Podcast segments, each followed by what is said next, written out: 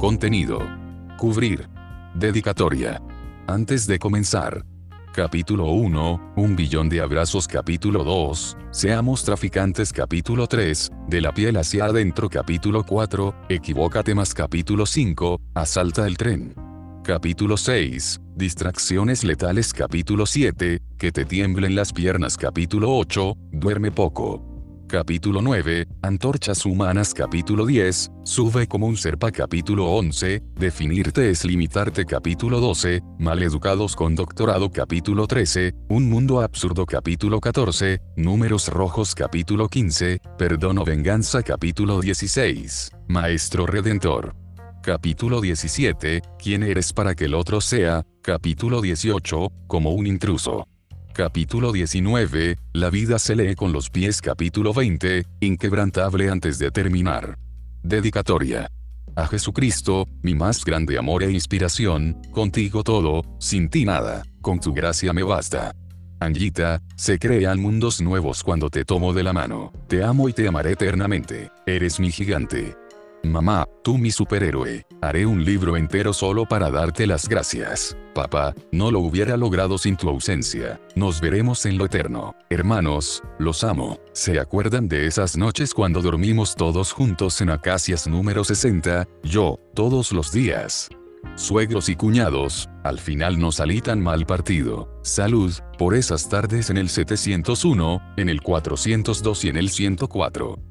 César, Papa Ver, por los imposibles, por los siempre, por los nuestros, por los ballet parkings y las pipas.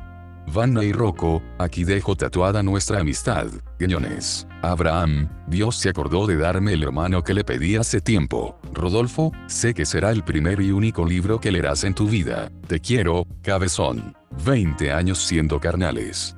Mario, por fin, aprendimos a celebrar. Erika, Lindy, Martita, Nayeli, Cuitlahuac, Fernando, Rolando, Paco, Pepe, R. Chagoya. Los quiero brutal.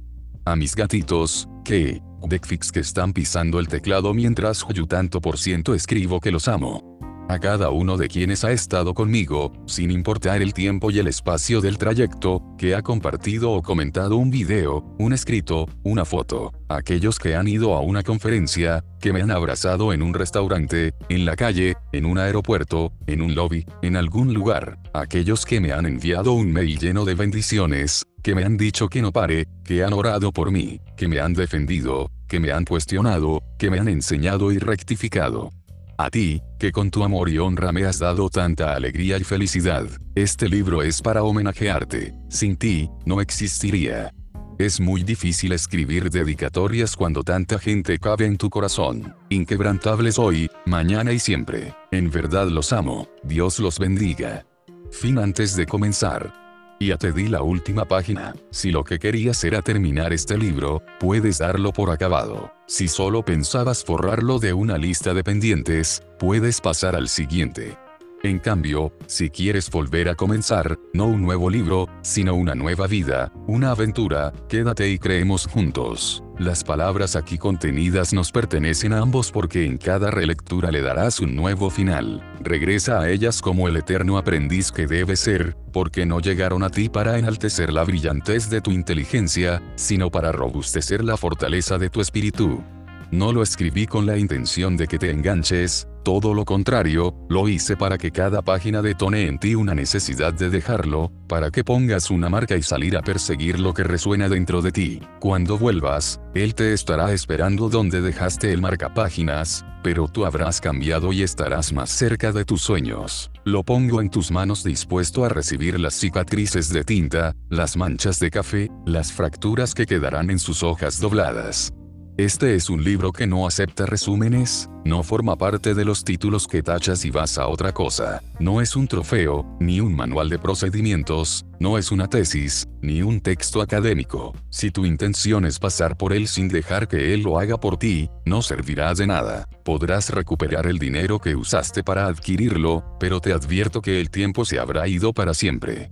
Su belleza no está en las palabras que yo escribí, sino en los hechos que tú generarás con ellas. ¿Está compuesto de mil pedazos míos? trozos sueltos de mi alma y de mi carne, un alcázar edificado con todas las piedras que me han lanzado, una diadema confeccionada con las perlas que he recibido. Hallarás soledades y alegrías, anhelos y zozobras, inquietudes y esperanzas, clamores y murmullos. No fue fácil desprenderme de ellos.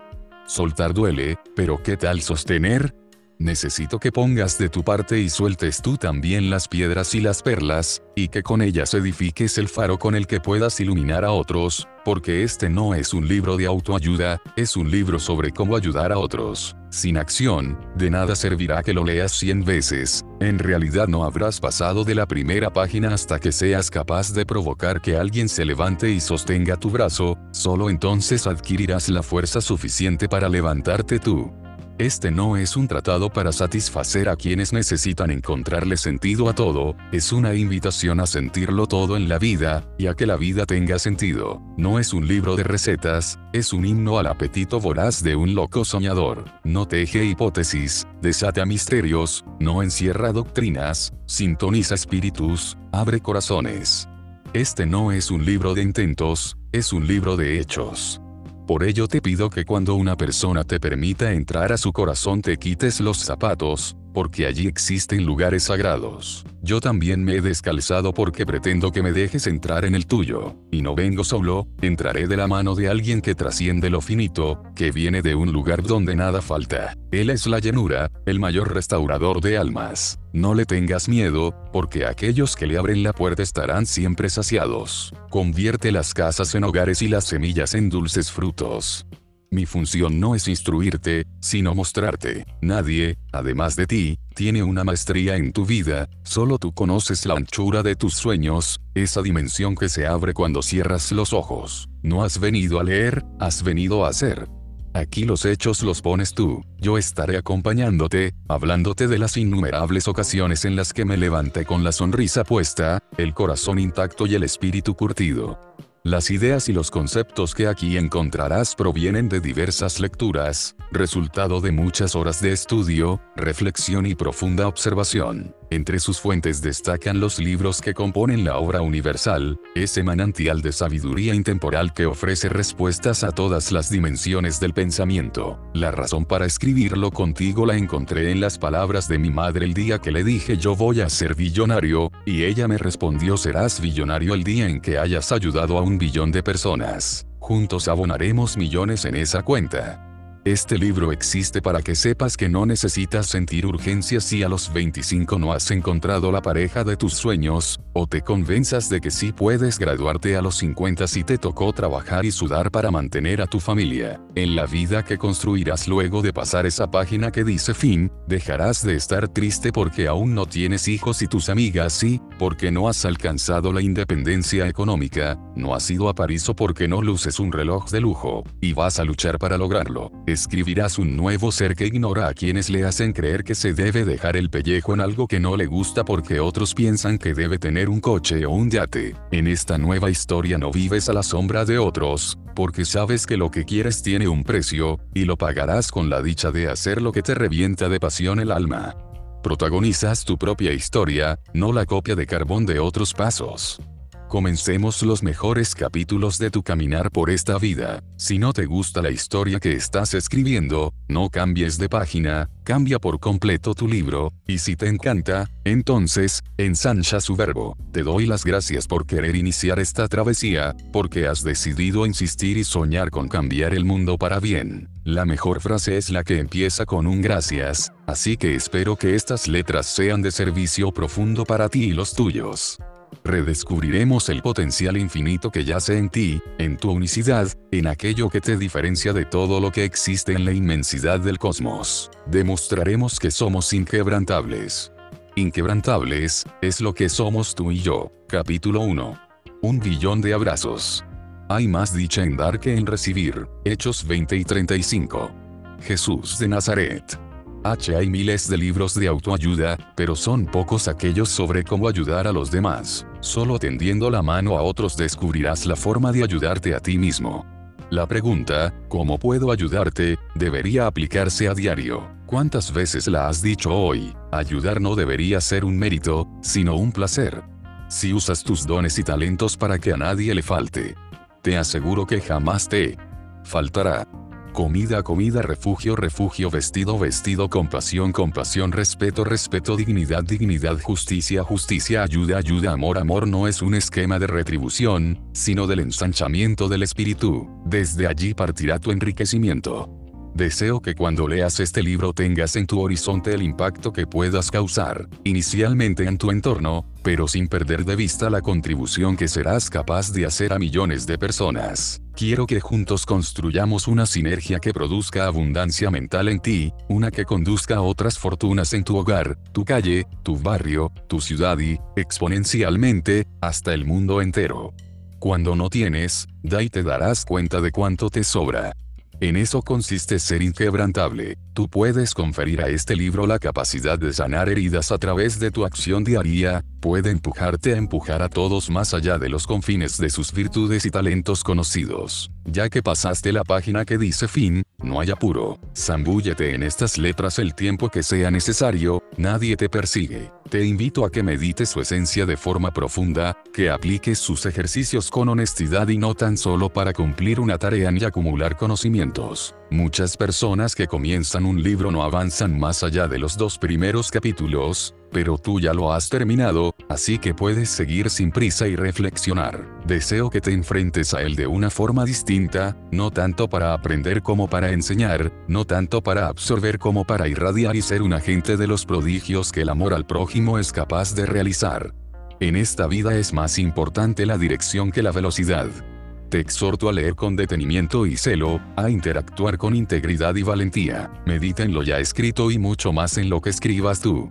Ya que hacemos este libro juntos, es momento de que me presente y te cuente algo de mí. Mientras escribíamos, encontré esta fotografía, y al verla enmudecí por unos minutos, fue como si el presente me hubiera dado un puñetazo justo en el entrecejo para noquearme la vista y abrirme la dimensión periférica del espíritu. Se alborotaron las emociones más primitivas de mi alma. Cuatro años antes de esta fotografía, en 1988, una jugada del destino me empujó a dar mis primeros pasos en el mundo del entretenimiento. Ese día acompañé a mi hermano Eduardo a la filmación de un comercial de televisión que él y otro niño protagonizarían, fue entonces cuando los virus se pusieron de acuerdo para conspirar a mi favor. El niño que había sido seleccionado para hacer el papel del hermano de mi hermano había amanecido enfermo. Los productores le pidieron permiso a mi madre para hacerme una prueba y yo interpreté el personaje de aquel niño. Algunas veces hasta los mocos pueden cambiarnos la vida. Todo pasa para bien si bien lo tomamos. Ahí estaba yo, justo donde Dios me colocó como una pequeñísima pieza en un inmenso ajedrez. Él ya tenía la apertura y el ataque que me llevarían al jaque mate de mi vida. Sin entenderlo, aquel día inicié una carrera, un recorrido con sus pequeños y medianos logros, sus grandes fallas y sus desilusiones. Foto por Delia Aviv Gregoire, 1991. Mi andar ha sido de estudio y preparación, con pocas horas de juego. Mientras otros pateaban un balón, yo actuaba en un foro o ayudaba a mi madre a preparar los sándwiches que yo vendía en la escuela. No pude ir a la universidad por varias razones y muchas carencias, por eso me tocó pagar otro precio. Mis compañeros llegaban en un paso a donde yo llegaba en cinco y destruido. Aún así, mantengo que haya quienes los certifican los diplomas, y a otros la vida, yo estudié baile, actuación, canto, diseño, tiro con arco, pantomina, ninjutsu, ajedrez, turismo, publicidad, pintura y fotografía. Hoy devoro libros de apologética, teología, biología, historia, cocina, arte, arquitectura, y toda letra que se me cruce y ensanche mis horizontes, me la sirvo para la cena. Jamás dejaré de aprender ni de tener hambre. Siempre pensé que no llegaría, que no lo lograría, que no era muy inteligente, nunca tuve excelentes calificaciones, siempre sudé el doble que quienes sin esfuerzo sacaban las mejores notas. Conviví con gente rica y adinerada, mientras ellos ordenaban una botella, a mí me tocaba pagarme una cerveza y hacer que durara toda la fiesta. Luego de aquel comercial actué, canté, bailé, hice desde teatro musical hasta clásico, declamé a Calderón de la Barca, interpreté personajes de Luis G. Basurto, Lorca, Argüelles, Chekhov, Dostoyevsky, Grotowski y Peter Brook, Benedetti me arrullaba y volaba con Neruda, Leonardo da Vinci me hipnotizaba y la divina comedia terminó por romperme el molde. con Oliverio Girondo me emborraché y Juan Rulfo me despertó con el llano en llamas. Luego comencé a cuestionarlo todo, comenzando con Darwin, y toda mi vida cambió cuando llegué a la Biblia. Pablo me impactó con su firmeza y valentía, Salomón me enseñó la vanidad, y que nada vale más que la sabiduría. David me mostró que la fe derriba gigantes, Daniel me mostró que es la fidelidad y de Moisés aprendí que no hay edad para conquistar, que aunque seas tartamudo tus palabras tienen poder para impactar. Cuando leí sobre el caminar de Jesús, me enamoré de sus pasos. Siguiendo su andar, escribí, compuse canciones, poemas, prosas y frases que me gustaban solo a mí, y a mi mamá, por compromiso. Formé una banda de rock y funk, con ella grabé un disco que nunca salió, canté en bares, antros y lugares donde nadie me veía. Yo solito soñaba con ser el chico malo de la música, desafiné miles de veces y desafinaré mil más. Fui solista y no funcioné, produje, dirigí, fui heladero y repartí volantes de mi negocio. Vendí comida, tuve una pequeña fábrica que no pude terminar, gané miles, gané millones, y los perdí, recuperé el dinero y volví a perderlo. Se rieron, me aplaudieron, me juzgaron, me equivoqué, me mintieron, mentí, pedí dinero prestado, presté dinero y nunca me lo regresaron, me robaron, me humillaron, me enojé con Dios, aún me peleo con Él, y, obviamente, siempre pierdo. Me deslumbraron y me partieron el corazón, pero por fin me enamoré, conquisté una reina, una princesa, me conseguí un mujerón.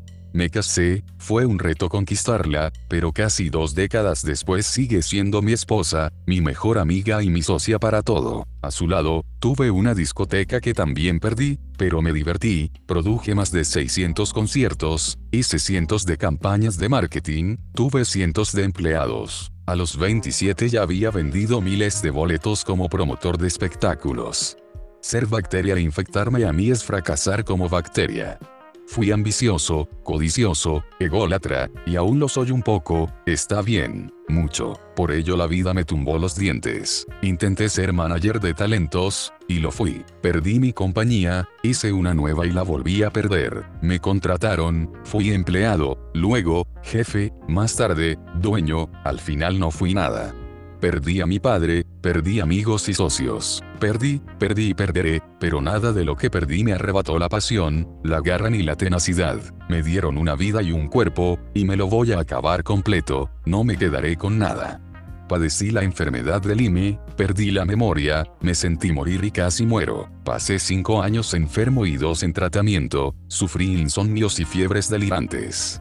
No he llegado solo, muchos me ayudaron, mi esposa, mi madre, mis hermanos, mi manager, mi equipo, mis amigos, los empleados, los socios, los enemigos, los detractores de estos años. No terminaría de agradecer y honrar a esas personas que me tendieron la mano cuando no tuve nada, ni a aquellos que me empujaron para hacerme caer de rodillas. Nadie llega solo a la cima, por lo regular, la soledad nos acompaña de vuelta, cuando descendemos de la cumbre.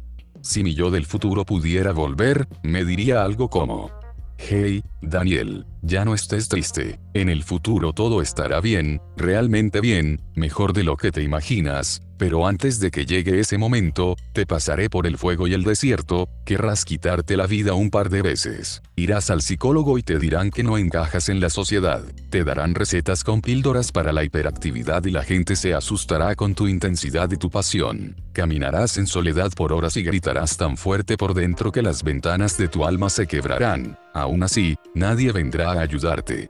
Tranquilo, porque saldrás de ahí siendo inquebrantable, todos los terrores que vivirás serán palancas para levantar a una generación de amor y paz. Tu dolor se habrá convertido en gozo, porque del sufrimiento brotará una sonrisa que se posará en tu rostro, la abonarás con las heridas que aprenderás a sanar. Ten fe, porque Dios te dará a la mujer más bella, será el amor de tu vida y juntos se embarcarán en aventuras formidables. Prepárate, porque jóvenes y adultos escucharán los mensajes que brotan de tu corazón y levantarás a caídos, llenarás teatros, escribirás libros, tu pasión hará arder los carbones de otros, ayudarás a niños y ancianos, unirás matrimonios, reconciliarás naciones, serás perseguido y criticado, enfermarás, morirán personas que amas, te seguirán traicionando y procurarán robarte las bendiciones pero tu firmeza será tan clara que nadie podrá detenerte, porque le creerás todo a Dios, como un niño, y arderá tanto tu llama que estarás dispuesto a consumirte entero por su amor.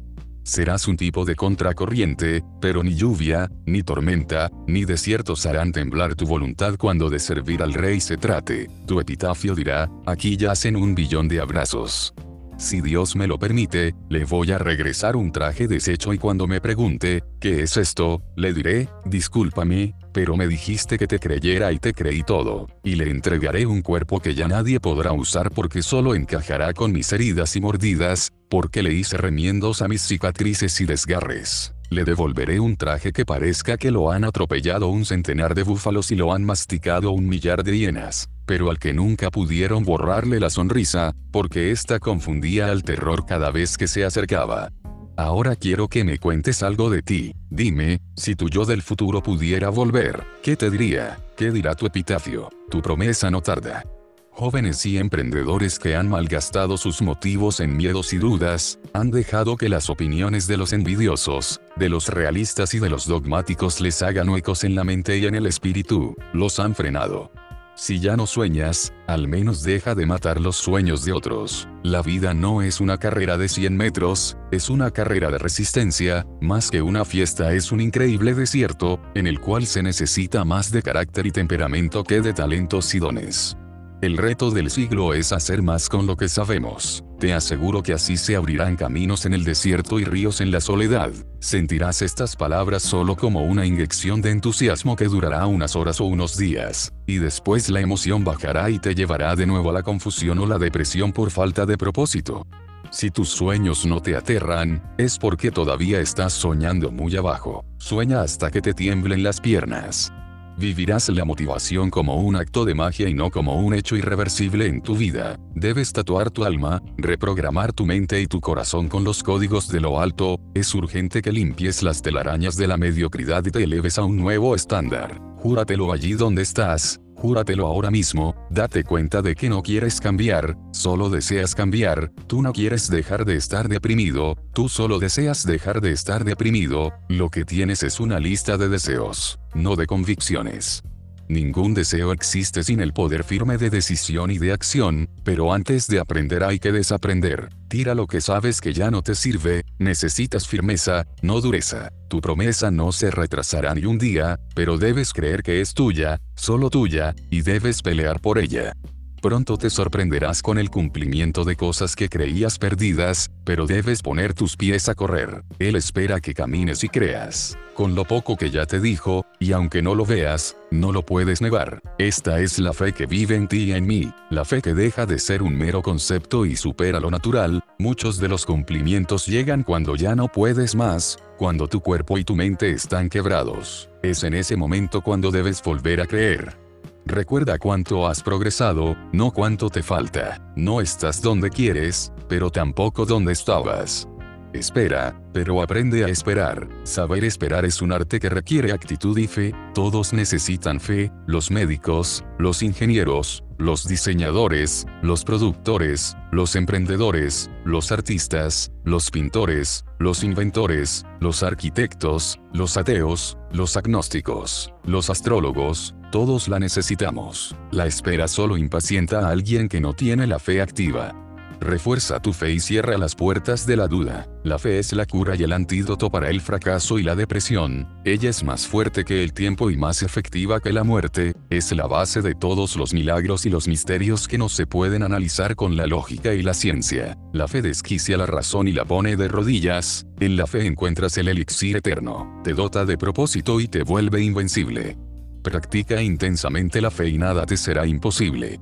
¿Recuerdas aquello que hace mucho pediste en oración y que ya no insistes porque piensas que no sucederá? Te aseguro que tus ojos lo verán, se recompensarán esas lágrimas derramadas y ese corazón comprimido. Yo lo he vivido, yo lo estoy viviendo, te juro que lo verás. Créelo. Capítulo 2. Seamos traficantes. Ni muy listo ni tonto de remate. Fui lo que fui, una mezcla de vinagre y de aceite de comer, un embutido de ángel y bestia. Nicanor Parra. Espero que la carta que recibiste del futuro haya tenido grandes revelaciones para ti. Recién comenzamos y la persona en que te convertirás ya ayuda a alguien. Sin embargo, aún me quedan algunas cosas por conocer sobre ti antes de seguir nuestro camino. Quiero saber cuánto tenemos en común, para ello te pido que escribas en los espacios que he reservado, con la más absoluta honestidad, las cinco cosas que más amas en esta vida. Tus notas. Tus notas. Tus notas. Tus notas. Tus notas. Ahora quiero que revises la lista y mires si te incluiste en ella. Si no lo has hecho tienes mucho en qué pensar. Imagínate lo que implica, vives contigo el 100% del tiempo, carajo, y no estás en la lista de lo que más amas. Debe gustarte algo de ti, es importante que reflexiones en cuáles son esas cosas. No está mal que aprecies tus virtudes. No debes avergonzarte si te gusta tu pelo, lo bien que bailas o el tono de tu voz. Complácete en cómo dibujas, en lo rico que cocinas o en lo buen padre que eres. Nos enseñaron a no ser creídos, a desechar la idea de que podríamos alcanzar algo grande, a que los aplausos estaban reservados para los genios, las estrellas, los poseedores de grandes hazañas. Nos educaron para disculparnos por nuestros logros. Nos enseñaron a callar, a no pedir, a no interrumpir, a seguir los cánones. La siguiente vez que hagas planes, no se te olvide incluirte en ellos. La sociedad, la cultura, las tradiciones y la familia nos ponían un bozal cuando, sentados a la mesa, nos atrevíamos a confesar nuestros sueños. Explorar nuestras capacidades nos convertía en unos petulantes, y aprendimos que era de buena educación asumir esa pesada modestia bajo la cual ocultábamos nuestros talentos, lo hacíamos para no intimidar, para que el hermano pequeño no llorara, para que el jefe no se sintiera amenazado, para que el esposo no se sintiera menos al lado de una mujer llena de virtudes. Nos compararon y ahí mismo nos enterraron. Luego de escondernos los talentos, nos pidieron hacer lo mismo con las ansias, no fantasees tanto, no pierdas el tiempo en eso, no insistas más en algo imposible, no seas, coma no seas, coma no seas. Punto. Se cansaron de decirnos, no seas lo que eres. Y es que descubrir quién eres, aceptar quién eres, y ser quien eres, tiene un precio altísimo, pero es el precio de la dignidad humana, más aún cuando la sociedad te prefiere tal como no eres. Recibe. Recibir también forma parte de lo que somos. Nos enseñaron a no aceptar halagos, te dicen que te ves bien y tú respondes, como que bien, mírame la panza, cuando te felicitan, respondes, no fue nada, aún tengo mucho que aprender. Nos enseñaron a dar, pero no a recibir. Esto nos desvaloriza, nos saca de balance. Debemos abrazar una autoestima sana que nos permita dar y recibir, fundamentada en valores espirituales, aunque sean radicales o incómodos para la sociedad. Las personas con baja autoestima no saben recibir y por ello les cuesta dar, les avergüenza celebrar sus triunfos y no aprecian los triunfos de los demás. No es lo mismo creer que no somos capaces de ser buenos en algo, que creernos tontos. No es lo mismo decir que no te gusta tu nariz, que considerarte horrible. Todo lo que definamos como parte de nuestra identidad ejerce un impacto profundo e inmediato en nosotros. Por ello, cuando cambias las creencias sobre tu identidad, regresas a tu modelo original y te conviertes en la persona que realmente eres. Nuestras creencias son construidas por lo que nos han dicho, lo que hemos vivido, leído y observado, la influencia de nuestros maestros, parejas, padres, y también por lo que impera en la cultura y los medios de comunicación. Todo esto impacta nuestro mundo mental y espiritual, termina arraigado en el consciente y el subconsciente, tatuado en nuestro espíritu. Es por eso que las creencias se entierran en la profundidad de nuestra mente y parece muy difícil acceder a ellas. Necesitamos saber de dónde provienen nuestros pensamientos negativos, que los activa y así evitar que reaparezcan, pero como se trata de una creencia, la arrastramos una y otra vez. La autoestima nos permite mejorar de modo continuo y, sobre todo, nos empuja a capacitar y motivar a otros. Ser como eres en un mundo en el que la mayoría de la gente no quiere ser como es resulta un rotundo éxito.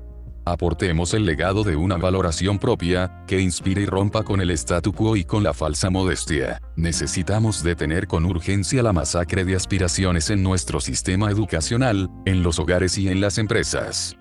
Comienza por ser lo que eres, y verás abrirse las puertas de par en par. No pretendas ser otro ni creas ser menos, porque todos valemos lo mismo, aunque seamos diferentes. Busca eliminar las culpas, las exigencias ridículas, el perfeccionismo y la necesidad de ganar a cualquier costo. Y si alguna vez pierdes a alguien por tener pensamientos profundos, porque tu alma se rebosa, por amar demasiado, por arriesgarte a retar y confrontar, por elevar tu voz ante la injusticia, por ser fiel a tus convicciones, por decir que no, por ofertarte sin descuentos, por vestirte sin disfraces o por mostrar tu fe, no serás quien haya perdido, en realidad habrás ganado.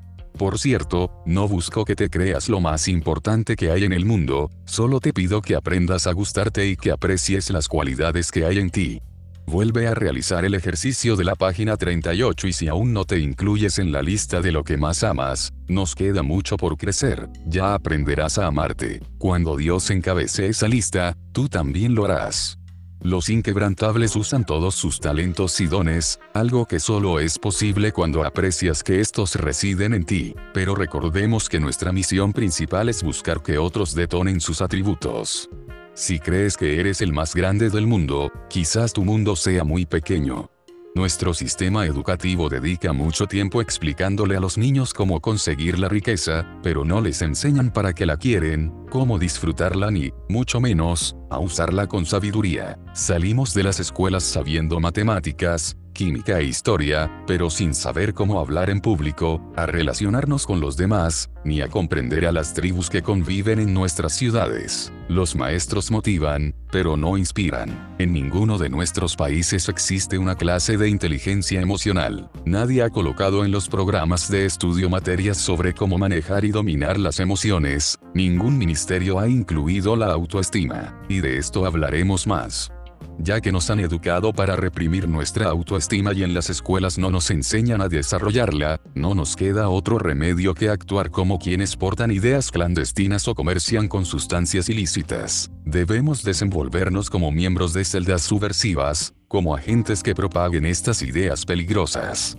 Desde el altar de los estereotipos nos han dicho que los hispanos somos traficantes. Yo propongo que lo seamos, Convirtámonos todos en contrabandistas de autoestima, mi droga favorita. Tengo la semilla, los ingredientes y el mercado, yo mismo la planto, la riego y la cosecho. Ella se multiplica sola y siempre sobra. Es legal, no hace daño, la puedo traer sin ser perseguido, ayuda a otros, es deliciosamente adictiva, te hace ganar almas y no añade tristeza. La paga es eterna y no se destruye en la tierra, no causa resaca ni efectos secundarios, purifica el entorno y potencia los talentos. La autoestima es la única sustancia que, de convertirnos en adictos, acabaría con todas las drogas. Si quieres cambiar algo debes comenzar por cambiar lo que crees. La autoestima arranca las muecas y la ira, destruye la sombra y dibuja sonrisas en ti y en los tuyos, corrige la química del cuerpo, altera la genética, da visión y enfoque, nos levanta ante las dudas y el conflicto. Contrabandear autoestima cura, ayuda a discernir con sabiduría, te coloca en el centro de una balanza de paz y gozo, activa las endorfinas y, en su justa medida, nos hace más humanos. Te invito a traficarla y a enviciarte, a condenarte, a vivir en el espíritu todos tus días. Alucinarás más que con cualquier químico y verás cosas que ningún narcótico podrá darte. Ve y un transgresor del bien y ganarás mucho más de lo que se obtiene con el mal. Aunque debas superar desafíos, cambios drásticos, promesas tardías, pruebas dolorosas, oraciones no contestadas, críticas injustas, tragedias y golpes inmerecidos, nunca dejes de hacer el bien. No se puede volar junto a los que te despluman. Existe una fórmula para alimentar la autoestima y para sembrarla en todos. Quienes te rodean. Para mí, la mejor manera de lograrlo es estar cerca de las personas que te nutren el alma.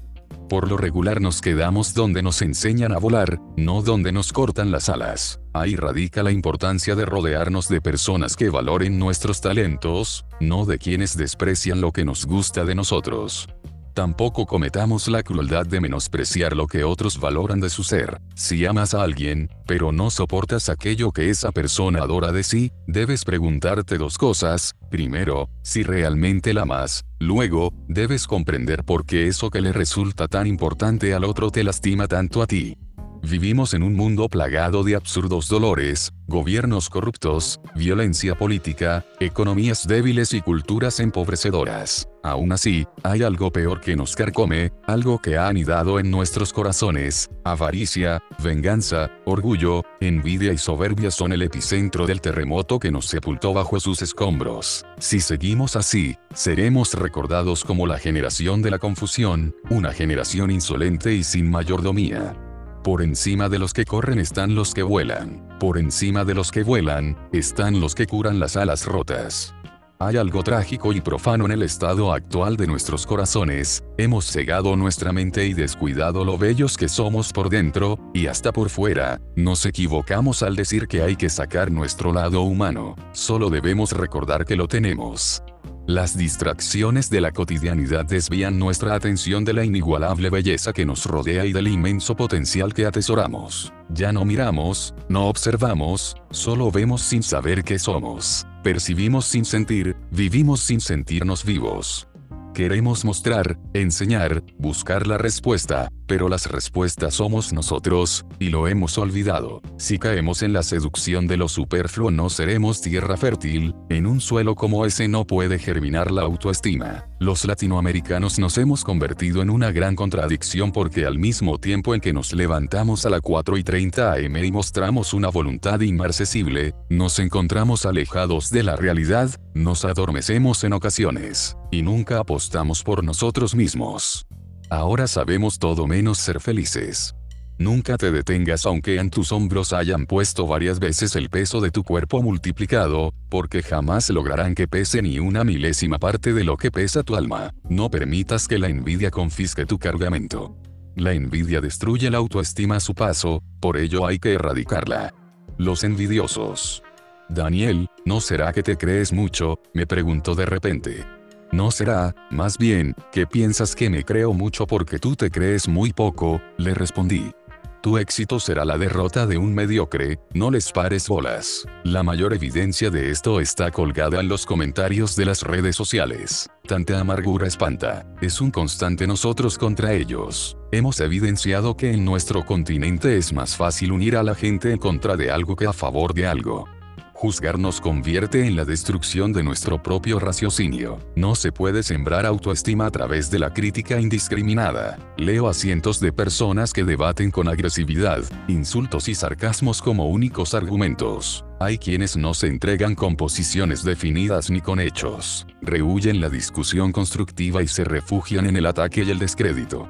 Si te caigo mal y no me conoces, prometo esforzarme para no defraudarte gustan de las balas perdidas, pero no quieren participar en el fuego cruzado. Atribuyen sentido a tus palabras de acuerdo con sus prejuicios. Ya he sido cuestionado cientos de miles de veces, ya sea por mi fe, mi pasión, mi manera de vestir, de escribir, de hablar, de tomarme fotos, por el sitio donde ceno, por las marcas que compro, por mi manera de amar, de servir y por mi intensidad. Unos dicen que sobreactúo, que uso frases altisonantes, y del contenido, ni hablan. Es increíble que nos apasionemos tanto por aquello que no apoyamos.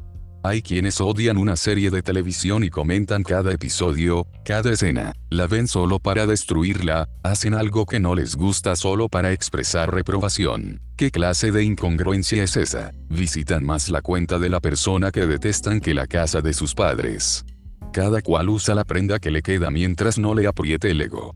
En una sociedad llena de una autoestima equilibrada, la envidia está de más. Solo una persona que no se aprecia a sí misma puede sentarse en el sofá a lanzar dardos, se operó y por eso es exitosa, se acostó con tal persona, y por eso lo logró, ese premio está arreglado, es un hijito de papá.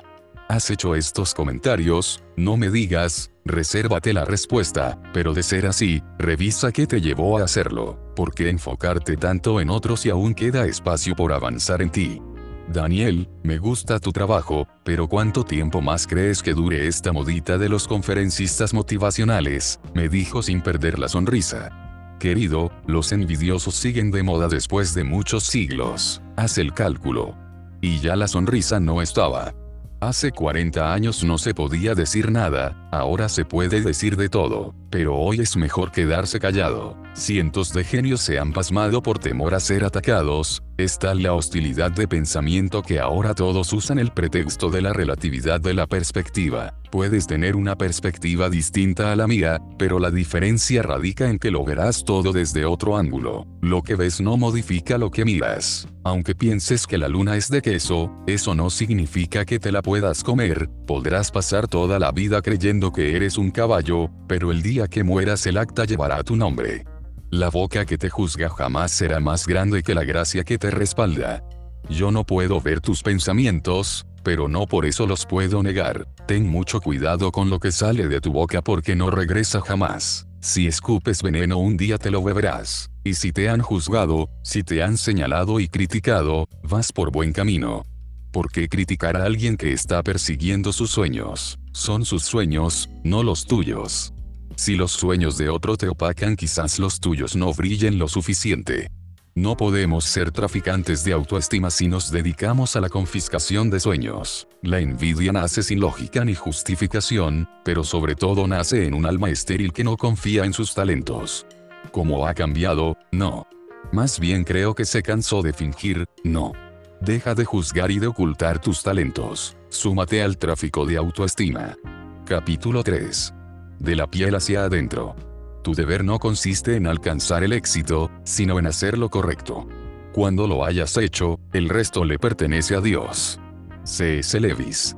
A estas alturas ya eres un traficante, y si cometes el crimen de llevar autoestima allí donde no hay, notarás un cambio en las personas que te rodean. Sentirás el efecto de ese estimulante y de cómo hace de las suyas en aquellos que no se atrevían a ver dentro de sí. Cuando las personas creen en su potencial y tienen una autoestima equilibrada que no los hiere, ni a quienes les rodean, el éxito se convierte en la única posibilidad. No obstante, para lograrlo se requiere mucho más que solo talento, son indispensables tres grandes componentes adicionales. El primero de estos consiste en una furiosa disciplina y en la aplicación de herramientas necesarias, de lo cual hablaremos unos capítulos más adelante, el segundo aspecto radica en saber qué es el éxito para nosotros, cómo podemos comprenderlo y qué debemos hacer para asegurarnos de que estamos en el camino correcto. La plenitud espiritual es el ingrediente final, porque sin eso no hay éxito, ni posible ni sostenible. Te preguntarás por qué es tan importante definir el éxito. La razón es muy sencilla, y es que hay mucha gente que dice querer ser exitosa, cuando lo que en realidad desean es ser famosas. Los reflectores nos deslumbran por completo. Hemos creído que mientras sintamos el fulgor del flash en el rostro y el estallido del clic en el ego andamos por el camino correcto. La avidez nos ha hecho olvidar la misión. La codicia no solo crece en los bolsillos, también se esparce como maleza en nuestros corazones. Cada día necesitamos más y más reconocimiento sin que sepamos realmente para qué lo queremos. Hemos olvidado para qué nacemos, hemos abandonado por completo el propósito de nuestros sueños. En mi andar diario conozco cada vez más personas de diferentes lugares que comparten una ambición, pretenden el éxito sin aguardar el fracaso. Son gente que quiere la vida sin vivirla, la cosecha sin siembra, la victoria sin batallas. Quieren utilidad, pero sin generar ventas, ventas, sin estrategia, estrategia, sin conocer a los clientes, clientes, sin recursos para atenderlos, recursos, sin darles las herramientas y herramientas, sin pagar por ellas. Hay personas que quieren obtener un título sin estudiar, dan más valor a un diploma en la pared que al conocimiento en sus cabezas. Estamos tan obsesionados con la velocidad, que lo que nos interesa es generar dinero y hemos dejado de lado la preparación de la vida, que consta de dos dimensiones, la preparación humana y la profesional. Queremos construir un mundo gigantesco, pero no estamos dispuestos a colocar ni un minúsculo ladrillo.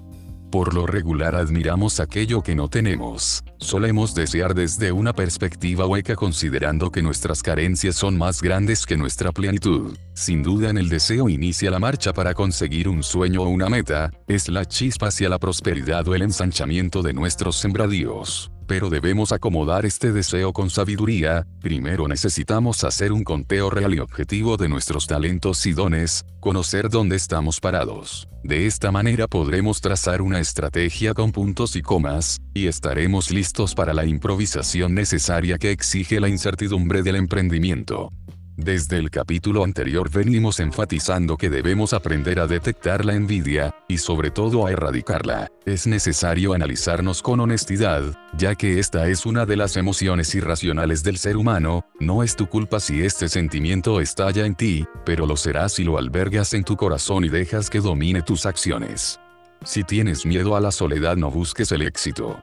No es lo mismo admirar a una persona e inspirarse en ella, que anhelar lo que esa persona tiene. Existe una línea, casi invisible, que separa estos dos caminos, y el desenlace de cada uno de ellos es abismalmente diferente. Para saber si admiramos a alguien o anhelamos lo que posee, debemos mirarnos a nosotros mismos con aguda franqueza, pero llenos de amor. Observemos lo que somos y lo que tenemos. Una vez hecho esto, pongamos en una perspectiva lejana a la persona que admiramos. ¿Acaso creemos que su vida es mejor que la nuestra porque está llena de adornos?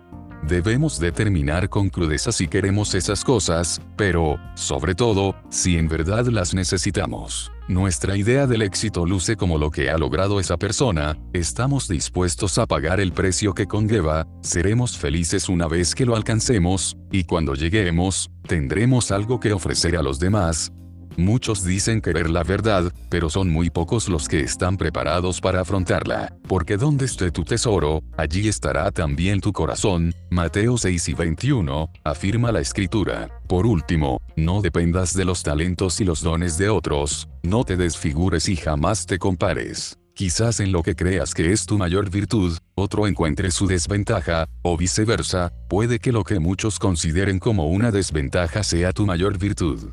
Debes tener mucha claridad cuando defines el éxito, este debe parecerse más a un lugar al que llevas a otros, que a un sitio al que llegamos solos. Por cierto, para tener éxito no necesitas una cintura más estrecha, una ropa más cara, un auto más lujoso, ni una casa más grande. Estos solo son símbolos de poder y, como tales, no forman parte de tu identidad, aunque no voy a negar que tienen mucho impacto en nuestra sociedad. Los autos, la ropa de marca y los restaurantes en boga no son más que juguetes, y yo no tengo problemas con los juguetes, siempre que seas tú quien juegue con ellos y no al revés. Si estos juguetes son los que se divierten contigo, estás allí para parecer ser. Si te falta algo de la piel hacia afuera, búscalo de la piel hacia adentro. Ya he escrito mucho, ahora te toca a ti, en el espacio que encontrarás más adelante quiero que dibujes tu éxito. Sí, así como lo lees. En la parte superior hay dos recuadros. En el grande pondrás un título a tu éxito, y en el otro, el tiempo que te tomará llegar allí. Cierra los ojos, en serio, ciérralos. Ya va, mejor ciérralos cuando hayas leído.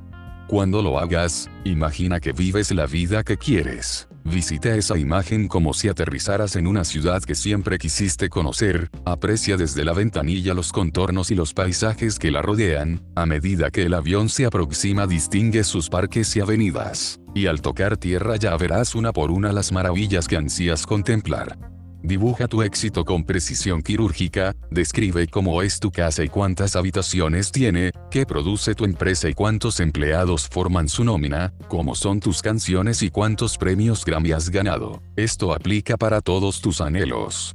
Por último, no te imagines un futuro sin sentido para ti. Yo también quisiera anotar el gol para ganar el mundial, puedo fantasear con ello, pero ser futbolista no es por lo que lucho. Debes imaginar tus logros con claridad y consistencia, necesitas firmeza al determinar por qué y para qué deseas estas cosas en tu vida. Es como si compraras un vehículo, no llegas a la agencia y le dices al vendedor, dame un coche, cuando entras sabes qué modelo quieres. Lo mismo debe suceder con tus sueños.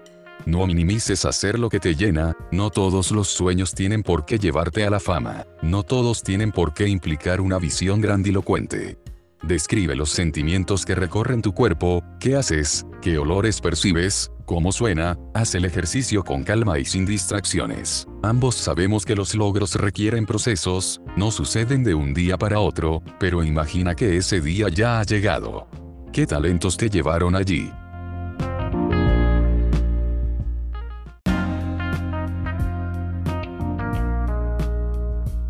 ¿Quiénes te acompañaron?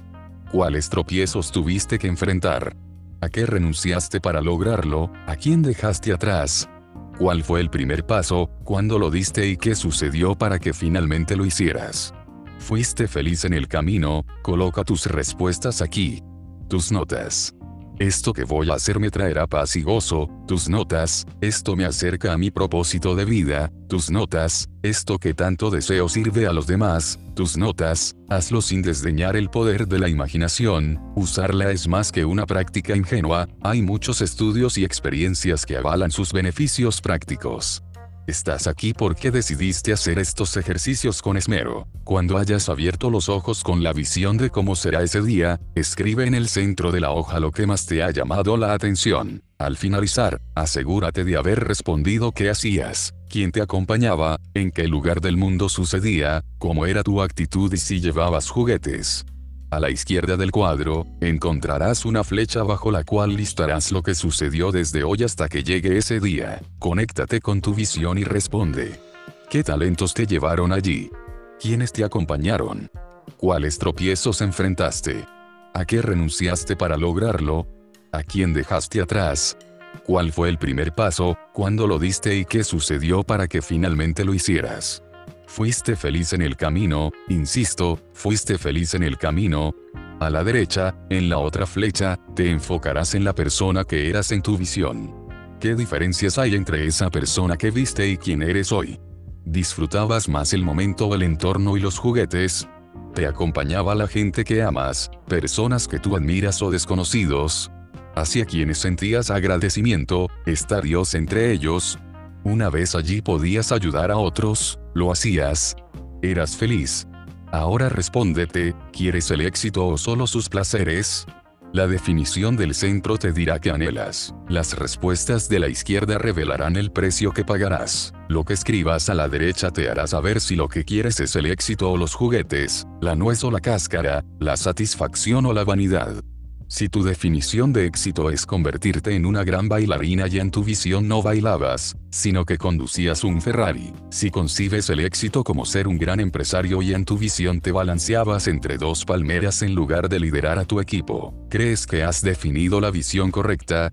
Muchos dicen, si yo tuviera, coma sería tal, si yo viviera ahí, sería diferente, si después de hacerte estas preguntas concluyes que realmente lo necesitas, entonces el siguiente paso es saber cuándo y para qué lo vas a usar. Cuando tengas esas respuestas digeridas, y por escrito, vienen las preguntas decisivas. ¿Esto que haré me traerá paz y gozo? ¿Esto me acerca a mi propósito de vida? ¿Esto que tanto deseo sirve a los demás? Si estas respuestas son positivas, ya tienes una gran parte de la estrategia mental y emocional que necesitas para iniciar el avance hacia tu meta. De lo contrario, quizás necesites reconsiderar tu definición del éxito. No te asustes si te aterran tus respuestas. Los inquebrantables viven para ser, no para parecer. Una de las cosas que no entiendo es cuando alguien antepone lo externo y luego se justifica y dice, es que todos lo hacen, como si lo que hicieran los demás definiera una verdad absoluta. Olvidamos que lo establecido le hace más daño al mundo que el propio cáncer, porque destruye la vida y nos hace vegetar en la estrecha caja de la conformidad. Creer que lo que la mayoría hace es lo bueno por definición es como pensar que la mierda es deliciosa solo porque todas las moscas la comen, no porque un millón de moscas la comen, la mierda sabe rica. Hay caminos que te llevan al éxito, pero solo uno te lleva a tu propósito. No comparto eso de si parece, sí, si no parece, no. Gandhi no parecía un superhéroe, y lo era. Los Beatles no parecían superestrellas y fueron las grandes superestrellas.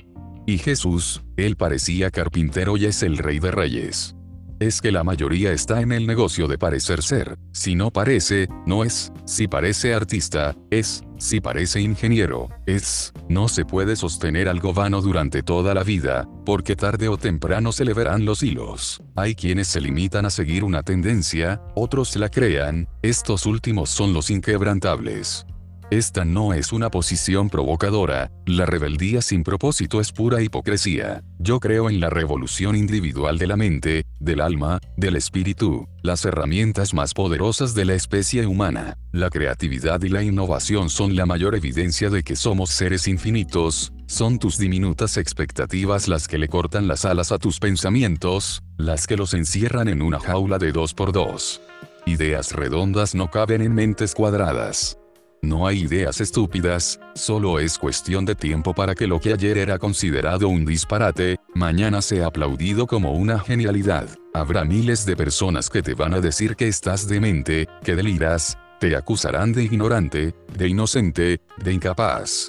Si crees en tu idea, mantente firme. Obviamente, para lograrlo necesitarás estrategia, herramientas, preparación, disciplina y constancia. Pero si permites que muera con cada bala que le disparan, llegará otra persona que tome sus despojos y construya con ellos lo que tú no fuiste capaz de edificar. No importa que haya nacido en tu mente, solo quien tenga la resistencia y el tesón para superar el conflicto y mantenerse en el curso podrá clavarla en el norte sureste reirán de ti.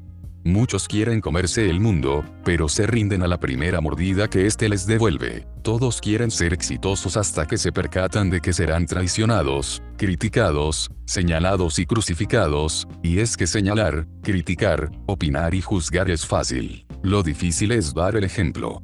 Muchos permanecerán mientras no representes una amenaza ni intentes superarlos. Otros querrán correr a tu lado sin poder seguir tu ritmo, pronto se cansarán e intentarán detenerte. La gente perdona todo menos el éxito.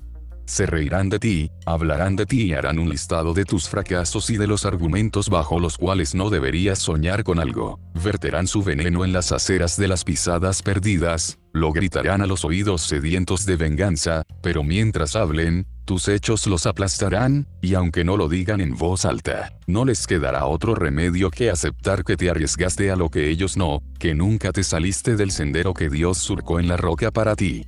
El verdadero éxito es morir cumpliendo tu propósito.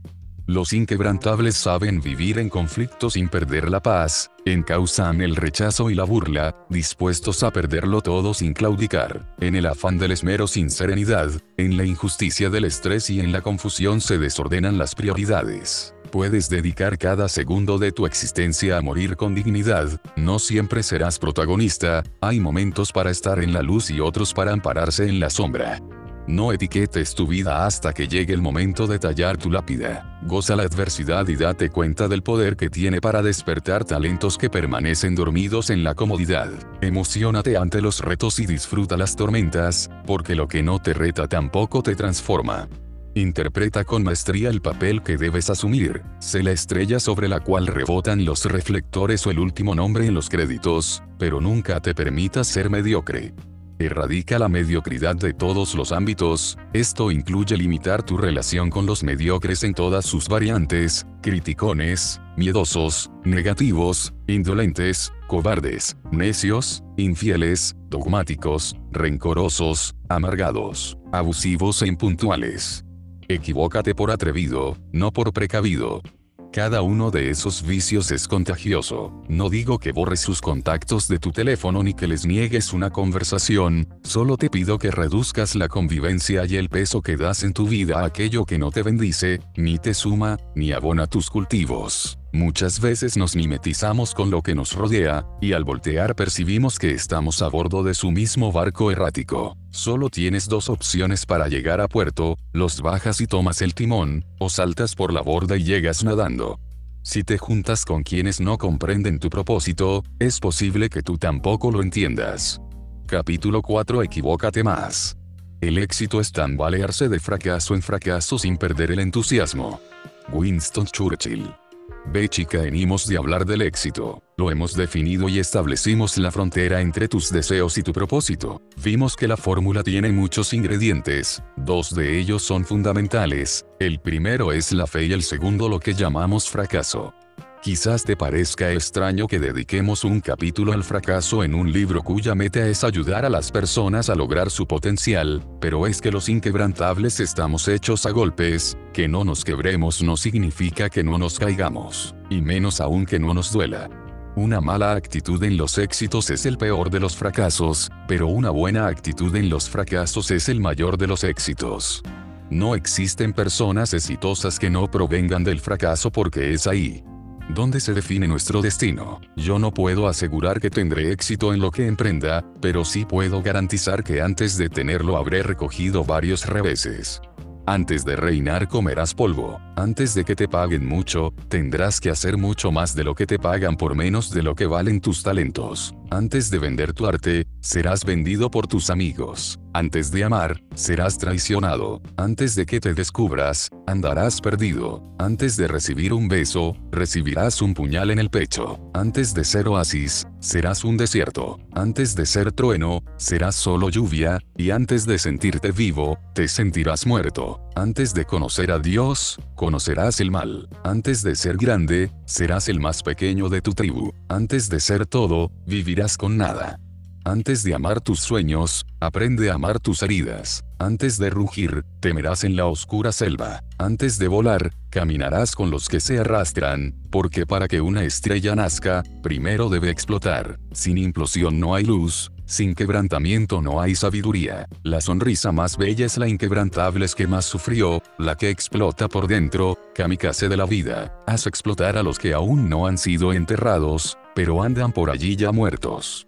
El reto no es evitar el fracaso, el reto es levantarte. Los verdaderos exitosos no claudican, no se dan tregua, los exitosos son aquellos a quienes les quiebras una pata y se recuperan, les quiebras la otra y se vuelven a parar. El fracaso no existe, lo que existe es la idea de sentirse fracasado. Ese sentimiento se instala en tu mente solo cuando tú se lo permites. Es por ello que yo no le llamo fracaso, sino inventario de experiencias. Está permitido equivocarse, pero no repitas tus errores, levántate, despójate del miedo, no dudes, no te dobles ante el rechazo, no intentes complacer a todo el mundo, si solo quieres complacer a los demás, te estás rechazando a ti. Hay quienes se dan por vencidos sin que nadie se los haya pedido.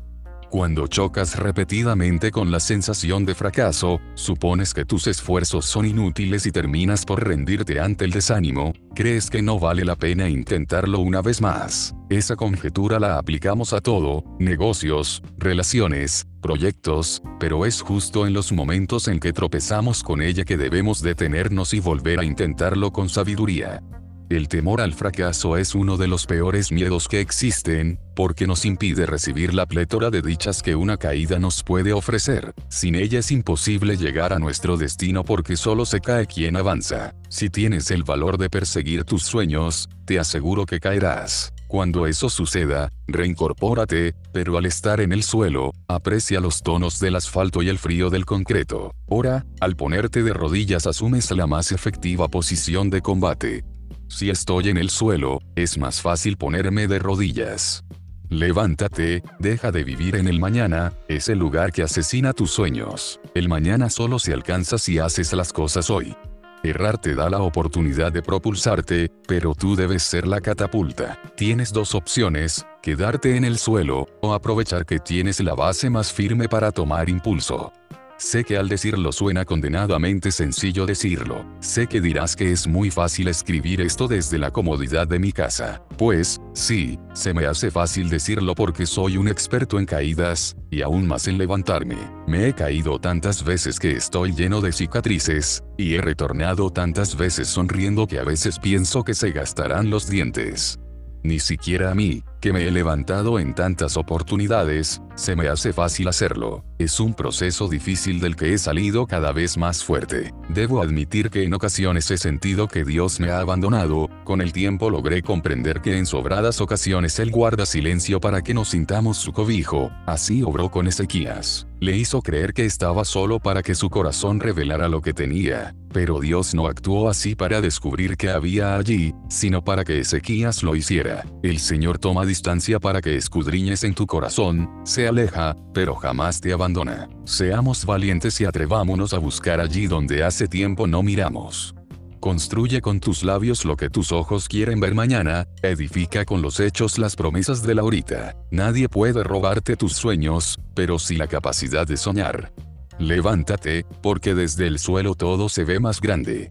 Échate al mar porque desde la barca solo sientes la brisa, no el poder de las olas. Si deseamos y queremos dirigir nuestra vida, debemos ejercer control total sobre nuestra fe. La indefensión aprendida es el título que la psicología da a las creencias que nos privan de nuestro poder personal, esas que destruyen nuestra habilidad para reaccionar ante lo que nos hiere.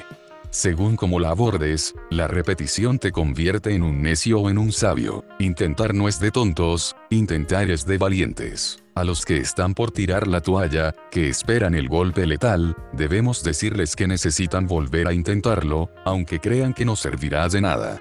La clave ante la sensación de fracaso es aprender, ajustar e insistir. Sácale tanto provecho como puedas a las caídas y asimila todo lo que éstas te enseñan. No obstante, nunca te permitas derrumbarte. Debemos ayudar a otros a entender que no pueden abandonarse, porque si descuidan su cuerpo, dejarán de responder y si descuidan su espíritu, todo se desmoronará por dentro.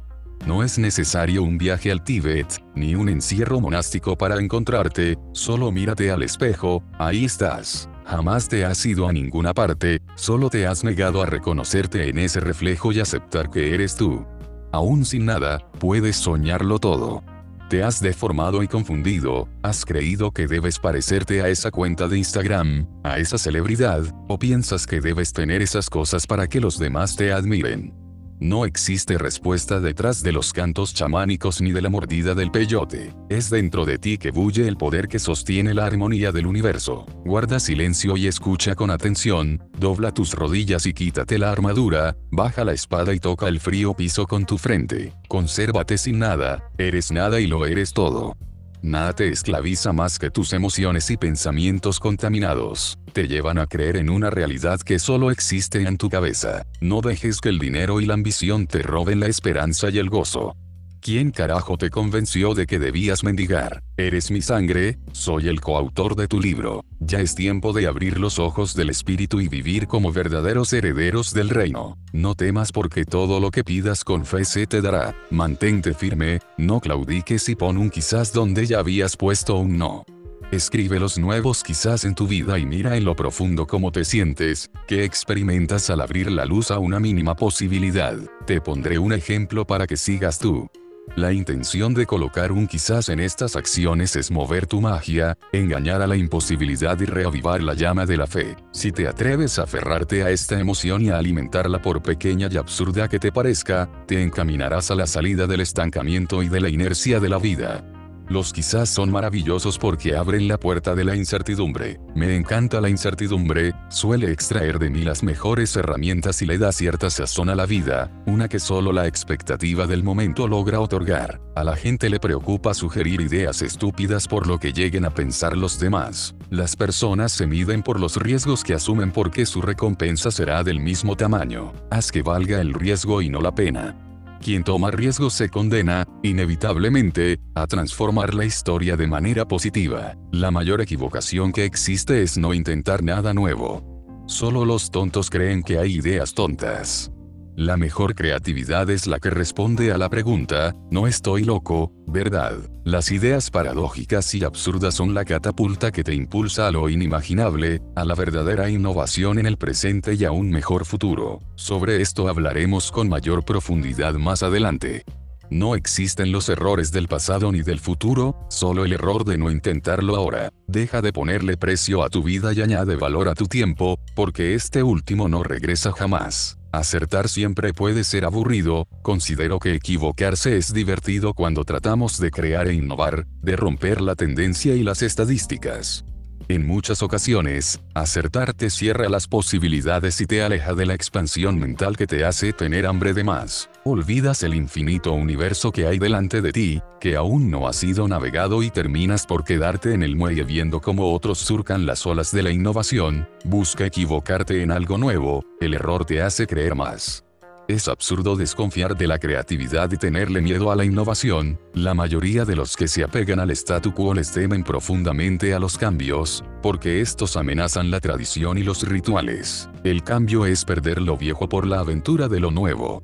Es bastante probable que encontremos algo incorrecto en lo nuevo, pero es un hecho que la vieja manera de hacer las cosas ya no funciona al ritmo actual. Te propongo un juego increíble de posibilidades infinitas, de imaginar y concebir nuevas estrategias para llevar un mensaje que impacte y transforme nuestra ya caduca manera de ver la vida, una nueva forma de dirigir compañías, de hacer negocios. No te obsesiona imaginar que hay cosas que nadie ha pensado y las puedes crear tú.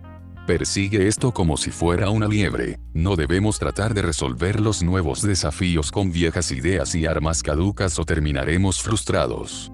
Necesitamos correr riesgos completos, aunque consigamos las cosas a medias. Tarde o temprano encontraremos la fuerza necesaria para completar la meta y encender la mecha de aquello que tanto buscábamos a oscuras. Cuando pienso en mis planes me emociono, pero cuando pienso en los planes de Dios, ardo. El infinito es mi límite, y el límite no existe para mí porque la eternidad yace en mi ser. El hubiera sí existe. Nuestra mente suele crear conexiones entre dos tipos de estructuras lógicas, esto se parece a eso o esto provoca aquello. A partir de estos dos procesos, somos capaces de generar opiniones, creencias y convicciones que terminan por controlar y dominar nuestra vida. Aquí aparecen los estereotipos, esos juicios culturales que evidencian la ceguera de la mente y el espíritu. Trascendamos los estereotipos, arranquémonos las gringolas de la ignorancia, descabecemos la mediocridad, tengamos la capacidad de escuchar y abandonemos los juicios, aniquilando por completo los que hacemos a la ligera. Démonos la oportunidad de ver de forma completa, global, desde todos los ángulos aprendamos a usar los zapatos de otros, cambiemos de sombreros, porque intercambiar ideas y cambiar de ideas es progresar. Ensanchemos nuestra capacidad de leer el trasfondo, de superar lo obvio, de estar preparados para lo desconocido. No te das cuenta de que el mundo es demasiado grande y tus pies demasiado pequeños como para quedarte en un mismo lugar toda la vida, yo sé que es tentador tener aseguradas un montón de posibilidades por delante, pero créeme, es aún más excitante observar el vértigo producido por la incertidumbre de no tener nada asegurado, que no te dé miedo hablar con otros, conocerlos. Hablamos el mismo idioma, pero sonamos distinto al decir lo mismo. Por más difícil, lejano o complicado que parezca, la única manera de alcanzar la cima que has soñado es conquistándola con los pies. Yo necesito el viaje como el adicto a su vicio, sé que tarde o temprano necesitaré aumentar la dosis, y espero que tú también. Muchos se aferran a lo que llaman hogar y no se atreven a dejarlo por el supuesto calor o seguridad que éste les genera. Pero la realidad es que solo tú posees la capacidad de convertir una cueva en un cuarto para dos y un cuarto para dos en tu verdadero hogar. Si sueñas con emprender un negocio debes saber que necesitarás prepararte para una travesía, una verdadera aventura, no para un viajecito de turista. Quiero recordarte que el hubiera sí existe, y existe para atormentarte, más adelante veremos que sí. Lo peor que pudieras hacer en este momento es quedarte en tu silla soñando, suspirando por eso que no ocurrirá. Hasta que no pongas los pies en el suelo y comiences a sudar, no existirá ninguna posibilidad de que hagas realidad lo que quieres. Ver un mapa no te hace sentir el frío de las montañas. Desmantela los estereotipos de tu mente con los pies. Viaja, pisa, conquista, vive y ve más allá. Capici. Capítulo 5 Asalta el tren. Ver cómo alguien lucha incansablemente. Por sus sueños puede ser devastador para aquellos que han pasado su vida intentando demostrar por qué no lo han logrado. Gen sincero. Una vez que ayudes a alguien a levantarse, debes ponerlo nuevamente en el camino que lo llevará a ser inquebrantable, mostrarle las oportunidades, aprovecharlas es la mejor forma de librarse de la sensación de fracaso. El momento perfecto no existe, es una mentira, una ilusión arraigada en el tiempo, en el viento, en el temor y en el miedo. Existen oportunidades que solo vendrán una vez en tu vida, son únicas y exclusivas para ti, luego las cosas ya no serán como antes. Las dejaste pasar, las miraste, pero no las defendiste, estas pueden llegar escondidas en misterios que solo son revelados a la luz de la sabiduría, se toman únicamente cuando, además de preparados, estamos dispuestos. En esta vida es más importante estar dispuesto que estar preparado. Lánzate, sin prisa, pero sin pausa. Sigue corriendo para que el final te sorprenda agotado, cantando, adolorida, rasgado, golpeada, pero inquebrantable. Grita por los montes y por las playas, corrí riesgos, enfrenté temores, avancé, emprendí, soñé, visioné esta vida, volé y caí. Lánzate, nada puede detener a quien no se da por vencido, y si te llenas de temor en algún punto del trayecto, sabrás que vas por buen camino. El miedo es la señal de que valdrá la pena. Como ya he dicho, habrá pequeñas dosis de temor que te vacunen ante la vida, pero que éste no invada tu mente ni comience a hollar tu espíritu para meterlo en una jaula, sino que sea el impulso que te lance como un guerrero que descarga su fiereza en la batalla. Un día tus heridas serán curadas y recibirás la corona digna de tu fe. Ya has leído las palabras de tus días venideros, lo que necesitas es ponerlas en acción. Lo demás ya vendrá. No vas a recibir nada que no estés dispuesto a buscar, a salir a alcanzar por tu propia cuenta. Hay personas que esperan prosperidad, finanzas y empleo, creen que todo lo que deben hacer es orar, pero la oración no solo es útil para pedir, está a nuestra disposición principalmente para adquirir las fuerzas que necesitamos para ir a buscar y salir a alcanzar por nuestra mano. De poco nos sirve la oración sin acción, primero pide, luego busca, y entonces llama. Para aprender a orar no hay como viajar con turbulencias. Vivimos una vida polaroid, queremos todo al instante, y con esa inmediatez vemos la oración. En innumerables ocasiones doblar las rodillas produce resultados inmediatos, pero en otras no sucede así. Lo único seguro es que la oración es el arma más poderosa que existe en el universo, y que las plegarias de un hijo fiel siempre serán escuchadas. Busca oportunidades, no esperes que una puerta se abra si no la has tocado. No basta con un solo paso para recibir los resultados que has estado esperando. Las ocasiones son un tren que suele pasar de madrugada, sí, mientras estás durmiendo porque piensas que es hora de descansar. Ese tren pasa muy rápido y por lo regular no hace paradas. Casi todos lo ven pasar, pero no se suben. No lo hacen porque para subirse hay que pagar un boleto. Es que queremos la oportunidad sin pagar el precio. Por el contrario, los inquebrantables lo abordan sin importar si están lo suficientemente entrenados. En cuanto lo ven se suben, solo lo hacen, no miran los vagones mientras pasan uno tras otro, no titubean, me subo, no me subo, ni se preguntan, ¿estará bien? ¿Estará padre? ¿Me sentiré cómodo? ¿Será este el tren que siempre he esperado? No, los inquebrantables no piensan en nada que los pueda detener, lo escuchan venir a kilómetros, se preparan, Comienzan a sudar, lo divisan, miden distancia y velocidad, y cuando pasa delante de ellos, no lo dudan, van, se suben. ¿Y qué pasa con los que están allá arriba? ¿Qué pasa con quienes ya habían abordado el tren? Pues, comienzan a golpearlos en la cara y a darles puntapiés, a lanzarles insultos y críticas. Pero a los inquebrantables les importa un pepino lo que digan, no les importan las burlas ni los raspones si se encuentran frente a su destino, porque siempre se han esforzado, simplemente sacan los colmillos, sacan las uñas, se aferran al acero del vagón, y cuando están arriba, lo transforman y comienzan a organizar las cosas. ¿Sabes por qué? Porque ellos desconocen si allí viaja el amor de su vida, o los inversionistas que necesitaban conocer, ignoran si en ese trayecto concebirán la empresa que soñaron, si arriba está el nuevo empleo, la nueva casa, la familia que siempre quisieron. No lo saben, solo subieron, sin importar lo que decían sus padres, su pareja, su primo, el vecino, no prestaron atención a aquellos quienes dijeron que no lo lograrían. Y allí están, con raspones, sudorosos, llenos de cicatrices y ensangrentados, pero a bordo. Toda la gente que iba arriba de traje y corbata voltea a verlos, y ellos solo se adornan con su sonrisa y de frente les dicen, me subí, no importa lo que decías, no importa lo que pensaba allá abajo, yo estoy arriba.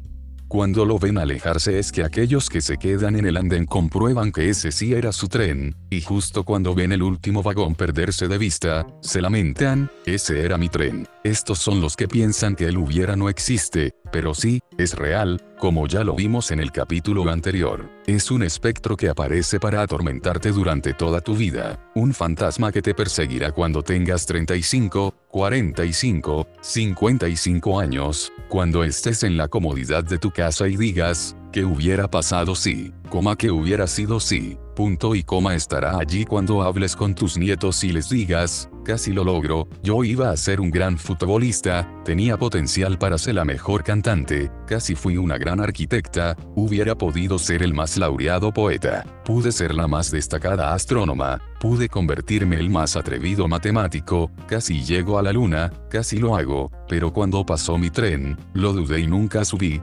ese fantasma te perseguirá hasta el día que decidas abordar el próximo tren, o será él quien talle en tu epitafio, aquí yace el señor casi lo logro, o la señora si hubiera sido. La vida pertenece a quienes insisten, a los que no se rinden, a aquellos que se atreven. Deja de ser un casi.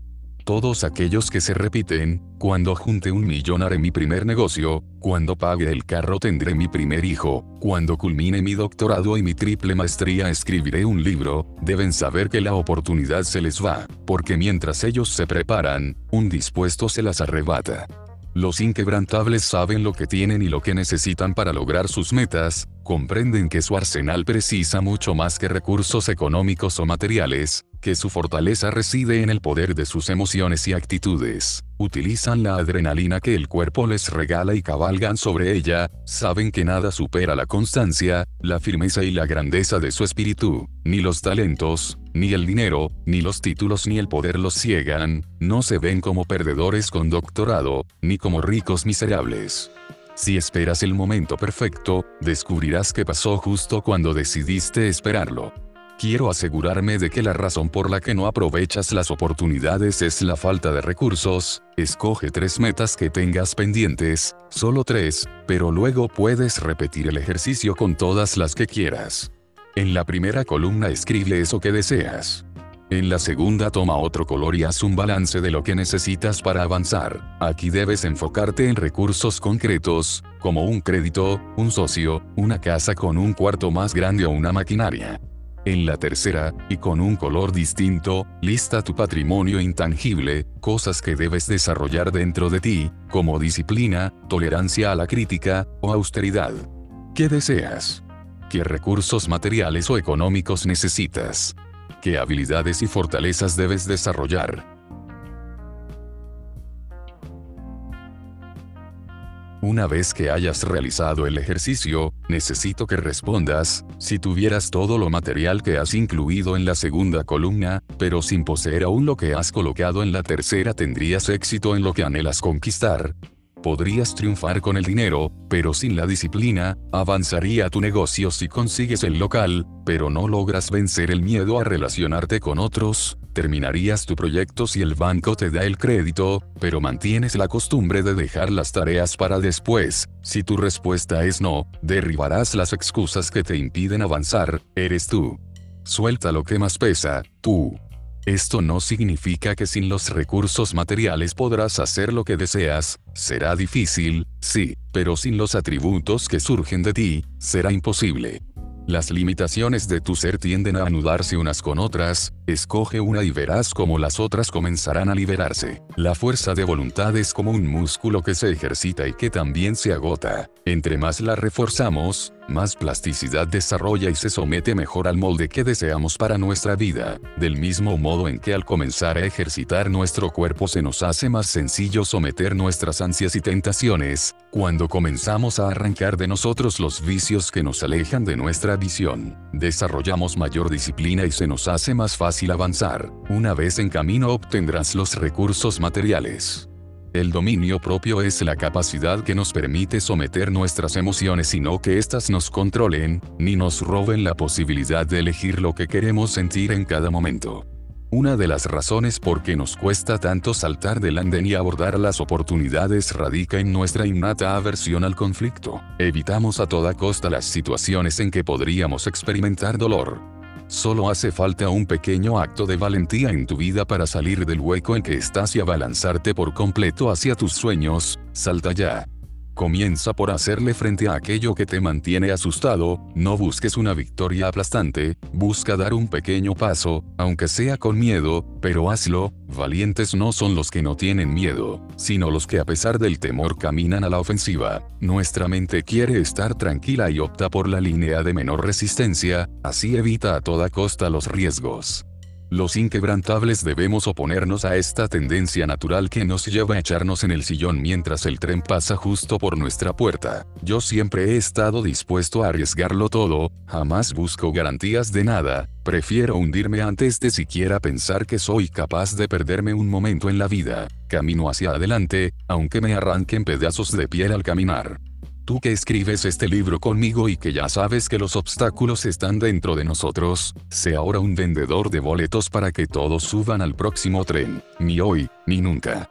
Aclaremos de una vez por todas que no somos las víctimas, de hecho, creo que somos los sospechosos del crimen. Hemos matado más sueños y virtudes que las consecuencias y los dolores de nuestra propia vida. Deja de culpar a otros por tus quiebres y hazte responsable de una vez por todas. Y cuando lo hayas logrado, tendrás que superar quién eres hasta que tus propios límites sean rotos pero tomará su tiempo, aprender a hacer las cosas bien no es algo de un día para otro. Vale el esfuerzo esperar por la excelencia de mantenerte en mejora continua. Son muchas horas de entrenamiento y una férrea disciplina lo que nos lleva a aprender a construir, a dirigir, a ser firmes con nuestras convicciones, a no claudicar ante las dificultades, que por momentos son agotadoras y absurdamente demandantes. Esto se lo debo a mi madre quien no solo me enseñó a poner los huevos en la sartén, sino también en la vida. Se lo debo a mi esposa que siempre me ha empujado a no detenerme, a ser mejor. Te lo debo a ti y a quienes han confiado en mis palabras, a cada uno de quienes han esparcido el mensaje y también a las personas que me confrontan y que no les gusta mi contenido. Me tomó mucho tiempo aprender a analizar con profundidad, a estudiar diligentemente, a buscar la verdad con afilada visión, a ser fiel a mi llamado, a ordenar mis ideas y a enfocar mi pasión y mi denuedo. No fue fácil arrancar las telarañas de mi mente y asumir la limpieza diaria, pero no por ello dejé de lanzarme sobre las oportunidades que vi pasar. Escombré mi corazón y mi horizonte de imágenes desnutridas, limpié las emociones y las motivaciones detrás de mi verbo. Llevó un gran esfuerzo sacudir mis manos y mis brazos para arropar a cientos de miles, para fortalecer mi espíritu. La vida no se trata de fingir perfección, sino de empujarte a vivir los límites de tu propia frontera mental y espiritual, a romper con tu molde y ensancharte más allá de lo inimaginable. Cuando intenten meterte en su molde, rómpeselos. El reto no es la cúspide, sino llegar, disfrutar y no enamorarse de la vista, no contaminarse del ambiente, bajar, bajar más, y cuando hayas bajado por completo, volver a subir y llevar a alguien contigo. Nuestro trabajo es lograr que todos superen a quienes creen insuperables, que tengan la energía, la garra y el tesón. Debemos ser los que caminan, los que corren, los que vuelan y no se cansan de volar, como el vencejo real. Cuando veas a la oportunidad de frente, estámpale un beso en la boca, aunque te venga la cachetada. No le temas al resultado, porque nuestra vida es el proceso. No entiendo esta obsesión por el final, cuando en realidad lo único que importa es el recorrido, como si lo único que tuviera valor en un libro fuera la última página. Tu vida aún no ha terminado, aunque el mundo le haya puesto punto final, Dios se encargará de ponerle punto y seguido. Capítulo 6 Distracciones letales. Cuando tenga la cabeza atada con un pañuelo. Para que no se me abra la boca y las manos bien amarradas dentro del ataúd, en esa hora me habré resignado. Federico García, Lorca. Una de las razones por las cuales nos cuesta tanto abordar el tren de las oportunidades es porque tenemos asuntos pendientes. Hay personas extraordinariamente brillantes que no logran avanzar en sus objetivos. Ante la pregunta de cómo puede suceder tal cosa, nos encontramos con una serie de elementos, entre los cuales resaltan problemas de actitud, baja autoestima, falta de propósito o ausencia de voluntad. Estas dolencias tienen un síntoma en común, dejar todo para después. Procrastinar tiene mucho que ver con la falta de voluntad y el uso inadecuado del miedo, que, como veremos pronto, puede ser un gran potenciador cuando lo sabemos manejar. Comenzar lo que tenemos pendiente es una de las tareas indispensables si queremos llegar a ser inquebrantables. Evadir las distracciones tiene un efecto determinante en nuestros resultados. Son incontables las personas que se sientan a trabajar y a los pocos minutos están con el teléfono en la mano, para ver cuerpos en Instagram o leer una receta que encontraron en una revista vieja. Estas pequeñas distracciones son letales. Cuando la motivación muere, la disciplina la resucita. ¿Cuántas veces has dicho, el lunes lo hago, cuando termine la película, me siento, coma juego otra partida y me pongo, cierra interrogación, y no lo haces ni ese lunes ni el otro, y ves esa película y otra más, que ya habías visto, y adelantas la hora en la tableta para jugar más? Procrastinar emana de la comodidad, porque hacer las cosas genera resultados, y ellos te sacan de allí. En el fondo, Te engañas al creer que te escudas bajo una coraza que te protege de la incertidumbre y del curso de las acciones. Pero no es así, debes sacar de esa zona primitiva de tu cerebro la idea de que no hacer nada te protege, porque la inacción es una bomba que detona incertidumbres. No es lo mismo poner el control de tu vida en tus acciones que ponerlo en tus abandonos. Salir de la cueva a recoger las vallas implica el riesgo de enfrentarte a los depredadores, pero es un riesgo que ya conoces, y lo haces porque sabes a lo que vas. Pero te tengo una mala noticia, carnal, igual tendrás que salir o te morirás de hambre. Y entonces, cuando salgas no será en las condiciones que tú decidas, sino en las que impongan los granos de arena que no dejan de caer. De la acción pueden generarse varios resultados, pero de la inercia solo la derrota. Estoy cansado de ver ideas brillantes que por ser dejadas para última hora se convierten en la burda imitación de lo que debían ser. Cuando pospones los pasos fundamentales para la consolidación de tus proyectos no crees que has tomado la decisión de cómo vivirás los próximos años, pero te equivocas, ya lo has hecho. No actuar es el acto más contundente del ser humano, porque el tiempo jamás se detiene. Los deseos y las intenciones son inservibles sin el poder de la acción. Es muy distinto estar interesado que estar comprometido. Hay que dosificar los verbos querer, soñar y desear y conjugar con mayor frecuencia todas las formas de hacer, luchar y emprender. Es necesario poner los verbos en orden, enlazar el pretérito de anhelar con el presente de actuar para obtener el futuro de triunfar. Hoy, usa tu tiempo para sudar, tus talentos y tus dones para servir, tu dinero para invertirlo en ti y en tu crecimiento. Cuando has visto que de la apatía surja algo bueno, de la pasividad algo grande, o que del rencor nazca el amor y la paz. Cuando has visto que de la pereza crezca la abundancia. Hay cosas que para hacerlas se necesita cero dinero, ser apasionado, tener ética, ser puntual y comenzar a hacer. Emplea eso a tu favor y todo lo demás nacerá por añadidura. Por más pequeños y escasos que consideres tus talentos y dones, bastarán para conseguir el éxito si los concentras en el objetivo. Los sueños no están hechos de pereza, indiferencia, apatía, procrastinaciones, no puedo, mañana lo hago, es que si pudiera. Punto. Nada de eso. Deja de ser tolerante con tu indolencia mental y extirpa los pretextos y las dilaciones. Necesitas un deseo tan profundo que por más que recibas golpes y humillaciones, te levantes de nuevo. Necesitas firmeza, pero sobre todo constancia. Para una mente perezosa todo es imposible. Procrastinar es un hábito nefasto, un vicio que no solo te aleja de tu meta, sino que te cuesta mucho dinero, mucho, ya lo verás. De pocos vicios se puede salir sin ayuda. Apóyate en otras personas y préstate a ayudar a quienes necesiten comenzar a poner los acentos en las vocales correctas. Perder un mal hábito es una ganancia, pero a veces vemos el cambio de comportamientos como una forma de perder y a nadie le gusta perder. En realidad, quienes más han perdido son aquellos que más se resisten al cambio. Es una lamentable paradoja que aplazar las responsabilidades sea algo tan común en mentes brillantes y personas sumamente creativas, que no logran canalizar el poder de su genialidad. Existe otro tipo de procrastinación que tiene rostro de perfeccionismo, y que aplican aquellos que, escudados en el perfeccionismo, acaban por no hacer nada. Procrastinar no es solo ir dejando las cosas para después, sino también todas las acciones evasivas que tomamos de modo inconsciente para no hacer lo que es realmente importante. Esto incluye la dilación, el perfeccionismo, el exceso de análisis, la indecisión, esta última muchas veces llega a nosotros como una forma de postergar el momento de enfrentarnos al papel en blanco o de hacer esa llamada tan importante. Si seguimos enfocando toda nuestra mente y espíritu sobre lo que no queremos, seguiremos teniendo más de lo mismo.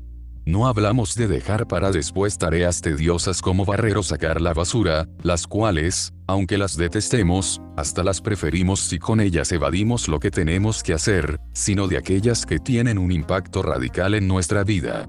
Hay que hacer sencillísimos que nos lleva semanas comenzar o que simplemente nunca arrancamos. Labores tan fundamentales como actualizar un resumen curricular o trazar un proyecto personal quedan enterradas bajo el peso inconmensurable de las series de televisión, los videojuegos, los grupos de WhatsApp o los inacabables memes. Con esto no te quiero decir que trabajes sin descanso. Entretenerse es esencial para lograr los planes que has trazado. Sin embargo, debes estar consciente de la posición que otorgas a la recreación en tu lista de prioridades. Si lo haces de una forma inteligente, disfrutarás mucho más esas pausas, porque sabrás que tienes el control de tu vida. Otro de los elementos que nos lleva a posponer nuestras acciones fundamentales es el mal establecimiento de las prioridades. Sé que ya has escuchado muchas veces aquello de que hay cuestiones importantes y otras urgentes, y que nuestro foco debe estar en las primeras, pero esto es algo que nunca debes olvidar. Además, es preciso recordar que este será siempre un criterio arbitrario, viciado con nuestros sesgos y prejuicios, y que, aunque tengamos colgada en la pared una hermosa matriz de lo importante y lo urgente, serán nuestros actos los que hablarán al final. Haz un ejercicio, y hazlo bien, porque volveremos a él unos capítulos más adelante. Quiero que realices una lista de las 5 cosas más importantes para ti en este momento, cosas que tú debas concluir como trazar presupuestos o sentarte a estudiar un tema que necesites aprender. Al lado colocarás una fecha razonable de cumplimiento. Luego, durante unos días, lleva una lista de lo que haces, registra con gran precisión el tiempo dedicado a las redes sociales, salvo que éstas sean parte de tu proyecto personal, a ver televisión, o escribir mensajes de texto, así como otros elementos que te distraigan a la hora de trabajar. Si lo deseas, excluye de esta lista el tiempo que separas con total uso de razón para reponer tu cuerpo y refrescar tu mente. Adicionalmente, es importante que lleves registro de las distracciones en que caes a la hora de emprender una tarea. ¿Cuántas veces interrumpes el trabajo para hacer algo intrascendente? ¿Cuántas veces revisas el teléfono o abandonas tu labor sin avanzar? 5 tareas fundamentales minutos de distracción interrupciones del trabajo. Esta revisión te dará una idea de cuáles son las rutas de escape. No te confundas, algunas veces las tareas domésticas son la excusa perfecta para levantarnos de la silla, debes identificar cuándo cortar una cebolla es hambre o distracción. Es posible que también nos refugiemos en tareas que creemos productivas sin serlo, como responder estériles correos electrónicos o asistir a juntas interminables. Este ejercicio te ayudará, adicionalmente, a definir un lugar óptimo para trabajar, si no lo tienes. Toda ocupación requiere un lugar a prueba de distracciones en la medida de lo posible, pero nuestro sitio de trabajo no hará nada por sí mismo si no tenemos disciplina. En el mundo actual los teléfonos inteligentes son la mayor de todas las distracciones. Apágalo, amordaza a ese charlatán empedernido. Si no puedes hacerlo por algún motivo, limita su poder de distraerte, apaga las notificaciones, ponlo lejos de tu alcance, pide a las personas más importantes que eviten enviarte mensajes innecesarios. Por lo regular, el después se convierte en nunca. Una vez que sabes cuáles son los distractores que interrumpen la faena, tenlos a mano. No te pongas a trabajar sin contar con el material necesario y no lo utilices para otra cosa. Cuando sientas que hayas avanzado en este sentido, podrás ir más allá. Practicar la serenidad refuerza el dominio propio, especialmente si eres una persona que viaja o que no cuenta con un lugar sobre el que tengas demasiado control, puedes desarrollar tu capacidad de enfoque al introducir circunstancias incómodas que rompan con tu paciencia o concentración.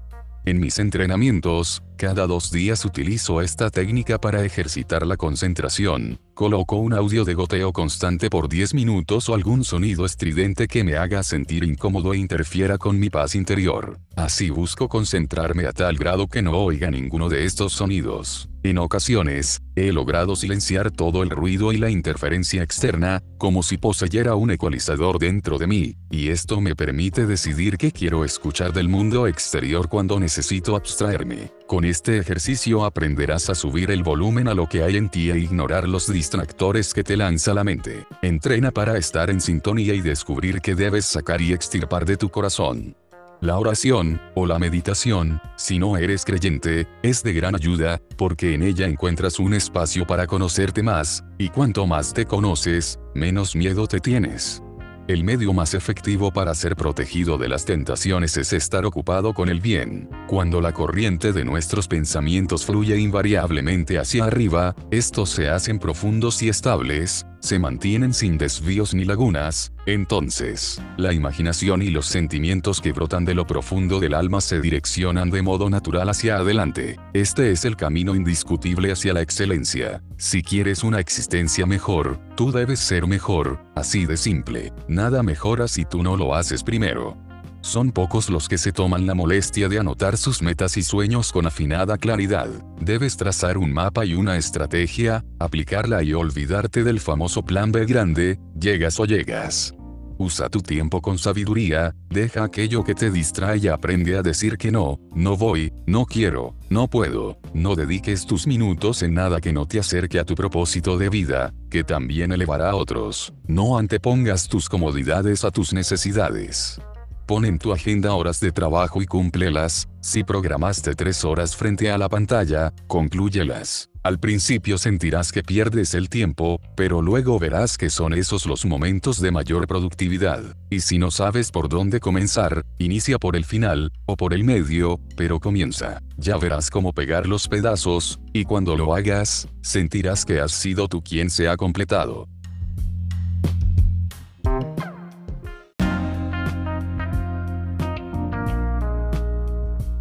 El precio de ser diferente.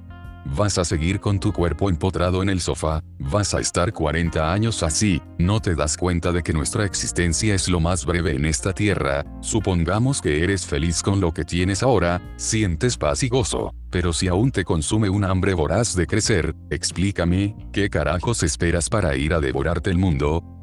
Cada vez que afirmas que estás bien, firmas tu acta de defunción. Y más aún si sabes que te quedan pasos por dar, cartas por jugar y canciones por bailar.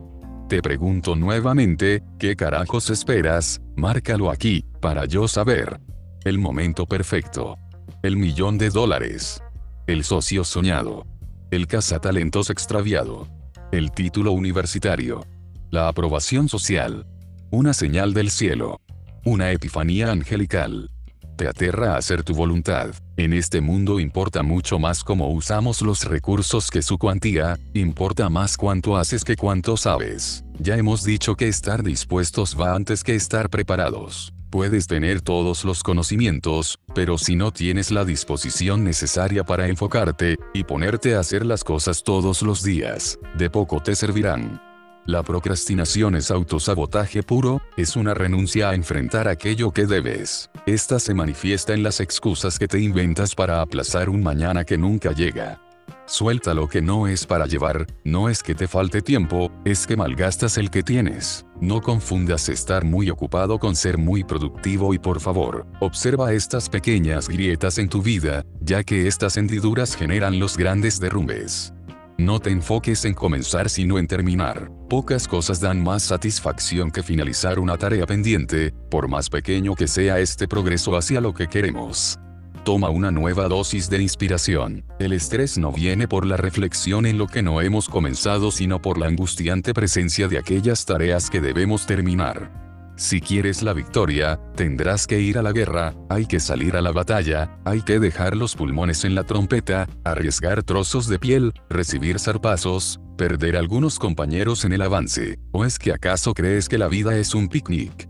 Muchas veces tendrás que decir sí a aquello que te causa temor, pero esta es la única manera de saber si te ponchas o la sacas del estadio. Hazlo de vez en cuando y verás que el precipicio tiene el objetivo de hacerte saltar o enseñarte a volar. Aunque tu primer rugido suene como un graznido, debes de enseñar los colmillos desde ya. Todos necesitamos algo de ferocidad, en esta selva o ruges o te quedas como borrego. ¿De qué te sirve creerte un león si no comienzas a rugir? ¿Quién va a creer en ti si no lo haces tú? No comprendes que ese es el precio de ser diferente, un precio que puede ser sumamente alto, pero es el costo de la dignidad humana. Es mejor ser un loco emprendedor que un empleado en sus cabales, pero amargado. Deja de repartir currículos y comienza a repartir volantes de tu propio negocio. Cuando hagas las cosas, hazlas con amor, con pasión, con sapiencia, con visión, con enfoque, sin temor y sin mirar atrás. Y prepárate, no existe mejor inversión que la destinada a tu conocimiento. Estudia, entiende, enfócate, discierne cada palabra y cada tema, pero aplica lo aprendido, porque el conocimiento cautivo en tu cabeza es tan infértil como en un libro cerrado. Cada momento en tu vida debe ser un manjar y un aprendizaje, que no pase un día del que puedes prescindir, uno del que digas, pude haber vivido sin el día de hoy. Eso sería un verdadero asesinato. Capítulo 7 que te tiemblen las piernas. He dado pasos llena de miedo, pero han sido los más dignos en mi vida. Anja Ruiz. Ya dijimos que procrastinar tiene entre sus causas un mal manejo del miedo. Tanto la ausencia de este como una dosis excesiva, paralizan y causan inacción. El miedo es una reacción que con frecuencia se convierte en autosabotaje. Está tan enterrado en nuestro espíritu que lo depositamos debajo de la alfombra y pensamos que no está allí, luego comenzamos a creer que simplemente no estamos hechos para triunfar. Cuando enfrentas al miedo, cuando decides dejar de verlo como un impedimento y echas abajo la cerca que teje frente a ti para incendiarla y con ella hacer arder el combustible que te llevará a lograr lo que deseas, solo entonces notarás que lo que te atemorizaba excedía aquello que podía ocurrir en la realidad. No caigas en el juego de la mente ni anticipes la derrota. El miedo es un aliado mentiroso, un amigo que todo lo exagera. Somos nosotros quienes le asignamos la función que debe cumplir en nuestra vida, puede ser la barrera que nos impide avanzar o el combustible del cual extraemos la energía para seguir. Sin él, nuestra especie no hubiese sido más que el alimento de los depredadores, pero sin nuestro poder para superarlo, aún seguiríamos ocultos en las cavernas. Hoy, muchas personas que no logran vencerlo habitan en la más profunda de las oscuridades, la mediocridad, esa caverna del sin tan solo hubiera. Punto. La mente es más caótica que la realidad. El miedo a triunfar se debe a asociaciones neuronarrativas que desembocan en conductas repetitivas. Nuestra vida está dominada por opiniones, creencias y convicciones, la guían dos grandes motores, el placer y el dolor. Por supuesto, nuestras opiniones pueden ser diluidas, sin embargo, para destruir una opinión, primero hay que dudar de ella, y ciertamente, para destruir una creencia, hay que cuestionarla. Las convicciones y las creencias no son lo mismo, las últimas pueden cambiar, mientras que las primeras son aquellas certezas por las que estamos dispuestos a morir. Los inquebrantables sienten miedo porque persiguen la inmensidad, se imponen desafíos que asustan solo de imaginarlos. La grandeza, la gloria y el éxito son estados idílicos y apacibles únicamente cuando fantaseamos con ellos, pero cuando los concebimos con la intención de concretarlos, de hacerlos realidad, generan temor. A los inquebrantables les tiemblan las piernas cuando se paran frente a los retos, pero no les tiembla el pulso al lanzar la piedra que derribe a los gigantes. Siempre habrá una misión, un motivo que les cause un bramido en el pecho, una nueva oportunidad para avanzar. El miedo no se vence, se usa para vencer. Quizás has recibido tantas veces un no como respuesta, que acabaste por convertirte en un realista. ¿Cuántas veces has pensado que estabas mejor antes de intentar algo? Por supuesto, la incertidumbre genera temor, pero la certidumbre es un vuelo sin escalas a la mediocridad. Pensamos que conseguiremos estos éxitos nosotros solos, pero no es así, aquel que va adelante nos marca el camino. Él provee las herramientas para hacerlos realidad, por ello debemos estar dispuestos a aplicar estas armas. El miedo tiene su raíz en una falacia, en la ausencia de fe. Te llenará de excusas para justificarte, pero del solo se derivan otros temores. 1. Temor de no ser digno del éxito. 2. Temor de no poder satisfacer las expectativas. 3. Temor de no poder enfrentar los compromisos que conlleva iniciar un proyecto personal. 4. Temor de ser rechazado. 5. Temor de perder el confort. 6. Temor de decirle no a ciertos deleites o personas. Desastre de los pensamientos limitantes. El miedo a triunfar se caracteriza por varios comportamientos que requerirían un nuevo capítulo, pero me referiré solo a algunos que considero esenciales. No puedo evitar que los malos pensamientos surjan en mi mente, pero sí puedo impedir que se alojen ahí. Si haces un mal manejo del miedo al éxito, seguro evidencias alguno o varios de estos comportamientos. 1. Tienes bajo rendimiento. 2. Te centras en quienes te rechazan y no en los que te aceptan. 3. Pierdes el foco de tu objetivo. 4. Crees que otros merecen el éxito, pero tú no. 5. Procrastinas. 6. Te resistes al sufrimiento. 7. Te domina la aversión al conflicto. Necesito detenerme en el último de estos aspectos. Cada día nos enfrentamos a diversos conflictos en mayor o menor grado y en distintas formas y situaciones. Ciertamente hay diferencias en la personalidad y en la crianza que nos llevan a lidiar con el conflicto de un modo también distinto. Aún así, podemos modificar cómo lo encaramos. Desde temprana edad nos vemos obligados a tomar decisiones y enfrentar numerosos conflictos. Nuestra humanidad nos hace vulnerables a ellos y a las consecuencias que estos arrojan, pero todos los grandes hacedores de la historia se han forjado bajo el golpe inclemente de su mazo, David, Pablo, Ruth, Alejandro Magno, Juana de Arco, Churchill. Maria Curie, Mandela, Luther King, Gandhi, por mencionar unos pocos, pasaron por momentos de enormes crisis que hicieron aflorar su preocupación, estrés o ansiedad, propios de los seres humanos. Al hombre se lo conoce más por sus reacciones que por sus acciones.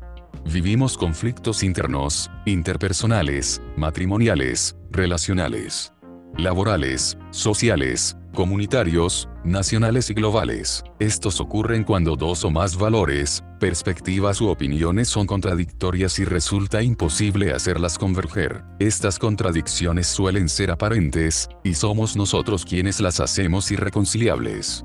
Debemos comenzar aceptando que a veces nos sumimos tanto en los problemas que somos incapaces de hallar la solución, aunque ésta no muerda los tobillos. A veces no existe ni siquiera un conflicto en sí.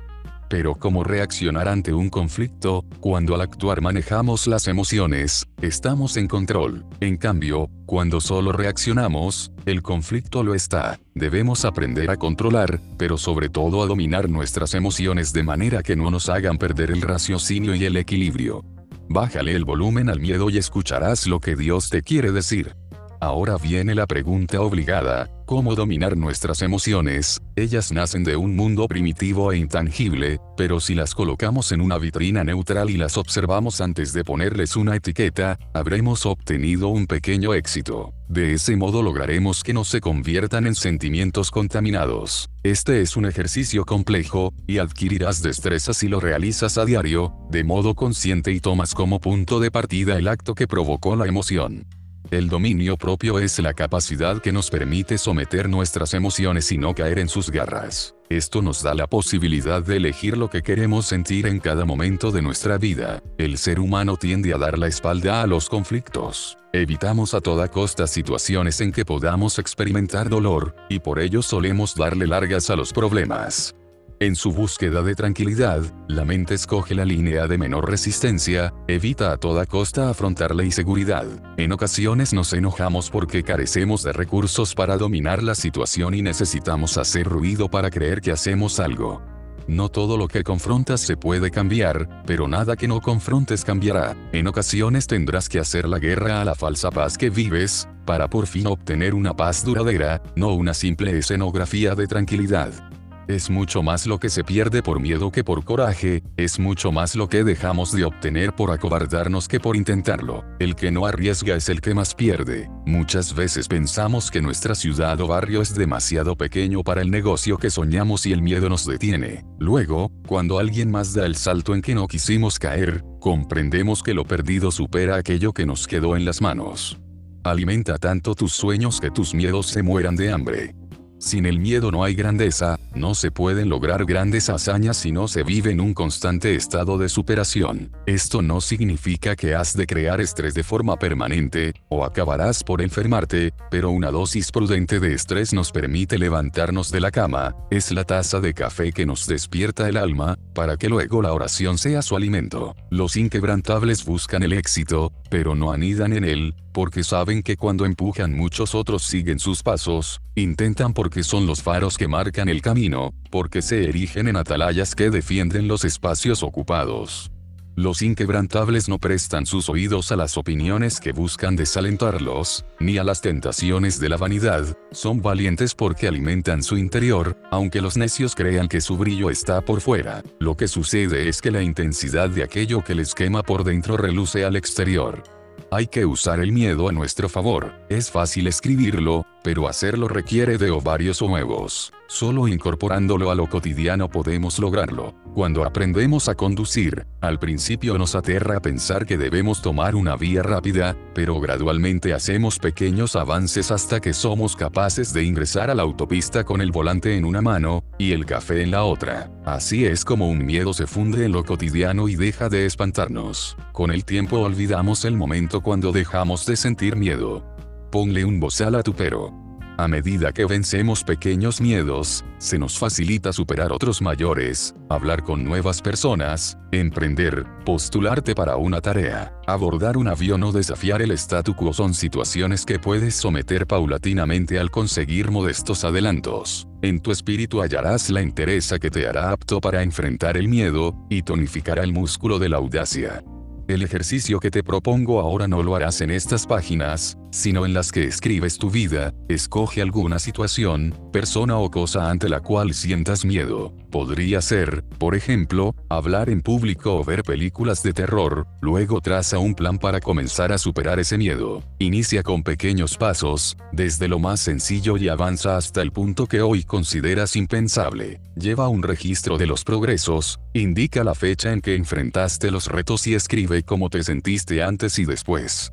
La naturaleza del miedo que enfrentes y tu capacidad para superarlo definirán tu progreso. Cuando superes ese desafío que hoy te hace desviar la mirada, no temas dejar evidencia en el ecosistema digital, usa las etiquetas El miedo se usa para vencer inquebrantables. Si quieres, incluye un breve texto y cuéntale a otros inquebrantables cómo fue tu proceso, desde el carrusel de los niños a la montaña rusa que hoy te produce vértigo solo de verla. ¿Cómo puede liderar a otros quien no haya los recursos para hacerlo consigo mismo? Cuando hayas descubierto y superado la causa de tu miedo, no te olvides de seguir siendo perseverante, responsable, congruente, diligente y, no menos importante, de disfrutar la delicia de haberlo logrado. Aunque ahora mueras de miedo, precisas incrementar tu capacidad de hacer frente a las adversidades de la vida, transformar el dolor en una fuerza motora para poder así superar las pruebas y fortalecerte con ellas. El miedo mata.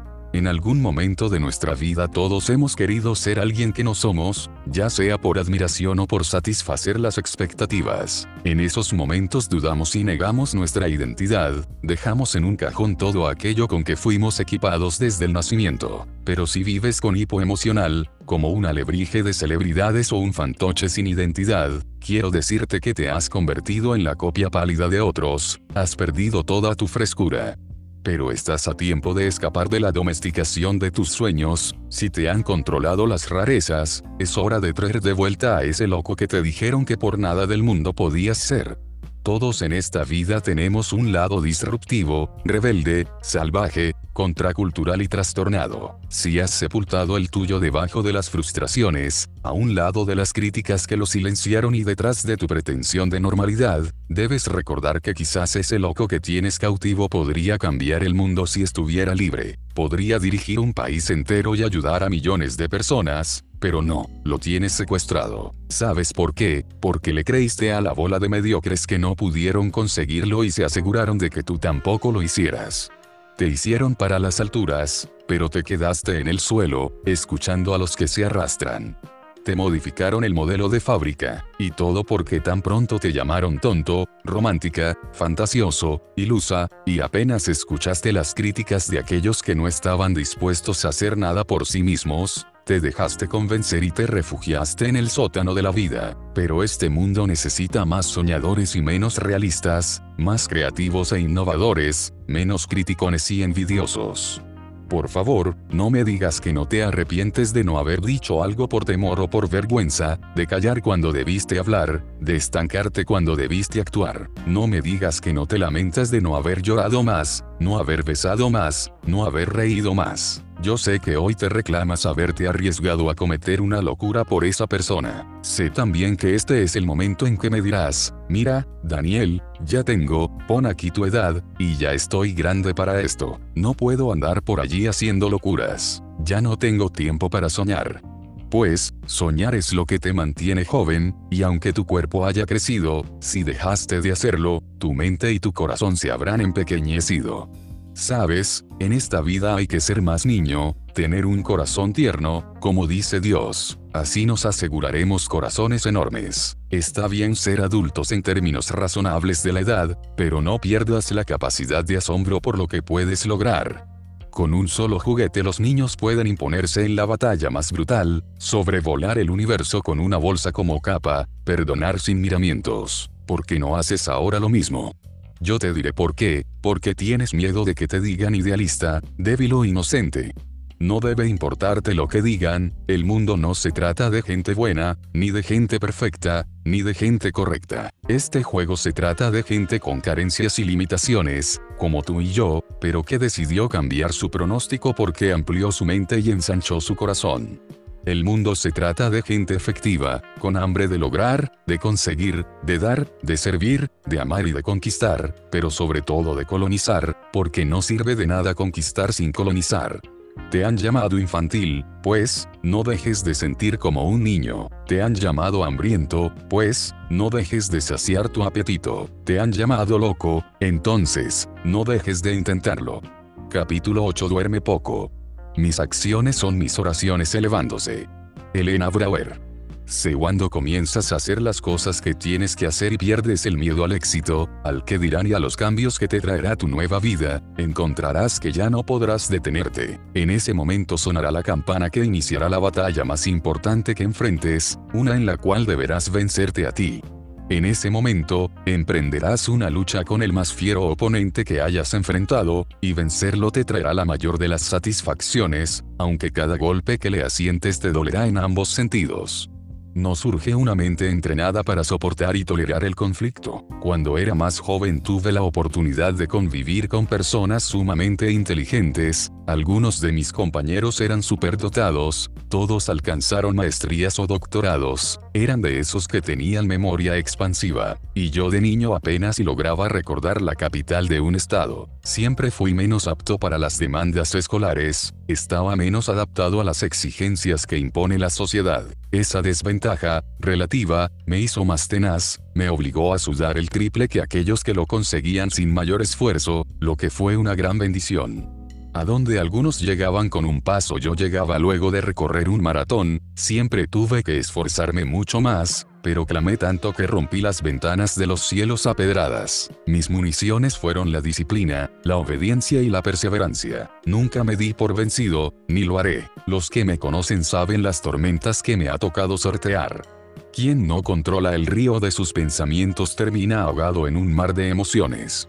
Los que no llegaron simplemente no estaban interesados, y quienes lo hicimos fue porque nos comprometimos a vencernos a nosotros mismos. Yo pido a Dios sin reparos, a Él nunca se le acaban las ganas de darme, ni a mí tampoco las de pedirle. Tienes poco cuando pides poco y crees que no lo mereces todo. Pide más, mucho más, jamás te conformes. Solo pueden ser persistentes quienes se aman a sí mismos, y el amor propio se refleja en esa constancia. La concentración sostenida hacia una meta, sin dejar de avanzar, tarde o temprano te llevará al éxito.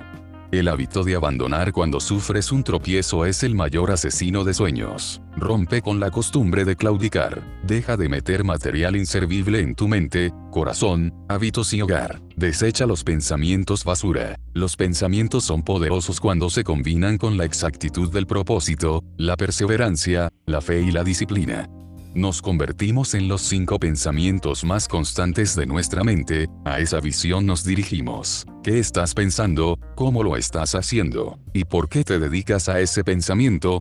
No respondas aún. Piensa, analiza, medita y repite. Eres lo que piensas. Dedica 10 minutos diarios a pensar y meditar en qué tipo de persona te quieres convertir. Hazlo con verdadero enfoque y entrega. Instituye en tu vida la ley de la perseverancia y de la repetición. Haz una constante del buen pensar y comenzarás a sentirlo todo. Cada pensamiento negativo se convierte en una emoción contaminada, y una emoción contaminada engendrará actos y hábitos nocivos.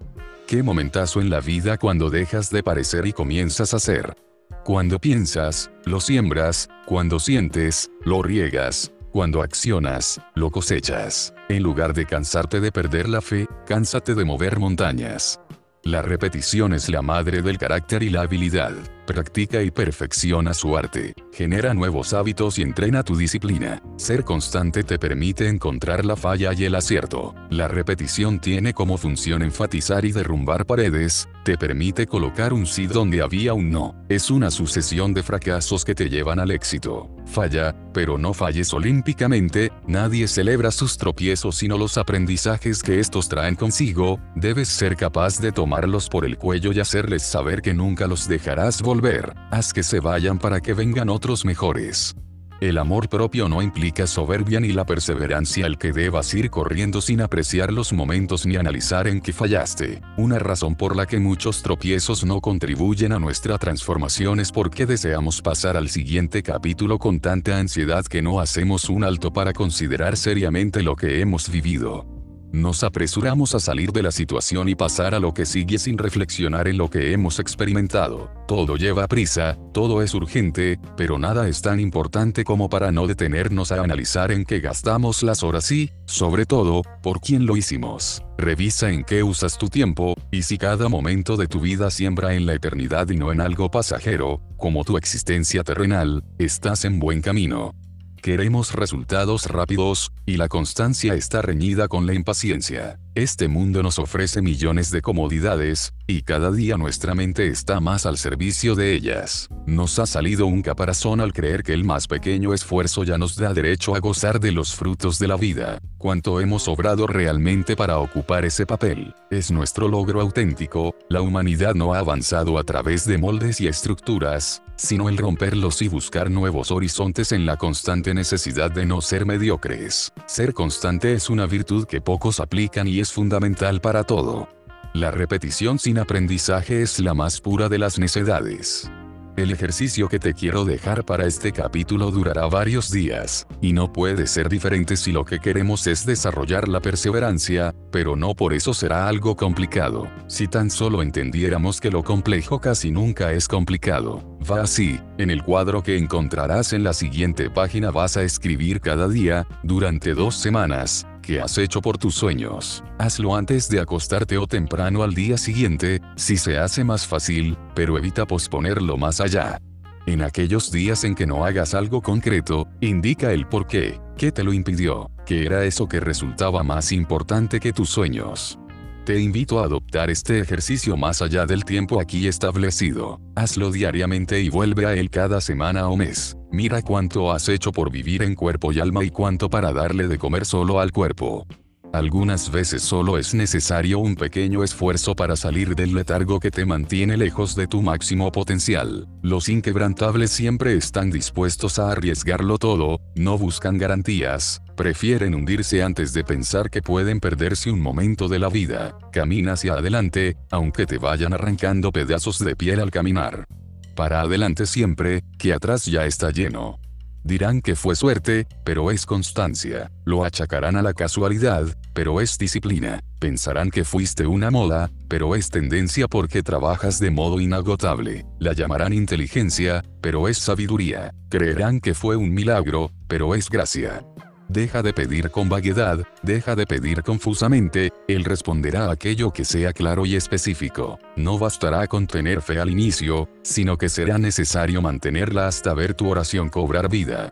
Serás como roca, aunque las turbulentas aguas te cubran y te golpeen, emergerás de la blanca espuma triunfante, las olas vienen y van, pero tú siempre permanecerás. Confía aún sin fuerzas, aliméntate de lo eterno y levantarás vuelo, sí o sí.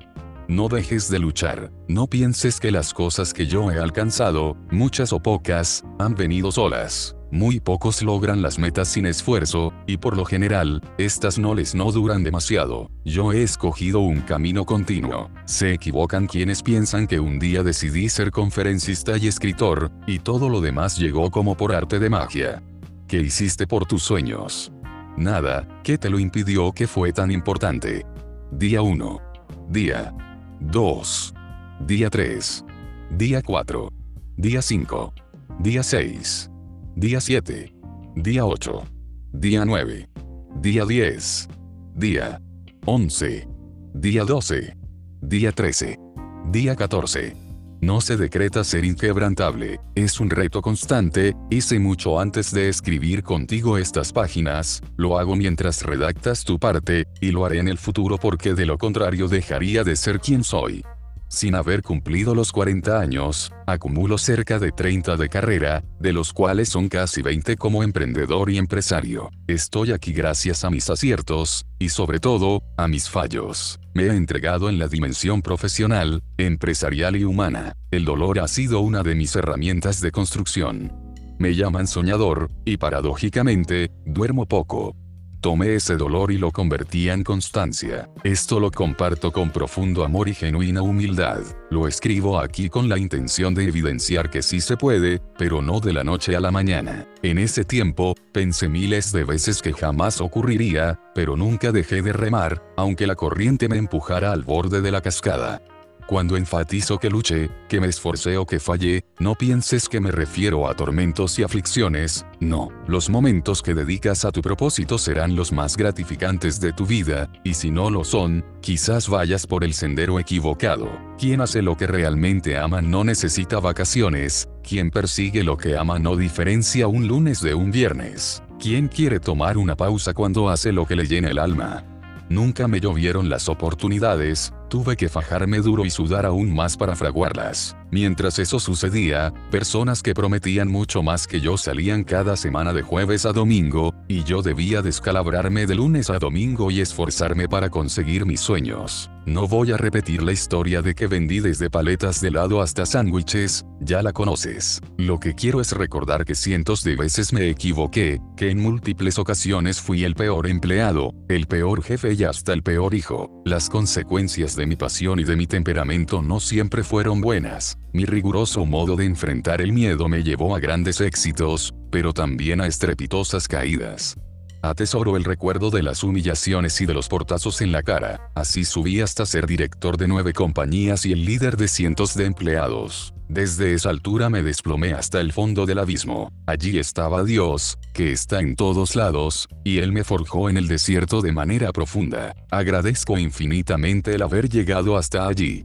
Yo seguiré en brega, porque esta historia no termina hasta que Dios pulse la tecla del punto final. Mientras tanto, seguiré expandiéndome más allá de mis talentos y dones aparentes, quiero ir a lugares a donde otros no han querido llegar porque el precio es demasiado alto. Pero te aseguro que he recibido más bendiciones por disciplinado y tenaz que por todos mis talentos juntos. No importa con cuánta fuerza lo intentas, lo que importa es cuántas veces regresas y lo repites. El que va conmigo me sostiene con su diestra, lo sé, deberías saber que también lo hará contigo, porque a todos nos ama por igual. No le falles, amate y gánate esa batalla. No toleres. Miles y miles de genios que no son reconocidos y que viven en la quiebra. Gente que no alcanzó ni la quinta parte de lo que pudo ser. Tus talentos y tus dones son un vehículo, son un camino, son herramientas poderosas de construcción, pero de nada sirven si no las acompaña la constancia, la capacidad de ejecutar, una fiera voluntad y la claridad de propósito. Son estos factores, por encima de los talentos, los que te asegurarán resistencia ante las adversidades que con toda certeza enfrentarás. Deja de tolerar lo que no te bendice ni te suma, tolerar suele ser un problema. Tolerar lo mediocre, tarde o temprano te hará mediocre. Tolerar el mal, tarde o temprano te llevará a aceptar la maldad.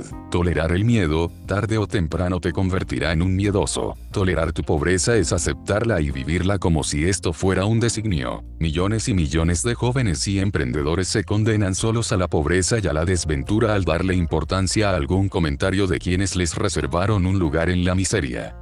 Si solo supieras que eres la única causa de tu propio infortunio, que la redundancia de ideas contaminadas te ha negado la prosperidad. Estas son como parásitos de tu subconsciente, se alimentan de tu voluntad y desde allí determinan la calidad de tus pensamientos y emociones, los llevan al plano físico donde, a través de ti, dan forma a esa realidad negativa que solo existía en tu mente. Levántate, carajo. Deja de llorar, que el tiempo se te está acabando. Cada día de limitaciones que toleras es un día menos para cumplir tus sueños. Y mientras tú te quejas, alguien se está comiendo tu pastel. Eleva los estándares de tu vida, deja de consentir tus errores, expulsa la apatía y los malos hábitos, deja de aceptar que abusen de ti, deja de permitir que alguien más se robe lo que es tuyo. Deja de tolerar, deja de decir, así me tocó vivir, estas son mis circunstancias, mi abuelo fue un perdedor o mi papá es un perdedor, y yo también lo seré. No toleres. Si naciste pobre será un reto, pero si mueres pobre será tu responsabilidad, porque tu espíritu es un tesoro. Vive más, exígete más y da más, no existe el éxito de la noche a la mañana, saca de una buena vez los colmillos y muerde. Deja de tolerar, y no te des por vencido nunca más. Capítulo 9. Antorchas humanas. Creo en mi corazón, siempre vertido, pero nunca vaciado.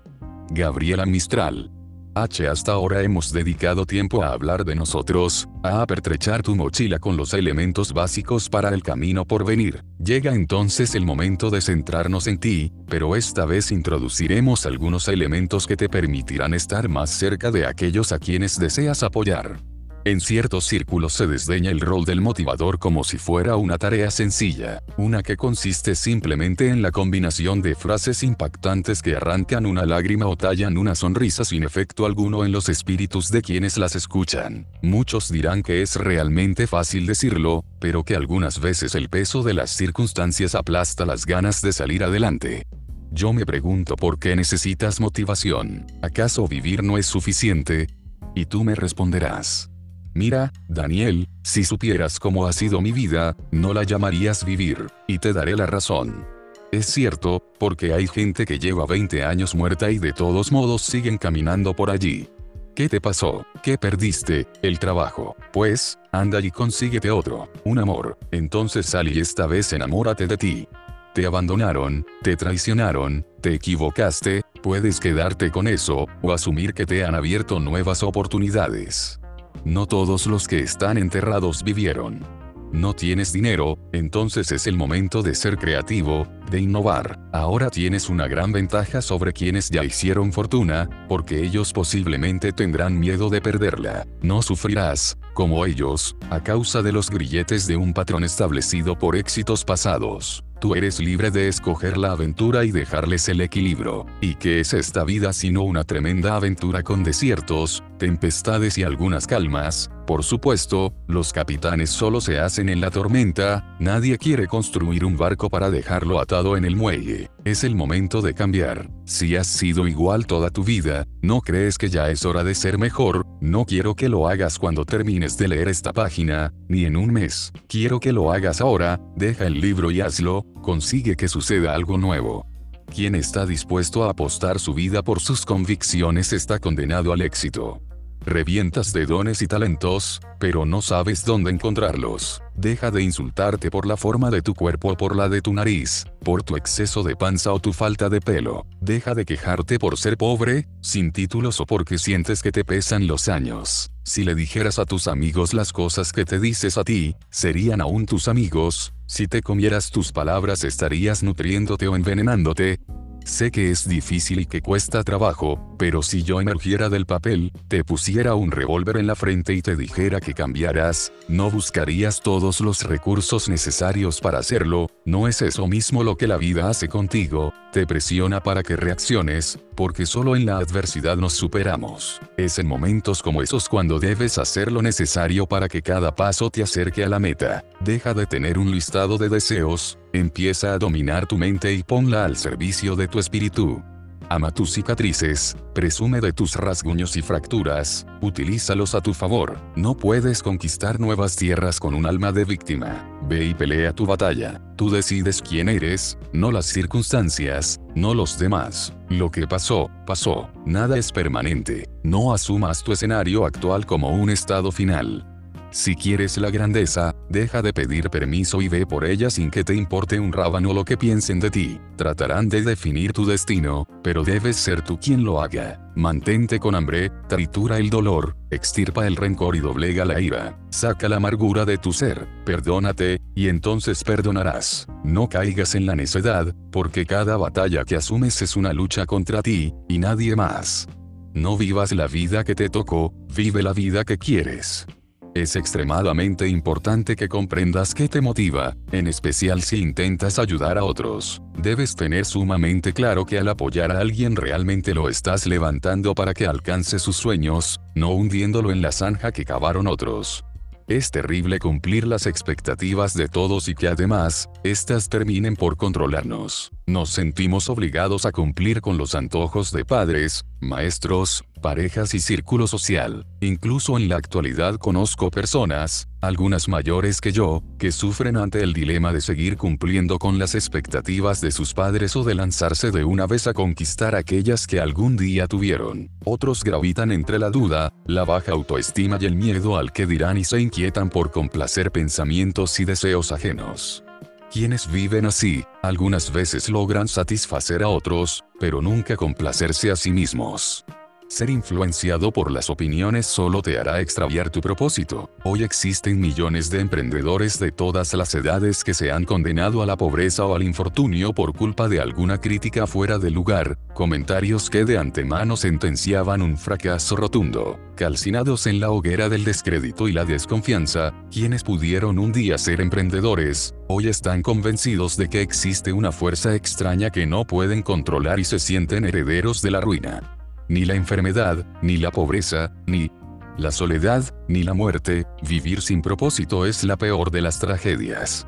Durante miles de años, los más grandes filósofos han discutido sobre el sentido de la vida. La filosofía es un tema de gran utilidad, pero cuando precisamos definir el significado de la existencia no vamos más allá de la especulación. No todas las puertas que dicen éxito esconden tu propósito. Somos lo que decidimos ser, el mundo es como determinamos que sea.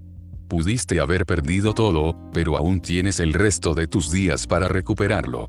Me gusta pensar que todos podemos ser como el fuego de una antorcha en la oscuridad, una que arda y ilumine sin apagarse a pesar de los vientos en contra, una cuyo resplandor provenga de su propósito, que no es más que el encender otra antorcha, y la meta final es prender un fuego que nos ilumine el camino a todos. Aquello que te incendie por dentro es lo que vas a irradiar. Todas las luces iluminan, pero no todas dan calor. Hay quienes caminan a ciegas porque lo hacen con la luz de otros, pero están a oscuras por dentro. Es por esto que muchos han salido de la oscuridad sin que la oscuridad salga de ellos. Te dirán que no eres capaz, que eres un perdedor, un exiliado, un perseguido, un impuro, un condenado, un pecador, un fracasado, un tonto o un débil. Pero tú no perteneces a la oscuridad. Mírate al espejo, y si ves a un cobarde dile que se largue, porque en tu corazón no caben los dos. Es cuando actúas como eres en realidad, sin máscaras ni pretensiones, que las cosas empiezan a cambiar. Deja de enfocarte en lo que no tiene sentido ni valor, de maximizar tus carencias, de ponerlas como pretexto y tirarte a llorar delante de ellas. No otorgues ni un solo gramo de importancia a las opiniones que los demás tienen sobre ti, debes saber quién eres, pero no des la espalda a los consejos ni a la sabiduría, aprende a escuchar sin que tu mente pierda el foco. Esfuérzate, sé valiente, es la única manera de lograrlo. No temas, porque esta vida se come a los cobardes. Apuesta con fe todas tus fichas y aprende a verte como Dios te ve. Quiero entregarte la fórmula que ha regido mi vida durante todos estos años de caerme y levantarme, de desmoronarme y restablecerme, de hundirme y de surgir. En todo ese tiempo me ha guiado una proporción infalible. 51% imaginación más 49% sudoración. Con esa receta en mente toma un tiempo para responder estas preguntas. ¿Qué podrías hacer 24 horas al día, los 7 días de la semana, sin que te pagaran? Tus notas. ¿Qué harías si tuvieras lo que, según tú, hoy te falta? Tus notas. ¿Qué es lo peor que pudiera ocurrirte si lo intentas? Tus notas. ¿Qué dirige tus actos? Tus notas. Ahora quiero que pienses con profundidad tus respuestas. No es necesario que escribas tus reflexiones, pero hazlo si quieres. ¿Existe eso que harías por puro placer?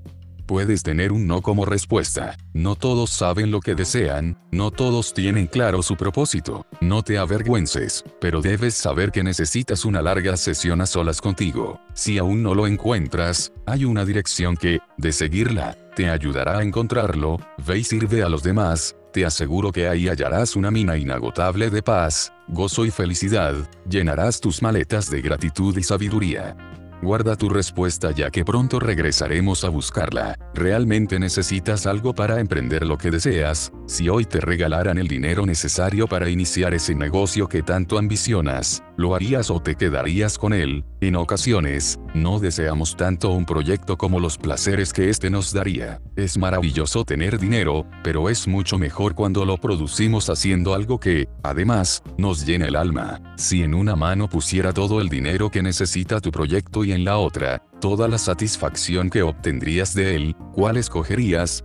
El resultado de actuar desembocaría en una vida muy diferente a la que tienes hoy, Es importante considerar que en innumerables ocasiones no hacemos lo que deseamos hacer porque le tememos a unas consecuencias que no son peores que la vida que tenemos ahora. Esa es la forma de pensar que nos ata a trabajos miserables durante años, nos enjaula en relaciones abusivas que nos llenan de infelicidad y provoca que nos conformemos con no llorar cuando pudiéramos explotar a carcajadas.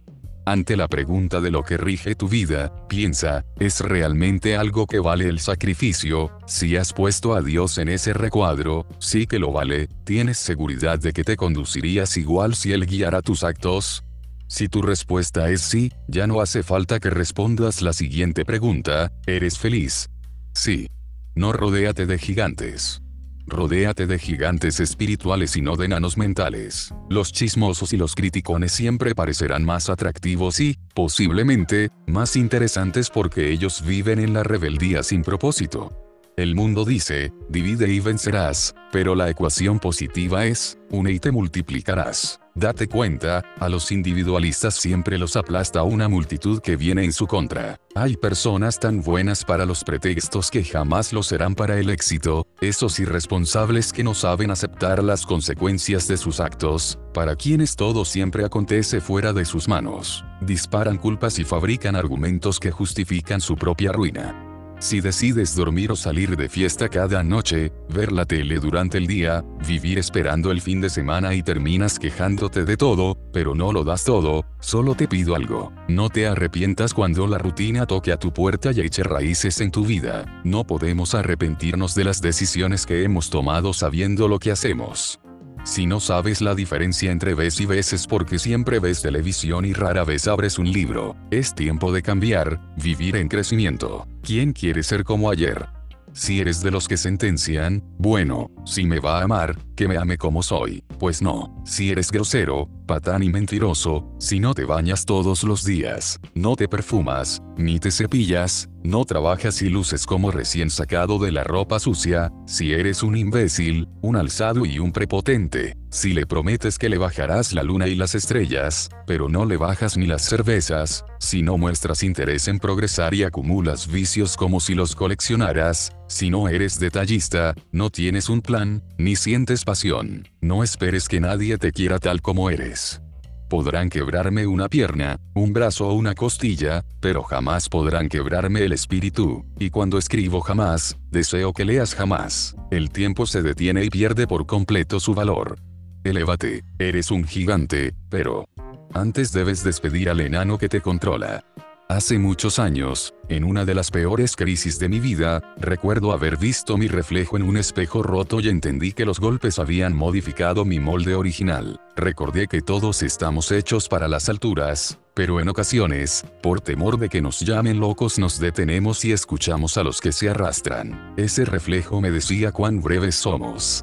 Aprendí que para ser un gigante primero debía doblar mis rodillas y entregarle mi vida al gigante del cosmos. Él tomó lo roto y lo desgarrado, lo pulió contra la roca más dura y me hizo capitán en la tormenta. Luego curó mis heridas, peinó mis alas y me envió a matar titanes. Yo siempre estoy ardiendo, mi pasión no es una emoción, no es una actuación, es una descarga de alto voltaje, es la química en la mística de mi alma, es una reacción involuntaria que rompe por completo mi voluntad que no se rige por la temperatura del corazón, sino por la fuerza del espíritu humano. Cada día somos más quienes escuchamos el sonar de la trompeta y gritamos, henos aquí, listos para la batalla, victoriosos en un mundo que ya perdió. Rodéate de gigantes espirituales. Cuando pienses en tus sueños y la duda comience a minar tu vista, aplasta la incertidumbre con las promesas del Eterno. Aférrate con acento, aférrate a la vida y a la fe. Mañana el sol saldrá esplendoroso o es posible que salga detrás de las nubes, pero te aseguro que saldrá. Tu discapacidad emocional se quita con capacidad espiritual, cuando encuentras a Dios, la búsqueda termina, pero la travesía comienza. He peleado con los Judas, pero ellos solitos se ahorcan. Capítulo 10. Sube como un serpa. Se buscan hombres para viaje peligroso, sueldo escaso, frío extremo, largos meses de completa oscuridad, peligro constante, no se asegura el regreso, honor y reconocimiento en caso de éxito. Ernest Shackleton. En el capítulo anterior escribimos sobre las cosas que nos llenan el tanque del alma y cómo debemos obtener de ellas la atracción necesaria para avanzar en los pantanos y los desiertos que recorremos. Ahora revisaremos los elementos que nos permiten tender un puente entre nuestra motivación y la forma de impulsar a otros. Líderes es el único nombre que conozco para referirme a quienes logran sacar lo mejor de su entorno. El liderazgo no es un rasgo ni un rango, no es una posición ni una ocupación. El liderazgo es una decisión, es sacrificio y vocación. Es una entrega que valdrá el riesgo. El liderazgo tiene un precio, dar todo tu valor por los demás. No quiero que pienses que este capítulo no es para ti si no tienes ningún equipo que liderar en el sentido formal del término, o si aún ocupas el último peldaño en la jerarquía de tu empresa. El liderazgo trasciende estas posiciones para que tú decidas qué tan grande es el espacio que quieres inspirar. Yo he impartido cursos y talleres en cientos de empresas, y en incontables oportunidades consigo líderes sin cargo ni título más allá del tamaño de su pasión y la grandeza de su ejemplo. Si bien dedicaremos un segmento al liderazgo en las empresas, los mismos principios se aplican para tu familia, tu grupo de estudios, tu comunidad o algún otro grupo social al que pertenezcas.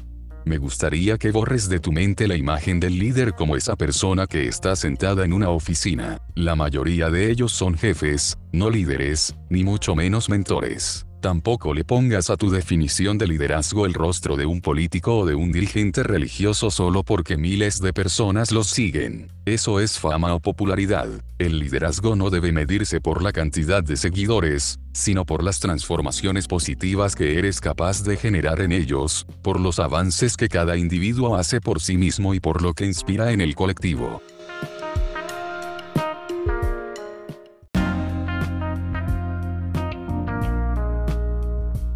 No porque tengas autoridad sobre alguien significa que eres su líder. La distancia entre el liderazgo y la autoridad es abismal, ya que si no estás dispuesto a dar la cara por quienes te siguen, entonces no mereces que ellos pongan sus pasos junto a los tuyos, sin importar qué tan grande sea el gráfico que, colgado en la pared, establece esa autoridad.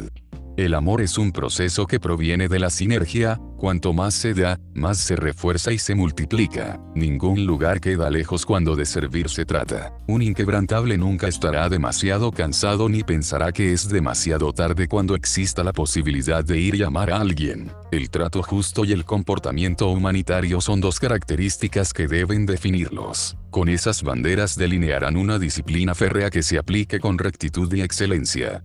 Aun cuando tiene su raíz en el amor, el liderazgo entendido como entrega no es un proceso fácil. Quien sueña con ser un líder, debe acostumbrarse a las risas y a las críticas. Siempre habrá alguien dispuesto a impedir que otros se atrevan a hacer lo que ellos nunca intentarían.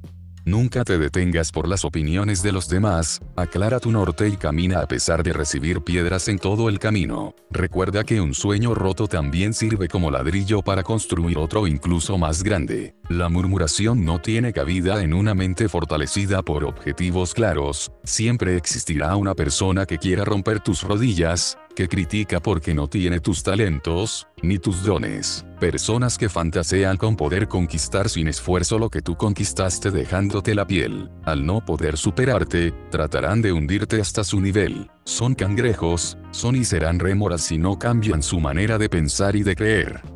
Cuando decidí salirme del molde, sabía lo que me esperaba, sabía que recibiría dagas y flechas, pero al final, detrás del amor y la motivación de cada acto que empuja mi vela está el soplo del maestro. Con eso me basta para resistir, porque las mentes inteligentes y los espíritus llenos de lo alto siempre están dispuestos a aprender, siempre tienen los oídos abiertos al entendimiento y no se desvían del propósito de su vida.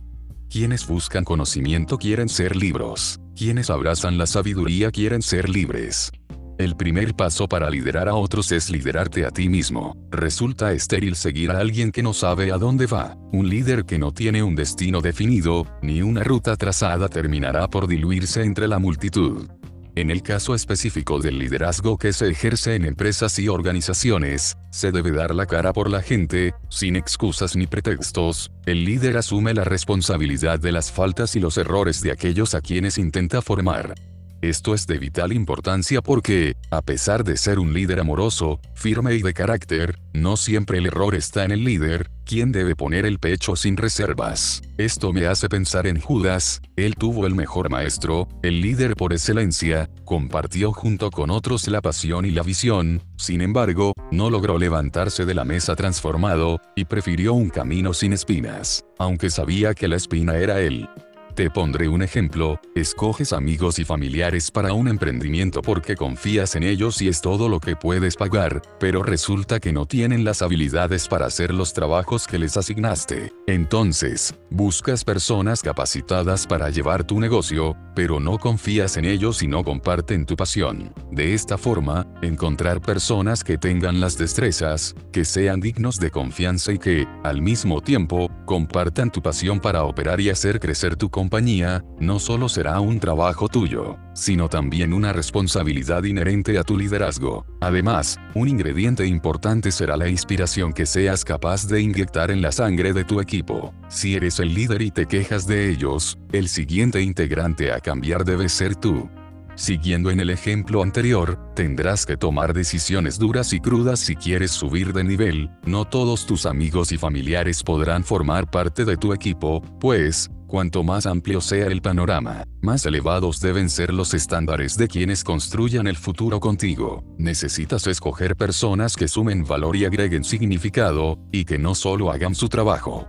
Por esto, prepárate para los juicios y los reproches, las acusaciones y las consecuencias que conlleva confiar y entregar el beneficio de la duda a los amigos y los familiares. Sin abandonar tus afectos deberás construir, a través del amor y la disciplina, una familia que se convierta en un equipo de alto rendimiento.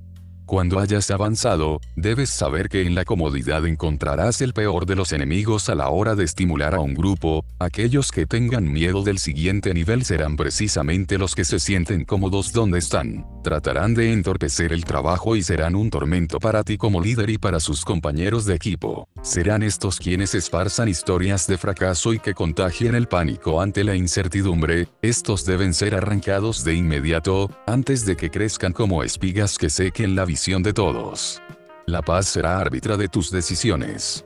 Un verdadero líder pule diariamente los errores de ayer, no tolera el no haber progresado en cada interacción y antes de exigirle a otros, se exige a sí mismo. Pon el ejemplo con tus hechos, la mediocridad de otros no debe menguar tus deseos de excelencia.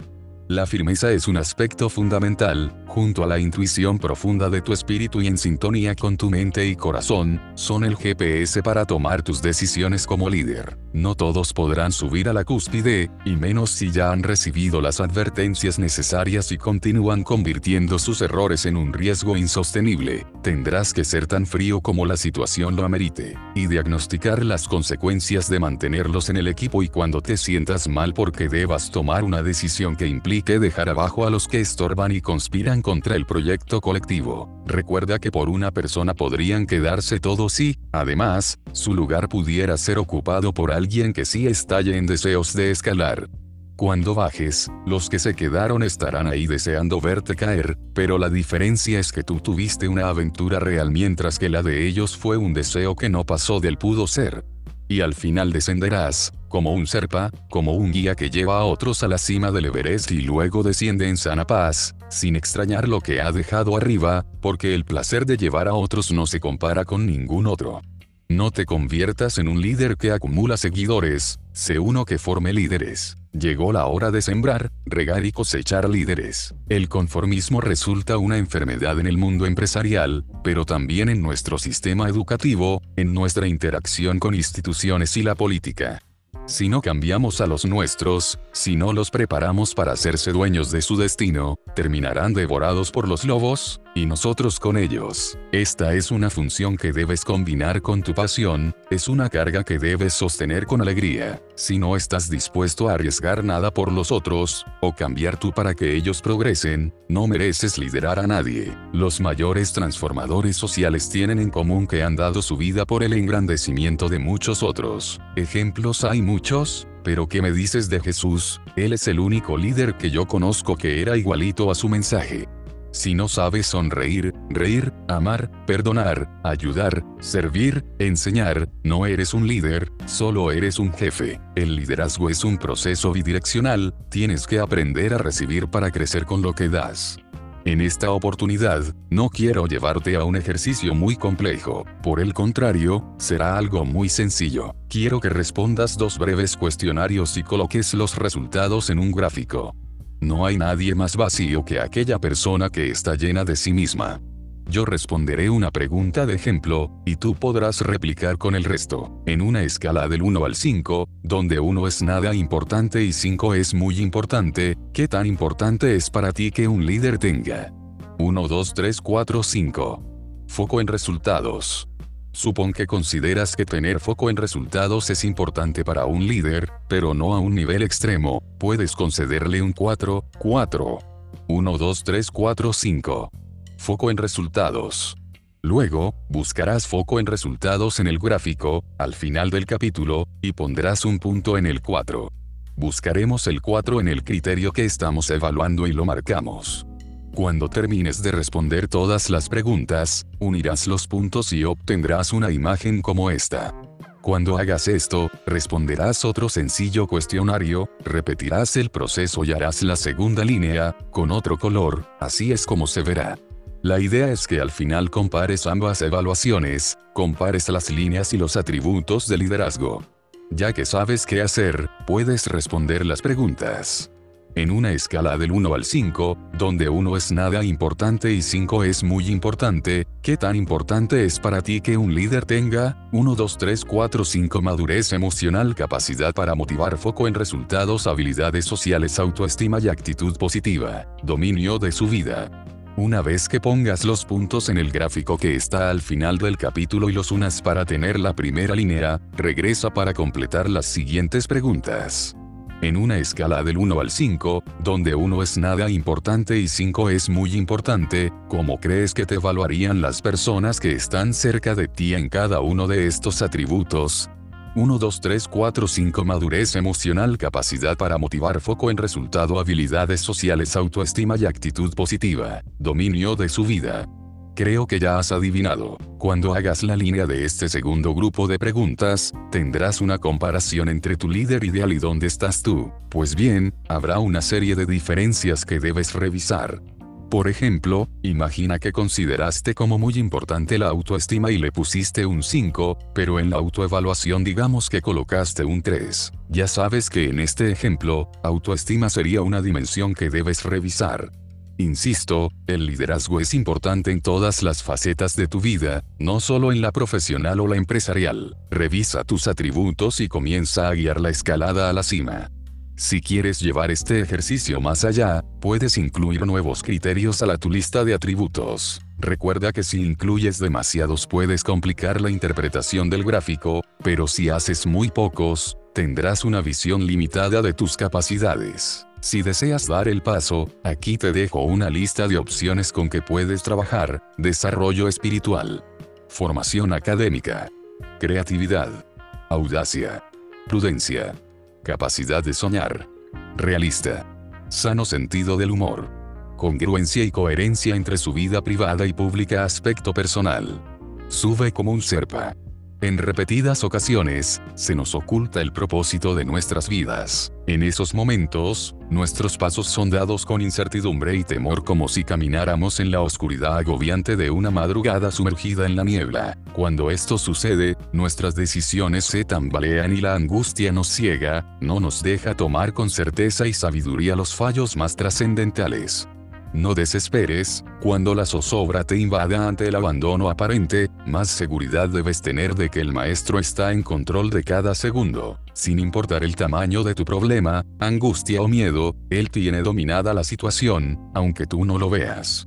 Déjame hacerte una pregunta. ¿Qué es lo que te detiene? Desde cuando solo anhelas ver la cumbre y te dices, ojalá yo pudiera estar allí, hoy puedes ver las cúspides de tu vida como obstáculos o como oportunidades, la decisión es tuya. Puedes rendirte ante tus miedos o continuar escalando, la decisión también es tuya. La resiliencia te equipará para ajustarte a los cambios radicales e injustos de la vida. Tu fortaleza y profundidad espiritual son demostradas por tu capacidad de ponerte de pie una vez más, son validadas por el deseo de seguir, aunque no veas la cúspide, aunque la meta permanezca oculta tras la densa neblina. No será la distancia lo que te separa de la cima, aunque estés a miles de kilómetros, sino el miedo, la pereza, la apatía y el desánimo los que acrecientan la brecha. Aunque todo parezca en vano, no te rindas, tú sigue. Y cuando te calces las botas y decidas volver a emprender el ascenso a la cuesta, sube como un serpa, lleva a otros contigo. Sube como un serpa, no vayas solo. Capítulo 11. Definirte es limitarte y una vez que la tormenta termine, no recordarás cómo lo lograste, cómo sobreviviste, ni siquiera estarás seguro si la tormenta ha terminado realmente, aunque una cosa sí es segura. Cuando salgas de esa tormenta, no serás la misma persona que entró en ella. Haruki Murakami el primer paso para poder influenciar a quienes te rodean es conseguir un cambio en ti. Como ya escribimos en el capítulo anterior, son muchos quienes exigen que los demás avancen 15 leguas, pero no son capaces de convencerse a sí mismos de dar un simple paso. El ejemplo es el arma más poderosa para ayudar a otros, para ser agentes de cambio, se hace fundamental emprender primero una transformación personal en todos los escenarios de la vida. Este cambio es esa lucha de la que hablábamos unas páginas atrás, es esa batalla en la que una mejor versión de ti te derrumba, se impone y emerge victoriosa. La mayoría de nosotros vive pensando en lo finito, vive para vencer a los demás. Los inquebrantables piensan y viven para vencerse a sí mismos. Te preocupan los problemas finitos cuando tienes un Dios infinito. Creemos que el cambio implica una pérdida, pero perder aquello que alimenta nuestros hábitos contaminados y nos destruye, aun cuando nos produzca placer, es una excelente forma de ganar. Con frecuencia, el ser humano comete el error de depender del peligro para justificar su existencia o simplemente para sentirse vivo. Es por ello que nos premiamos con aquello que nos hace daño. No medimos las consecuencias porque éstas no suelen estar en el presente, sino en el futuro, y creemos que les haremos frente en el momento de la verdad, pero la realidad es otra. Nuestra vida se ve dirigida por las reacciones ante el dolor y el placer, en lugar de dejar conducirnos por la sabiduría, el espíritu, el entendimiento, profundo de la mente. No debemos permitir que todo aquello que sucede alrededor de nosotros determine las circunstancias, la calidad y la trayectoria de nuestra vida. Reaccionamos a los conflictos externos del mismo modo que enfrentamos los internos. Busca adentro, no afuera y verás que estás más dispuesto a hacer algo por evitar el dolor, que por sentir placer. ¿Cuántas veces dijiste no sabiendo que debías responder sí, solo por pensar que ponías en juego tu orgullo? Las emociones asociadas equivocadamente crean hábitos erróneos que el intelecto no logra romper por mucho que la mente se lo proponga.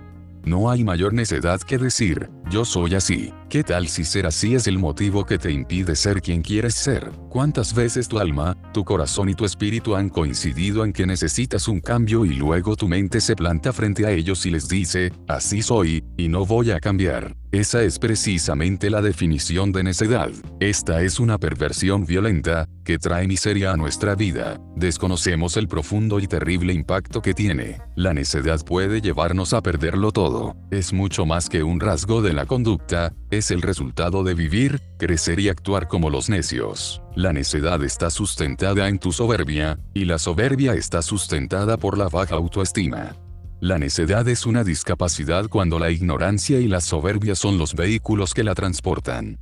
Quizás te duela asumir esta perspectiva, pero cuando surgen esos deseos de ser desobediente, sientes que tu actitud es incontrolable y te das cuenta de que has adoptado, sin quererlo, una postura de cierta hipocresía que busca justificar algo que no eres, pero que mantiene tu espíritu aprisionado en el armazón que te has empeñado en vestir, aunque te parezca incómodo. La prueba más convincente de que alguien viste un traje que no está confeccionado a su medida es que a su corazón se le ven las costuras. Esto se evidencia mucho más cuando discutes con un necio y lo primero que hace es justificarse, luego piensa que tú eres débil e intenta infligirte daño. Con todas las personas es posible discutir y obtener algo nutritivo de la discusión, pero eso excluye a los necios. Tus argumentos no les servirán de nada porque solo los usarán como municiones para contraatacar. Hay quienes merecen una explicación, hay quienes merecen una respuesta y hay quienes solo merecen tu silencio. Si vives en la necedad, cambia. Si eres de quienes se estancaron y dijeron, yo soy así, siempre he sido así y así me moriré, debes saber que cada vez que digas esas palabras firmas tu acta de defunción. Significa que has renunciado al privilegio de crecer y has olvidado que debes generar valor. Dani, me quiero divorciar, mi matrimonio ya no funciona, me dijo una alta ejecutiva de una de las empresas que asesoro. Lamento escuchar eso, le respondí. ¿Y por qué sientes que tu relación ya no funciona? Es que él ha cambiado mucho. ¿Y tú? No, yo no, yo sigo siendo la misma. Pues, allí está el problema, le solté sin anestesia. ¿Quién quiere seguir siendo el mismo en un mundo que cambia a tal velocidad? Ya todo cambió, la tecnología, los aviones, la telefonía, los satélites, los coches, la moda, todo ya cambió. ¿Y tú para cuándo? ¿Para qué ser iguales? Nada es permanente, ni las tragedias, ni los errores, ni los miedos, ni los dolores. Debes saber que tu estado actual tampoco lo es, y debes dar gracias por ello. Entre más te resistas, más te dolerá cambiar cuando este se presente como un espectro inevitable cambia o paga las consecuencias de seguir siendo el mismo. Negarte a sufrir genera mucho más daño que el cambio en sí. Aunque tu transformación pueda causarte un malestar, este será temporal, mientras que el que te infringes al resistirte durará mientras te niegues a dar el paso. No hay nada más peligroso que sentirse seguro. En las dificultades y las carencias sé valiente y tenaz. Tú puedes transformar el temor en poder, tú puedes romper las respuestas anticipadas y borrar por completo el guion que tenías escrito. Jamás reniegues de los pequeños cambios en tu vida. Deja de anhelar lo que tenías y usa lo que tienes. Crece, arréglate el pelo como más te guste, aprieta el cinturón, afina la mente y sopla las trompetas que marquen el inicio de una nueva batalla, porque recuperarás el doble de lo que perdiste. Para cambiar hay que saber escoger las palabras adecuadas. Estas llevan luz y poder siempre que se empleen con sabiduría. Hay unas que levantan y otras que destruyen. Ellas, además, añaden destino a quienes son selectivos con el buen vocabulario. Existen expresiones y voces de poder, de éxito y de bendición. Con las palabras correctas hacemos reír o hacemos llorar, herimos o curamos, con ellas vendemos y negociamos, pero también están allí para producir grandes transformaciones en nosotros. La manera en la que le hablamos cada mañana a ese rostro que aparece en el espejo definirá cómo terminará de irnos el resto del día. Del mismo modo, como le hablemos a nuestro espíritu determinará lo que experimentaremos en cada jornada. Las palabras se han utilizado para transformar el curso de la vida y el destino de las naciones. Las palabras son emociones, pero sobre todo son acciones que abren el caudal del río de nuestros pensamientos, cuyo cauce, si no es controlado y dominado, termina por ahogarnos en las emociones incorrectas. Es por esto por lo que debemos cuidarlas, y evaluar con celo lo que sale de nuestra boca. Hay un milagro en tu boca. Deja de maldecir la oscuridad y bendice la luz para que aparezca. Cambia tu mundo cambiando tus palabras. Busca los mejores términos para expresarte y comunicarte, procura ensanchar tu vocabulario a través de la lectura, intenta decir lo que siempre has dicho, pero ahora de diferentes maneras. Almacena palabras con poder y úsalas para impartirle poder a otros, la lingüística configura nuestra mente y emociones, es una forma de expresar lo mismo con mejores resultados.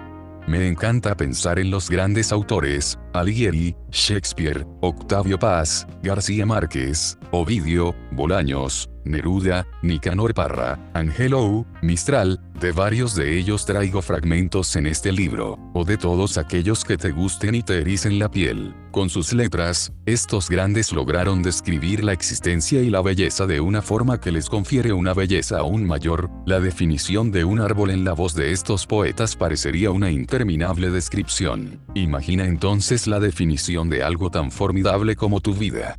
Lo que entra a nuestra boca puede envenenar nuestro cuerpo, lo que sale, nuestra alma.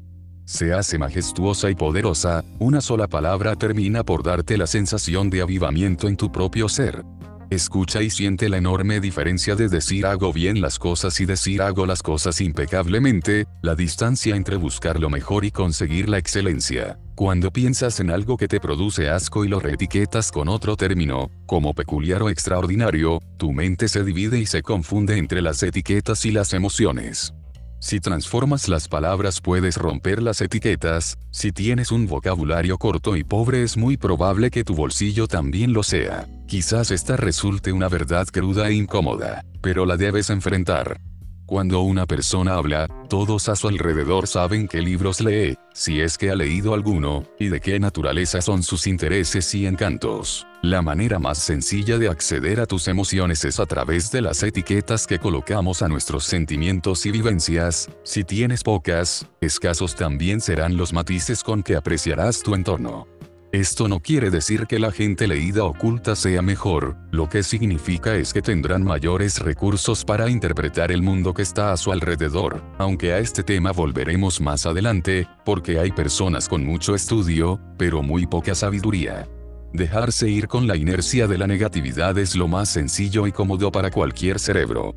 Las etiquetas que puedes aplicar son las sazones, la música, el olor y las texturas de la vida puestas en palabras, con ellas puedes tejer un puente entre las emociones y la cognición. Siempre hay un cambio que te gustaría adoptar, o una actitud que no podemos cambiar de un día para otro. En este capítulo cambiaremos el ejercicio por un experimento, quiero que lo hagas, pero no me haré responsable si terminas de escribir el libro desde el manicomio. Te diré cómo es. No podemos calzarnos adjetivos que no vienen del hábito constante, es decir, no puedes afirmar que eres amable a menos que por costumbre lo seas. No hay hábitos instantáneos, todos requieren un proceso de adaptación que tomará mayor o menor tiempo, pero nunca será inmediato. El experimento consiste en forzarte a hacerlo. Por ejemplo, supón que eres una persona con mal genio. De ser así, quiero que mañana seas todo lo contrario, aunque llamen al sanatorio y te busquen un psiquiatra. Durante todo el día forzarás, porque no harás el cambio de un día para otro, una actitud risueña y alegre. Por un día serás esa persona que tanto te cuesta ser. Cuando llegues a casa luego de esa aventura haz el siguiente ejercicio. 1. En el primer recuadro, escribirás cómo sería tu vida si mantienes todos los días esa conducta que deseas cambiar, en este ejemplo, el mal genio. Traza un escenario final para dentro de 5 años. 2. En el segundo recuadro, escribirás cómo sería tu vida si mantienes todos los días una actitud como la que has forzado en el ejercicio, en este ejemplo, una excesiva simpatía. Traza un escenario final para dentro de 5 años. 3. Compara ambos resultados. 4. Escoge las palabras clave de cambio y estancamiento que encuentres en ambos escenarios. ¿Cómo sería tu vida si mantienes esa conducta que deseas cambiar? Tus notas. ¿Cómo sería tu vida si mantienes una actitud como la que has forzado? Tus notas. Comparación. Tus notas. Palabras de cambio y estancamiento. Tus notas. Las palabras activan la bioquímica de nuestros estados de ánimo, creemos que hemos experimentado las mismas emociones porque no sabemos cómo describir las decenas de tornasoles que nos ofrece la infinita gama del alma. Muchas veces no somos capaces de interpretar lo que nos sucede porque carecemos de las definiciones correctas que nos permitan saber qué es lo que estamos sintiendo en un momento particular o, lo que es lo mismo, qué etiqueta poner a lo que experimentamos. De allí la importancia de enriquecer nuestro vocabulario. El corazón tiene inteligencia independiente a la del cerebro, tan es así que existe un campo dentro de la neurocardiología dedicado a su inteligencia. Con más de 40.000 neuronas, este órgano realiza miles de conexiones bioquímicas. El que tomemos buena parte de nuestras decisiones con el corazón es algo que ya se conocía en tiempos remotos, incluso en la Biblia encontramos referencias explícitas, en la actualidad solo lo hemos confirmado científicamente. Por ello, debemos cuidar nuestro corazón y analizar bien qué dejamos entrar en él, esto abarca desde personas hasta emociones. Las emociones son primitivas y nacen de un mundo intangible que se crea no solo en la mente, sino también en el corazón a partir de los frutos que allí existen. Los sentimientos se construyen cuando aprendemos a otorgarles un valor dentro de un esquema previamente definido por el lenguaje. Es de ese modo que podemos diferenciar una emoción que se ha convertido en un sentimiento, luego, el reto será dominarlos y no permitir que nazcan en el plano físico. Cuando logramos definir nuestras emociones es más fácil y someterlas con dominio propio. ¿Cómo podemos cambiar si nos cuesta definir dónde estamos y lo que deseamos ser? No saber expresarnos en lo emocional nos conducirá a un naufragio mental y, sobre todo, a la incapacidad de establecer una comunicación eficiente con las personas a las que deseamos ayudar, a entender dónde están, y a darles el aliento necesario para moverse. Hasta esto depende de la amplitud de tu vocabulario. Entrena, lee y estudia, y tu vida cambiará. ¿Quién eres? Déjame repetir la pregunta, ¿quién eres? Lee bien. No dice cómo eres, sino quién eres. Tu identidad es algo sumamente valioso, es por eso que si no sabemos quiénes somos, tampoco sabremos a dónde debemos dirigirnos. Si batallas contra una baja autoestima o contra un complejo de inferioridad, y no lo puedes definir, te costará salir de esa situación. Por mucho que prometas que vas a mejorar, al final te estancarás si no comienzas a cambiar desde la raíz. Te esforzarás, prometerás avances, pero si no refuerzas los cimientos que te sostienen, bajarás los brazos. Serás como una casa vieja que, por mucho que la remodelen, se derrumbará si mantiene las mismas bases. Necesitas edificar nuevas columnas, pero no por ello debes condenarte. Tienes que enfrentar con humildad la verdad sobre tu ser. Recomponer tus bases es un proceso complejo, la verdad nos hará libres, pero primero nos va a incomodar y a doler.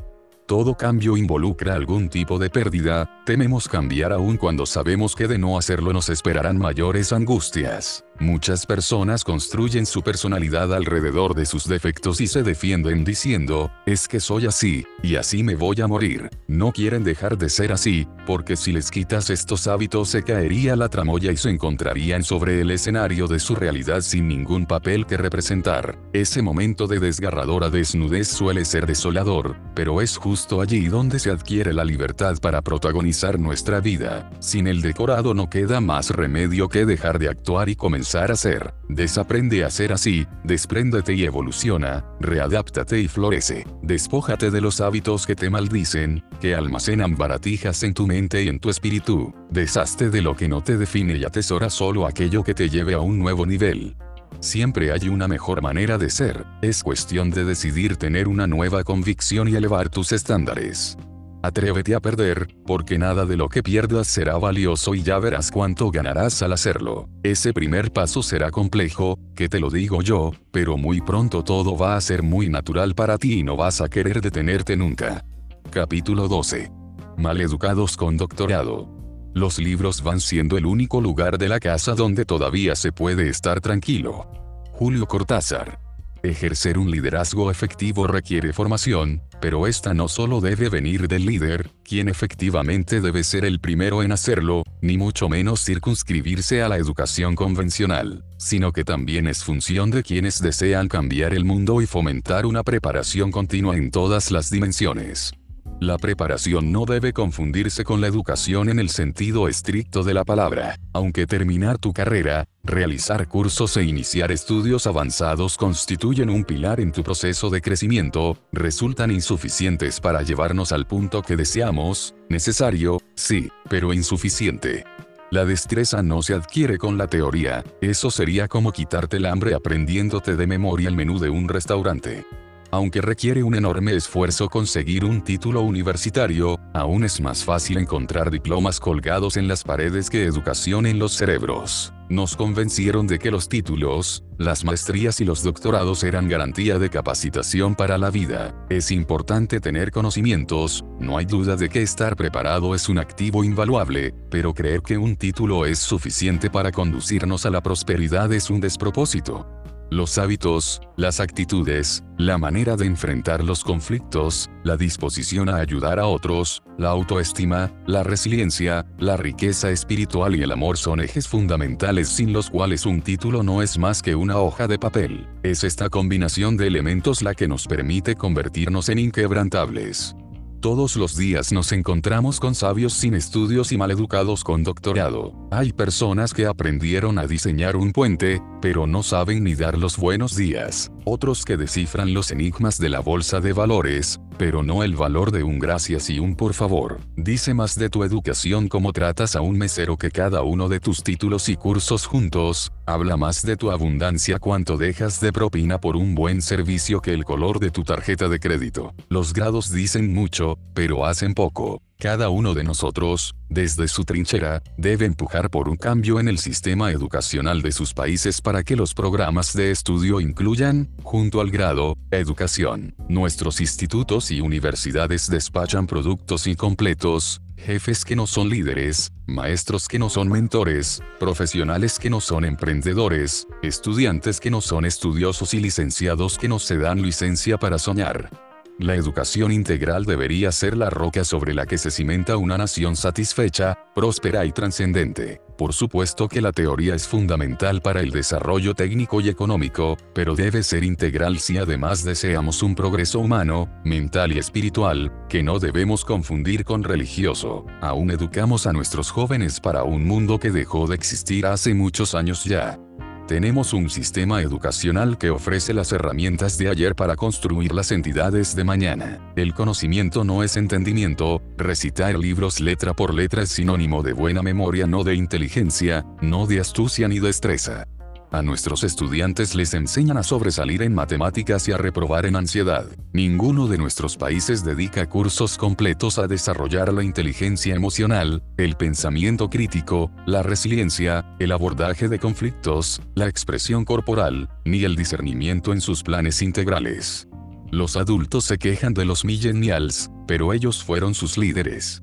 Si los sistemas educativos no dan el paso, nos corresponde a nosotros avanzar. Los inquebrantables deben ser ejemplo de formación personal e incentivadores de todas las dimensiones de la formación humana. He allí una acción de liderazgo.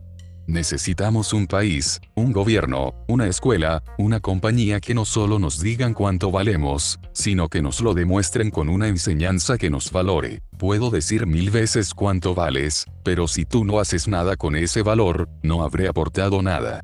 De nada sirve dominar la teoría si no tienes la capacidad emocional para sostenerla. Si nuestros países invirtieran en el fomento de actitudes y aptitudes esenciales para la vida, nuestro continente sería la vanguardia del planeta. Si tuviésemos la convicción de legislar para promover la educación cívica, la autoestima, la sistematización de los procesos de innovación, el enfoque, la visión, la disciplina, la organización y el orden, qué lejos estaríamos de esto en lo que hemos devenido.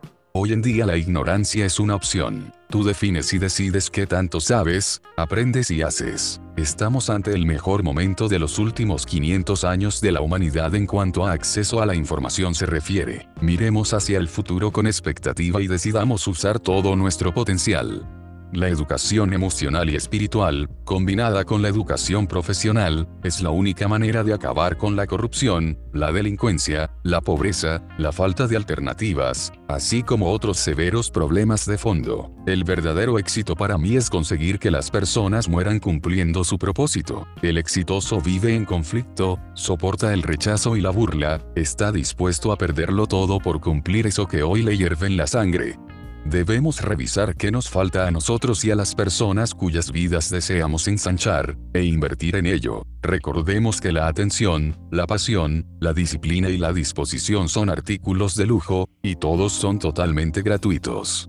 Son artículos de lujo porque producen riqueza. La riqueza material es consecuencia de una abundancia espiritual. Quiero hablarte de la segunda. No soy de quienes le apuestan a la falsa humildad, ese desatino que afirma que no puedes disfrutar las bondades de los recursos económicos si persigues una vida espiritual.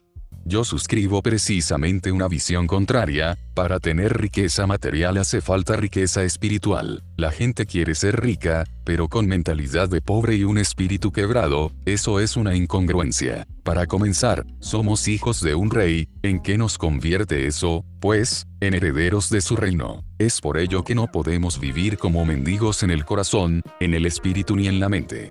Hoy engañé a mi celular, leí un libro, La inmediatez es una de las afecciones de nuestra educación. Damos demasiada importancia a la obtención de los grados, a hacer fortuna, a ordeñar los negocios y no nos detenemos, ni siquiera por un instante, a solidificar las bases que nos llevarían hasta allí. Para todo queremos un atajo, una solución inmediata. Vivimos deprisa como pollos sin cabeza. Estamos en la era de la inmediatez, en que el análisis profundo y la meditación sobre las cosas importantes han pasado a un segundo plano. Una gran parte de esa inmediatez reside en la vanidad, de allí los referidos casos de personas que están bien educadas, pero son mal educadas. Necesitamos detenernos un poco, y una vez más, ver con claridad, escuchar con sensatez y paz. Urge leer con serenidad y conciencia, solo es cuestión de segundos para darte cuenta de que ya nadie tiene tiempo, ni quiere darse el tiempo, para hacer las cosas con serenidad y conciencia. Darte un espacio para reflexionar no significa que no seas persistente, ni que dejas las cosas para después, es solo una manera de darle importancia a aquello que la merece. Es fundamental prepararse y estudiar. El conocimiento trae razonamiento y este trae progreso a la humanidad. Peor aún, estamos poniendo el énfasis en el lugar equivocado, priorizamos el conocimiento sobre el entendimiento que es donde reside la verdadera sabiduría, el saber hacer. No importa cuánto sabes, importa cuánto haces. Sabemos conquistar, pero no colonizar. Estamos enseñando a nuestros jóvenes a impactar, pero no a trascender. Nuestro continente acumula amargura y dolor y siembra ignorancia y mediocridad, lo que trae más amargura y dolor. Es importante saber, pero es mucho más importante saber hacer. No solo desde el sistema educativo vienen los fallos, las mismas iglesias tienen enormes lagunas en su aproximación a Dios. Te puedes saber la Biblia de arriba a abajo, con puntos y comas, pero sin el entendimiento y la revelación no harás nada. Una cosa es lo que pueden decirte sus palabras y otra distinta es lo que ellas quieren decirte. Nos acosa la ignorancia. La ignorancia sobre nuestros valores como seres humanos, la ignorancia de propósito, la ignorancia de lo prioritario, la ignorancia de cómo aplicar el conocimiento, la ignorancia de cómo canalizar las adversidades. La ignorancia de no saber qué es el verdadero éxito, la ignorancia de desconocer que el fracaso no existe, sino la sensación de sentirse fracasado, la ignorancia de cómo levantarnos cuando estamos abatidos, la ignorancia de tener vista, pero carecer de visión, la ignorancia de pensar que la educación solo está en las universidades, la ignorancia de ignorar las bibliotecas, todas ellas no acosan. Hay miles de personas estudiadas que permanecen en la miseria económica, emocional y espiritual. Lo peor es que no tienen ni idea de qué es lo que les falta. Maldicen que profesionales como ellos la pasen mal, pero no perciben la aridez de su trato ni la incompatibilidad de sus actitudes con el mundo que los rodea. Se sumergen en un lamento porque creen que deben tener un gozo garantizado solo porque han llenado algunas de las incontables dimensiones de la educación. No te preocupes por esos kilos de más, preocúpate por esas neuronas de menos. Necesitamos correr riesgos completos, aunque consigamos las cosas a medias. Tarde o temprano encontraremos la fuerza necesaria para completar la meta y encender la mecha de aquello que tanto buscábamos a oscuras. Las mentes inteligentes están dispuestas a aprender, pero sobre todo a desaprender y siempre tienen los oídos prestos al entendimiento. Aprender sin disciplina no es eficiente, hacerlo aplicando sistemáticamente te hace eficaz. Si además incluyes la honestidad, hallarás una efectividad extraordinaria. Quiero que cerremos este capítulo con una tarea realmente especial, una que ojalá practiques el resto de tus días. Durante una semana no llegues ningún día a tu cama sin antes responder, ¿qué aprendí hoy? Si te regalas un que aprenderé hoy al despertar, y lo conviertes en un hábito, verás cómo se elevan tus estándares de vida momento a momento. Esto te obligará a buscar una respuesta tan impactante que todos los días procurarás aprender y, en consecuencia, responderás con un nuevo conocimiento. Pero recuerda que el conocimiento no se aprende almacenando. Podrás saber hacer un dragón de origami, pero hasta que tus manos no provoquen pliegues en el papel, no habrás avanzado. Escoge qué aprenderás, pero céntrate en aplicar. Esta sensación de progreso se convertirá en una emoción y en una carrera interminable. Ponte a punto de conseguir la meta diaria del progreso que equivale a una dosis de felicidad incalculable. Para comenzar, deja registro de lo aprendido esta semana. Si puedes incorporar este hábito y realizarlo con entusiasmo, mucho mejor. Fecha aprendizaje. Fecha primera aplicación. ¿Qué está pasando con la educación? Hace poco fui a una junta de trabajo y lo único que el director quería era ganarle a su competencia lo antes posible. Esta mentalidad es la consecuencia de una cultura profesional en la que importa más vencer al otro que ganarse a sí mismo. Este es un modelo que está por colapsar. No me refiero a que colapsará el modelo competitivo, por el contrario, la competencia activa la productividad y por añadidura eleva los estándares de la industria como un todo. Considero que las organizaciones que entregan todo su potencial con el único fin de derrotar a su competencia terminan por perder enormes oportunidades de innovación, de focalizar su energía y colocan su visión en el lugar incorrecto. La motivación detrás del sueño no es superar sus estándares o crear y expandir las oportunidades, sino una victoria estéril que pudiera tener, al final, resultados nefastos. Las compañías deberían enfocarse en mejorar la sociedad y generar valor para todos los interesados, empleados, accionistas, comunidad, autoridades, clientes, proveedores, financistas, etc., en lugar de anteponer rivalidades y entregarles el timón a las decisiones reactivas. Hoy, los más encumbrados presidentes de las compañías de tecnología, graduados de las universidades más prestigiosas del planeta, deben estar preparados para competir con un joven de 16 años que tiene una mejor visión del futuro que ellos. Estos dirigentes saben que deben enfocarse en competir contra ellos mismos si quieren mantener sus entidades a flote. De no prepararse, las empresas y sus empleados serían arrasados en un abrir y cerrar de ojos. Esta capacitación va más allá de los aspectos técnicos esenciales. Es preciso invertir en afinar el cableado humano, innovación, pensamiento crítico, dimensión espiritual, neurolingüística e inteligencia emocional. Podemos hacer una lista interminable de compañías que eran las vacas sagradas del mundo, firmas poseedoras de grandes monopolios que perdieron su trozo del mercado en cuestión de meses, y así se apagaron los sueños de quienes las erigieron. Muchas de estas empresas fueron barridas mientras sus empleados estaban enfocados en cómo vencer al rival equivocado, el depredador más voraz se escondía detrás de la pérdida de valores, la epidemia espiritual y las disfunciones internas. Dejaron de ver a la gente para mirarse a sí mismos. Esto tiene una enorme relación con la crisis de las humanidades, donde la proporción de alumnos matriculados en las carreras humanitarias alcanza mínimos históricos. No puede ser de otra manera si por años nos hemos convencido de que estas profesiones solo garantizarán la ruina económica. Desde el seno familiar se mira con desdén toda iniciativa de los jóvenes de estudiar filosofía o letras. Las enseñanzas emocionales y las espirituales han perdido la capacidad de atracción en los últimos años, a pesar de los vertiginosos cambios que se han producido en nuestra sociedad. Muchos se reirían de ti hoy si tomaras clases de caligrafía porque sería una candidez humanística, pero al mismo tiempo se considerarían admiradores de Steve Jobs por sus grandes logros tecnológicos. Es urgente que la educación emocional y la espiritual se adapten a las nuevas demandas de la sociedad en la era digital. Es una tontería pensar que las humanidades no son productivas, y más en un continente en el cual hay tanta necesidad de enseñar a los jóvenes a expresarse, a usar las palabras y la lingüística de manera positiva y productiva. La lingüística no solo configura nuestra mente, es fundamental para el desarrollo de la inteligencia artificial y de los lenguajes informáticos.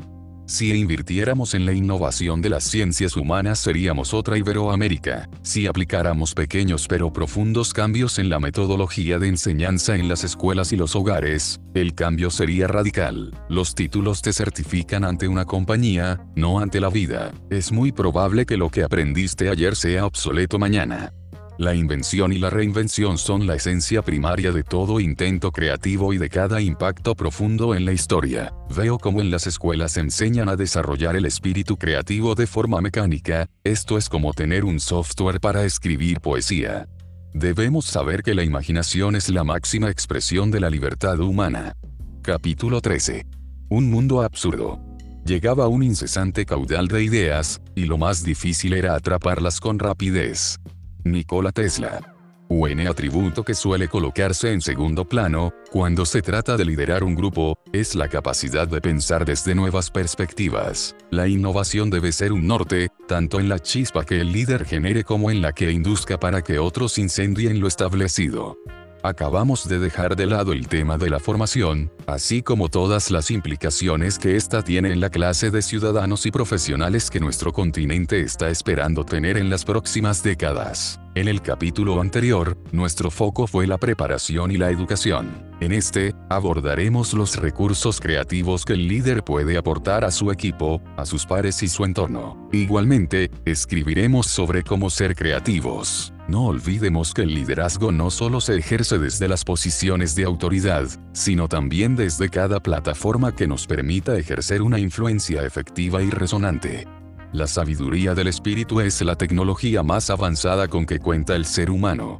La sabiduría no es lo mismo que la inteligencia. La inteligencia es la capacidad mental de pensar rápidamente, para ver las conexiones entre las cosas, para recordar datos, para analizar y visionar. Miles de personas que son inteligentes carecen de sabiduría. Si eres exitoso en lo equivocado fracasaste como exitoso. El ejemplo perfecto lo constituyen los asesinos seriales, muchos de ellos han sido inteligentes, pero no sabios. Tampoco puedes confundir la sabiduría con la astucia, no es lo mismo ser listo que ser sabio. La astucia dirá que una mentira puede hacer que te salgas con la tuya, pero la sabiduría demostrará que la verdad es la única manera de vivir libre. La astucia te dirá que puedes hacer el mal sin que nadie se dé cuenta, pero la sabiduría te enseña que hay alguien de cuya mirada no puedes escapar. La humildad es uno de los caminos que te llevan a la sabiduría. El orgullo es lo opuesto a la humildad, la persona orgullosa solo habla de sí misma, solo se preocupa por la satisfacción de sus deseos, le exige al mundo que respete su propia realidad y saca de contexto el horizonte que todos vemos. Desde el orgullo es muy difícil generar nuevas propuestas, porque solo una mente dispuesta a recibir y un espíritu hinchado de instinto son capaces de alcanzar la grandeza. Sin embargo, en el orgullo la mente está repleta y el pecho vacío. La sabiduría abre puertas que el dinero no puede abrir. Solo los valientes son capaces de despojarse del orgullo, del odio, del rencor, del dolor, de los prejuicios, solo los valientes lo logran. Es complicado analizar ideas nuevas desde el orgullo porque aparecen los juicios.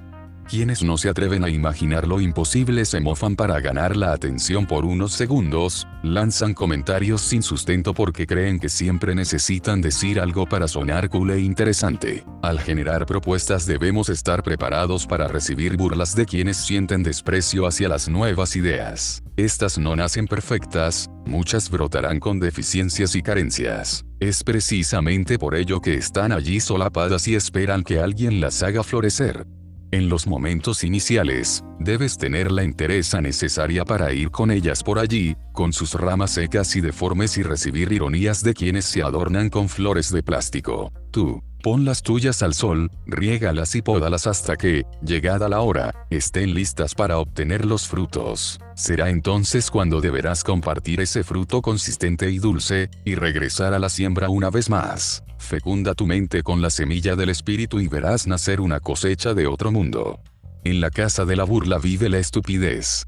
Recordarás que en el capítulo 4 hablábamos de la importancia de acumular errores. Decíamos que no existen ideas tontas, que cuando las grandes invenciones nacen suelen hacernos dudar de nuestra cordura. Ahora iremos un paso más allá para sistematizar la forma en que podemos convertir una idea descabellada en otra novedosa y aplicable.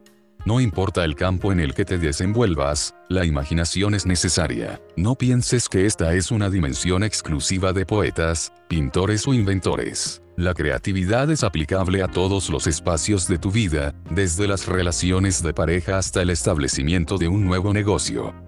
La mala noticia para los perezosos es que la innovación requiere trabajo. Hay quienes describen la creatividad como una luz que se enciende, y si bien puede darse el caso de que la chispa provenga de un golpe de inspiración o de una epifanía pasajera, los inquebrantables saben que, en el 99% de los casos, Generar una nueva idea requiere dedicación y la aplicación de modelos de pensamiento. Para que esa luz se encienda, se requieren miles de kilómetros de tendido eléctrico.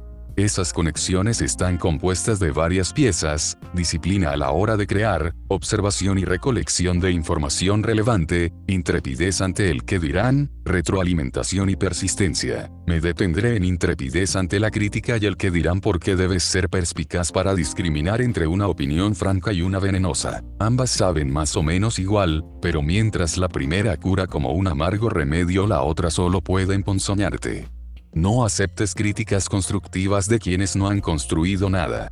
Tus ideas pueden tener valor y ser increíblemente creativas, pero si no las ejecutas bien, corres el riesgo total de estrellarte. El primer paso es aprovechar las oportunidades por pequeñas que parezcan. A veces actuamos con arrogancia y esperamos únicamente las grandes oportunidades, las ideas majestuosas, y deshonramos lo pequeño, pero solamente quien demuestra valor en lo poco será puesto en lo mucho.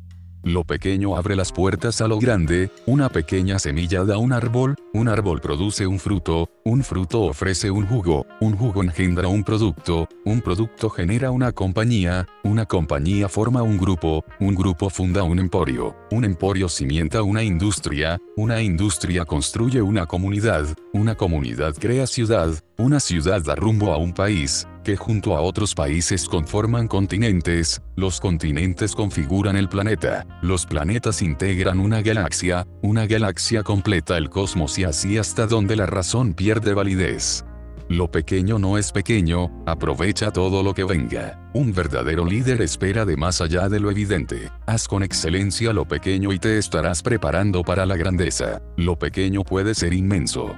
Quizás nunca lo hayas visto de esta manera, pero la creatividad es un acto de valentía. Asumirla de forma permanente es más que solo sentarte a esperar que la inspiración entre en tu cabeza. Digo que es un acto valiente porque requiere disciplina y mucho coraje para convencer a otros de que esa planta deforme y debilucha será el árbol robusto que dará sombra.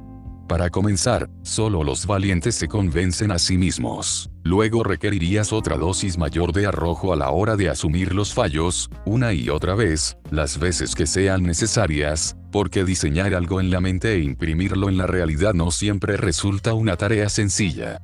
Debes tener la gallardía de aceptar el compromiso de cuestionarlo todo, de sentarte y ver a las personas, de echar a perder, de preguntar por qué, por qué, por qué, de imaginar mundos que no existen y seres fantásticos. Con toda la seriedad posible, diviértete, busca otros que estén listos para divertirse contigo y ver las cosas desde una perspectiva absurda. En fin, tienes la responsabilidad de ser como un niño. De todas esas cosas aterradoras que he mencionado en los párrafos anteriores, ninguna produce tanto miedo como dar el primer paso, que es, al final, el más importante de todos. El trabajo de un soñador es hacer de la realidad un plano más profundo, decirle al mundo moderno y a la realidad distorsionada que con él y sus sueños no se juega. Para introducir ideas innovadoras hay que buscar conexiones insospechadas. Creerás que estoy loco si te digo que una de las claves está en la insatisfacción, y quizás hasta me dirás que no quieres escribir eso en tu libro. Te voy a explicar. Terminemos con la terrible costumbre de darnos por vencidos sin que nadie nos lo haya pedido. En la insatisfacción está la clave a muchas de las soluciones. Hay aparatos,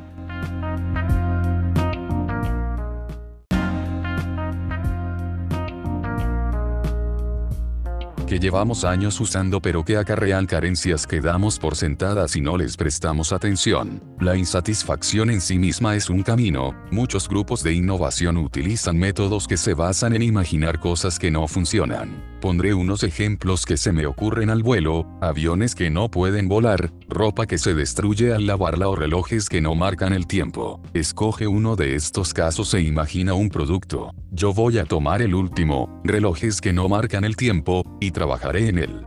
Este reloj marca los meses que faltan para cumplir la meta que prometí, los días que faltan para ver a la persona que amo, los años restantes para mi jubilación. Posiblemente ya no sea el reloj usual, pero será una nueva opción de ampliar el concepto. La creatividad no siempre es crear o inventar, puede ser quitar o disminuir. ¿Qué pasaría si eliminaras las sillas de un aula escolar? ¿Qué pasaría si redujeras el tamaño de un bastón? Hazte las preguntas más extrañas que puedas imaginar, ya que todo lo que te rodea es un espacio digno de ser cuestionado, y con ello ser mejorado. Si tomamos las claves anteriores, volveremos a pensar como niños, evitaremos el miedo al ridículo y nos divertiremos pudiéramos, entonces, llegar a la idea de un reloj que marcara momentos inolvidables en nuestro calendario, los días felices, los días tristes, y de esta forma hacer un diagnóstico de nuestra vida con una frecuencia diaria, mensual o anual.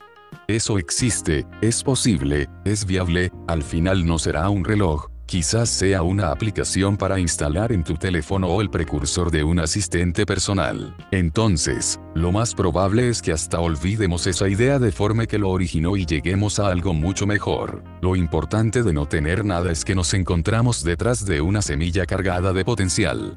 Eso que acabamos de ver es la luz que se enciende, detrás de ella está el tendido eléctrico del que hablamos. Si estamos buscando un concepto nuevo para nuestra empresa de cupcakes o de diseño de páginas web, debemos estar enterados de los últimos avances en el área, hablar con los clientes, los empleados y los proveedores, conocer nuestro producto y el de los competidores, saber qué tiene éxito globalmente, desde nuestra categoría, sea cual sea, hasta elementos básicos del consumo, como moda, música o entretenimiento. En el ritmo del reggaetón o la última serie de moda podría estar la inspiración que nos hace falta. Si conocemos lo que resuena en el pecho de nuestros potenciales clientes, será mucho más probable que hagamos las conexiones efectivas.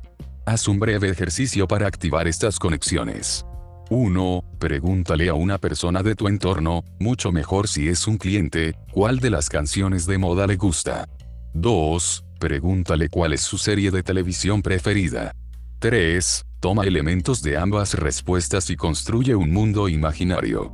4. Diseña un producto o servicio para los habitantes de ese mundo imaginario. Puede ser algo totalmente absurdo, pero asociado con tu área de interés, por ejemplo, la empresa de cupcakes. 5. Luego lleva ese producto imaginario hasta algo que haga conexiones en la realidad. Escribe aquí los resultados. Tus notas. A medida que practiques y realices enlaces más complejos podrás activar tu ingenio y hallar todo tipo de conexiones. Como ya dije antes, estos ejercicios no son exclusivos de quienes tienen la creación como propósito, artistas, inventores, publicistas o diseñadores, todos los necesitan porque la innovación se requiere en todo lugar. La originalidad puede emerger en el modo en que enamoras a esa persona, preparas tus proyectos o decoras la fiesta de tus hijos, pero es mucho más importante y necesaria en cómo liderar y ayudar a otros. Necesitamos buscar la manera de que los niños y los jóvenes cuenten con herramientas que les hagan cambiar sus perspectivas. Urge enseñar esta clase de herramientas en todos los niveles educativos, sin importar el oficio. Aprender a pensar es fundamental para el crecimiento y la mejora continua. Antes de seguir conquistando otros planetas o el espacio exterior, ¿por qué mejor no conquistamos el espacio interior? Para innovar debemos hacernos las preguntas correctas. Si decimos, ¿cómo hago esto si es imposible? Ya ni intentes hacerlo, has decretado tu derrota. La respuesta está implícita, no te permite generar un nuevo abordaje y mucho menos un nuevo camino de discernimiento. Allí el no se antepone al beneficio de la duda, y la fe se convierte en un concepto abstracto.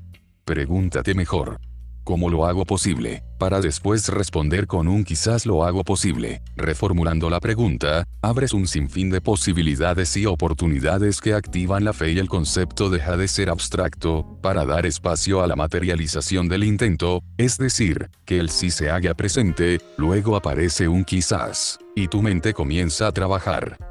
Parecería tonto y simple, pero solemos condicionar nuestra mente con los pensamientos que menos conflicto generen. Debemos abandonar la lógica, o dejarla solo para cuando haya que concretar lo que hemos imaginado sin ella. Muchas ideas. Hay muchas ideas en las que se puede pensar pero no creer. Una idea no sirve de nada si no crees en ella de manera profunda. Quien intenta materializar ideas sin la convicción firme de que hará todo por conseguirlas, solo pierde su tiempo. Creer en una idea tiene que asumirse como un acto de certidumbre emocional y espiritual, no hay puntos medios.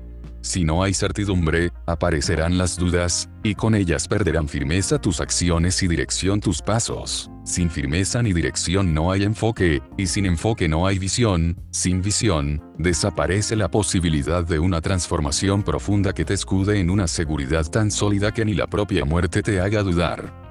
La voluntad del ser humano, apoyada sobre la convicción, no se tambalea. Con la creencia profunda, la fe deja de ser una ilusión, o un simple concepto, y se convierte en verdad viva. Esta certeza te permite traspasar las puertas de lo imposible y poder concebir lo que es infinito, es como abrir las esclusas que contienen a un manantial inagotable y liberar una fuente de recursos de intensa energía creativa e innovadora.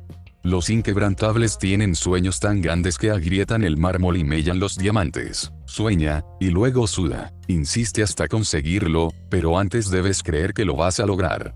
No pares, no te detengas hasta que eso que soñaste sea una realidad, pero primero cree. Capítulo 14 Números rojos. Todo necio confunde valor y precio. Antonio Machado. Ese que algunas veces, mientras escribimos sobre perseguir tus sueños, innovar, transformar, emprender, dejar aquello que te estanca o abrir tu propio negocio, te has preguntado cómo vas a pagar las facturas mientras tanto. Precisamente por ello, quisiera que dediquemos este espacio a hablar de dinero, y espero que eso cambie en algo la forma como te relacionas con él. Hay quienes viven para poseer dinero sin darse cuenta de que es el dinero el que los posee a ellos. Hay gente tan miserable que hasta la vida se ahorran, y nunca se la gastan. Hacer dinero es extremadamente fácil, pero mantener una familia, un matrimonio, una amistad, una sana autoestima serán los próximos retos del milenio, ya lo verán. El desapego no es que tú no poseas nada, es que nada te posea a ti. Quien se deja manejar por el dinero está en grandes problemas. Lo material convierte la vida en un vacío constante que debe ser llenado de inmediato, se vuelve la meta principal de existir, pero tarde o temprano, dejará de tener valor. El dinero no hace florecer una mente árida. La arraigada creencia en lo contrario se basa en la idea equivocada que tantas veces escuchamos en la mesa de nuestros padres y abuelos, quienes repetían incesantemente que si tienes más vas a ser más feliz. Cuánto valemos como personas y cuánto valemos por lo que tenemos son dos cosas diferentes. Las cosas tienen un precio, pero el valor no es un número. Tú eres una persona que tienes valores, es por eso que decimos, vivo de acuerdo a mis valores, y si tuvieran un precio, no serían realmente valores.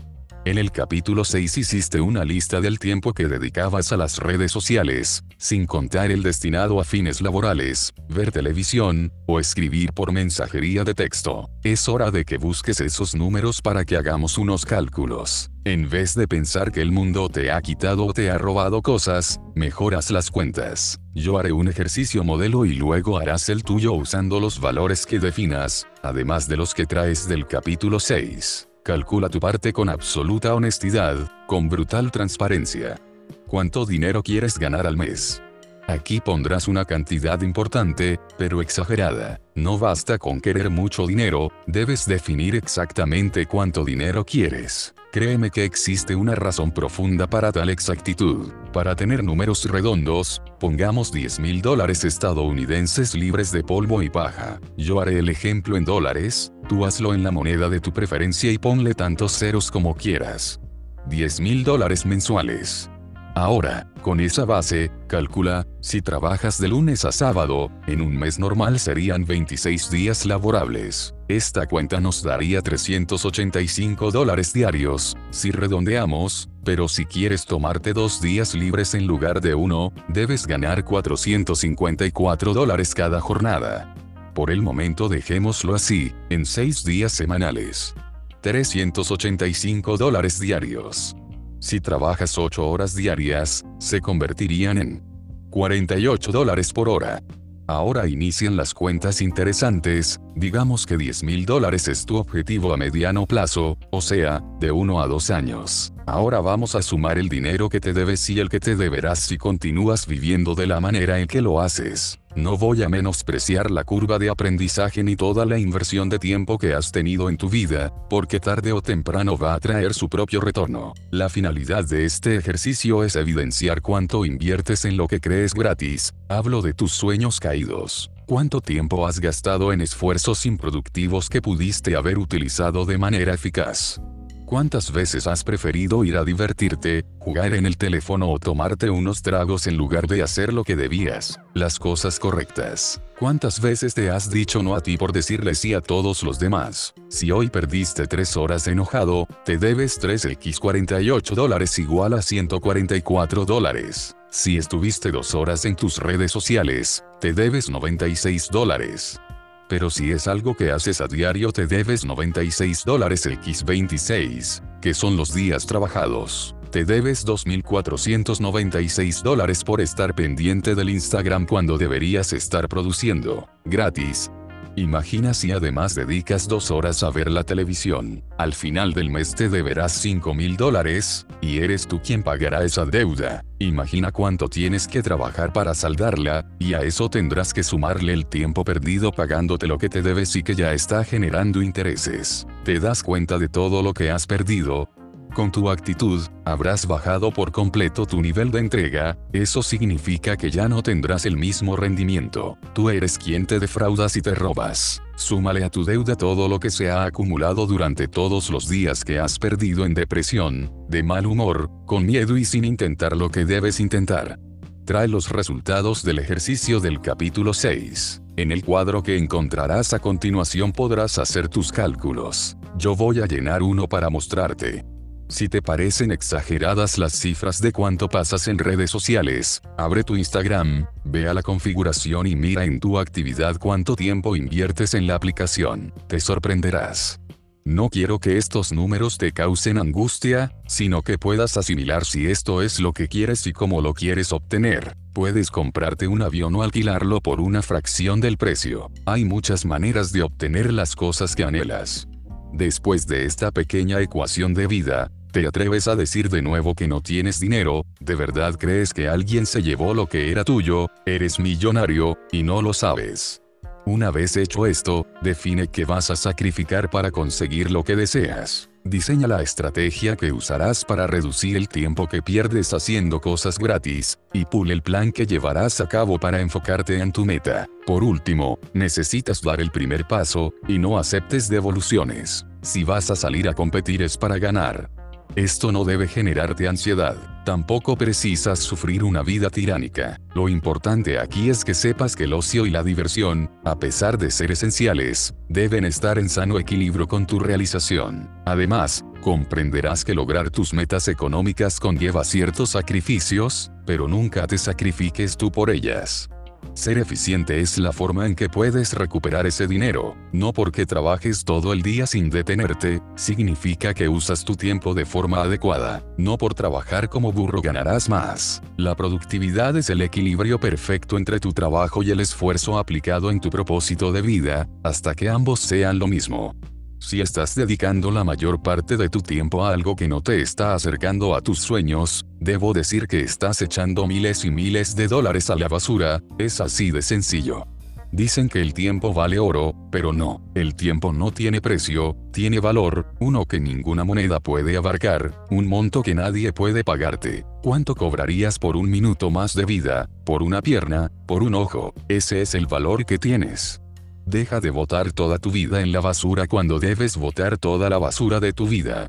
El tiempo no vale oro, dejemos de decirlo ya. El tiempo no tiene precio porque si fuera así, nuestra existencia sería realmente barata. Es momento de comprender de manera profunda que el tiempo es invaluable, no existe ni cantidad, ni número, ni cheque, ni transferencia que pueda pagar un simple segundo de nuestra vida. Démonos cuenta ya, este segundo que acaba de pasar, no regresa ni este, ni este, ni este. No pongas tu vida en números rojos, es hora de que recapacites y dejes de invertir en cosas que extinguen la llama en que arden tus pasiones. La prosperidad económica es una consecuencia, el enriquecimiento no es un fin, es un medio que, mal encausado, puede ser devastador. Si el tiempo tuviera precio, cualquier millonario pudiera hacerte un cheque por cada segundo que respiras. El dinero no tiene nada de malo, el problema es que le otorguemos el lugar que debe ocupar aquello que no tiene precio. Tener un enfoque excesivo en el dinero nos incita a menospreciar aquello que no tiene un precio. Cuanto más tengamos menos valoramos las cosas. Por ello, si fundamentamos nuestra conducta en lo que emerge desde lo profundo de nuestro ser, nos cobijaremos en los conceptos esenciales de nuestra existencia, y ya nunca más monetizaremos lo impagable. Solo en el caudal del espíritu nace la riqueza. La prosperidad es ser abundante en todo, en la mente, en el corazón y en el alma. Como ya hemos sugerido antes, para hacer fortuna no se requiere una gran inteligencia, sino una enorme sabiduría. Tampoco precisas regalar tu trabajo. Si por algún motivo estratégico deseas bajar el precio de lo que cobras, está bien, pero siempre hazlo enmarcado en una visión de maximizar el fruto de tu esfuerzo, y que esto no implique perjudicar a la contraparte. Recuerda que una relación comercial en la que solo gane una de las partes, no tendrá segunda parte. Daniel, tengo gente que me cobra menos que tú, me dijo como único argumento de negociación. Querido, me imagino, sin duda, pero yo también tengo gente que me paga más que tú, fue lo que dije como única respuesta. En mi caso, acepto negociaciones y hago trabajos gratis, ofrezco gustoso mis talentos a causas que me llenan el alma, y lo hago porque deseo sembrar y servir. El obrero es digno de su paga. Yo no acepto que alguien pretenda compararme con sus escalas de precios como si fuera la única persona que poseyera la vara que todo lo mide. ¿Quién sabe cómo valorar mi tiempo y mi trabajo? Si tienes mente de pobre, el dinero no te hará rico. Es posible que percibas algo de soberbia en lo anterior, pero no es así. No somos números ni estadísticas, si cobráramos por tiempo, nadie tendría dinero para pagarnos un minuto de vida. Cobramos por lo que hacemos, por lo que sabemos y por lo que logramos. Hay servicios tangibles, pero existen los intangibles que sostienen todo lo que es visible.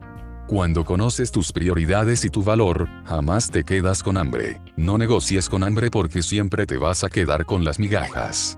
Así como no debes cobrar menos, siempre debes entregar más. No solo a tus clientes, debes siempre entregar más a tus empleados y, si no los tienes, a las personas que trabajan contigo. El buen clima y la armonía en las empresas y los negocios son parte fundamental del éxito. Y esa prosperidad no se consigue gratis. Este elemento, junto a los dos puntos de los capítulos anteriores, formación e innovación, encarnan la única salvación posible en un mercado cada día más vertiginoso y feroz. Cuando sabes cuánto vales, dejas de dar descuentos. El universo corporativo ha reducido la abstracción de la esencia humana, ahora somos más unos números que unas personas. Un directivo que toma una decisión basado en lo que dice una pantalla, ha iniciado el declive de su identidad como guía, y ha dejado a un lado los fundamentos de su liderazgo para colocar en primer plano la evidencia de un pensamiento obsoleto que pone los números antes que las personas. Solo cuando invirtamos este orden, comenzaremos a cambiar el mundo. Recortar gastos por obtener ingresos reduciendo la calidad es la muerte anunciada de tu negocio. Te lo firmo, la calidad va primero que la utilidad. No pierdas más dinero, cóbrate lo que te debes, comienza a pagarte, deposita en las cosas eternas. Deja de hacer retiros en lo espiritual. Comienza a disminuir tus fallos y eleva tus virtudes. Págate lo que te debes, deja de sabotearte, mantente andando, aunque el paso sea lento. Una compañía jamás. Una compañía jamás debería sacrificar el corazón ni el espíritu de sus integrantes, mucho menos su dignidad. El más alto estándar debería ser la ética y la convicción de servir interna y externamente. Cada minuto la información se triplica y lo que hemos aprendido se hace obsoleto en un abrir y cerrar de ojos. Los programas sociales, los educacionales y los económicos deben estar un paso adelante de la transformación diaria, pero, sobre todo, necesitan tener aplicación y visión a largo plazo. Los beneficios a corto plazo no son indicativos de éxito.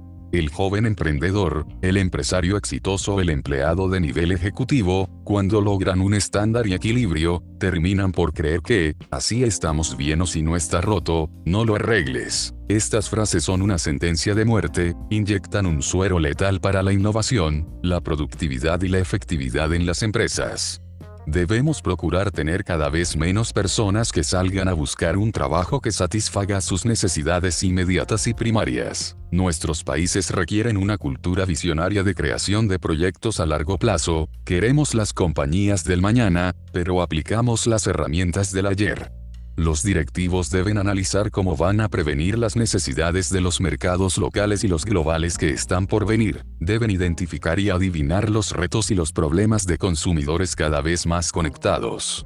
Podría afirmarse que la siguiente necesidad de nuestras empresas será la de profesionalizar a los apasionados, que sería siempre mucho más fácil que apasionar a los profesionales. Los apasionados serán aquellos a quienes las empresas buscarán retener y considerarán sus mejores talentos terminaremos por ser educados de manera global y la batalla no será por tener el mejor producto o marca, sino por contratar y capacitar a las personas más llenas de pasión, entrega y convicción.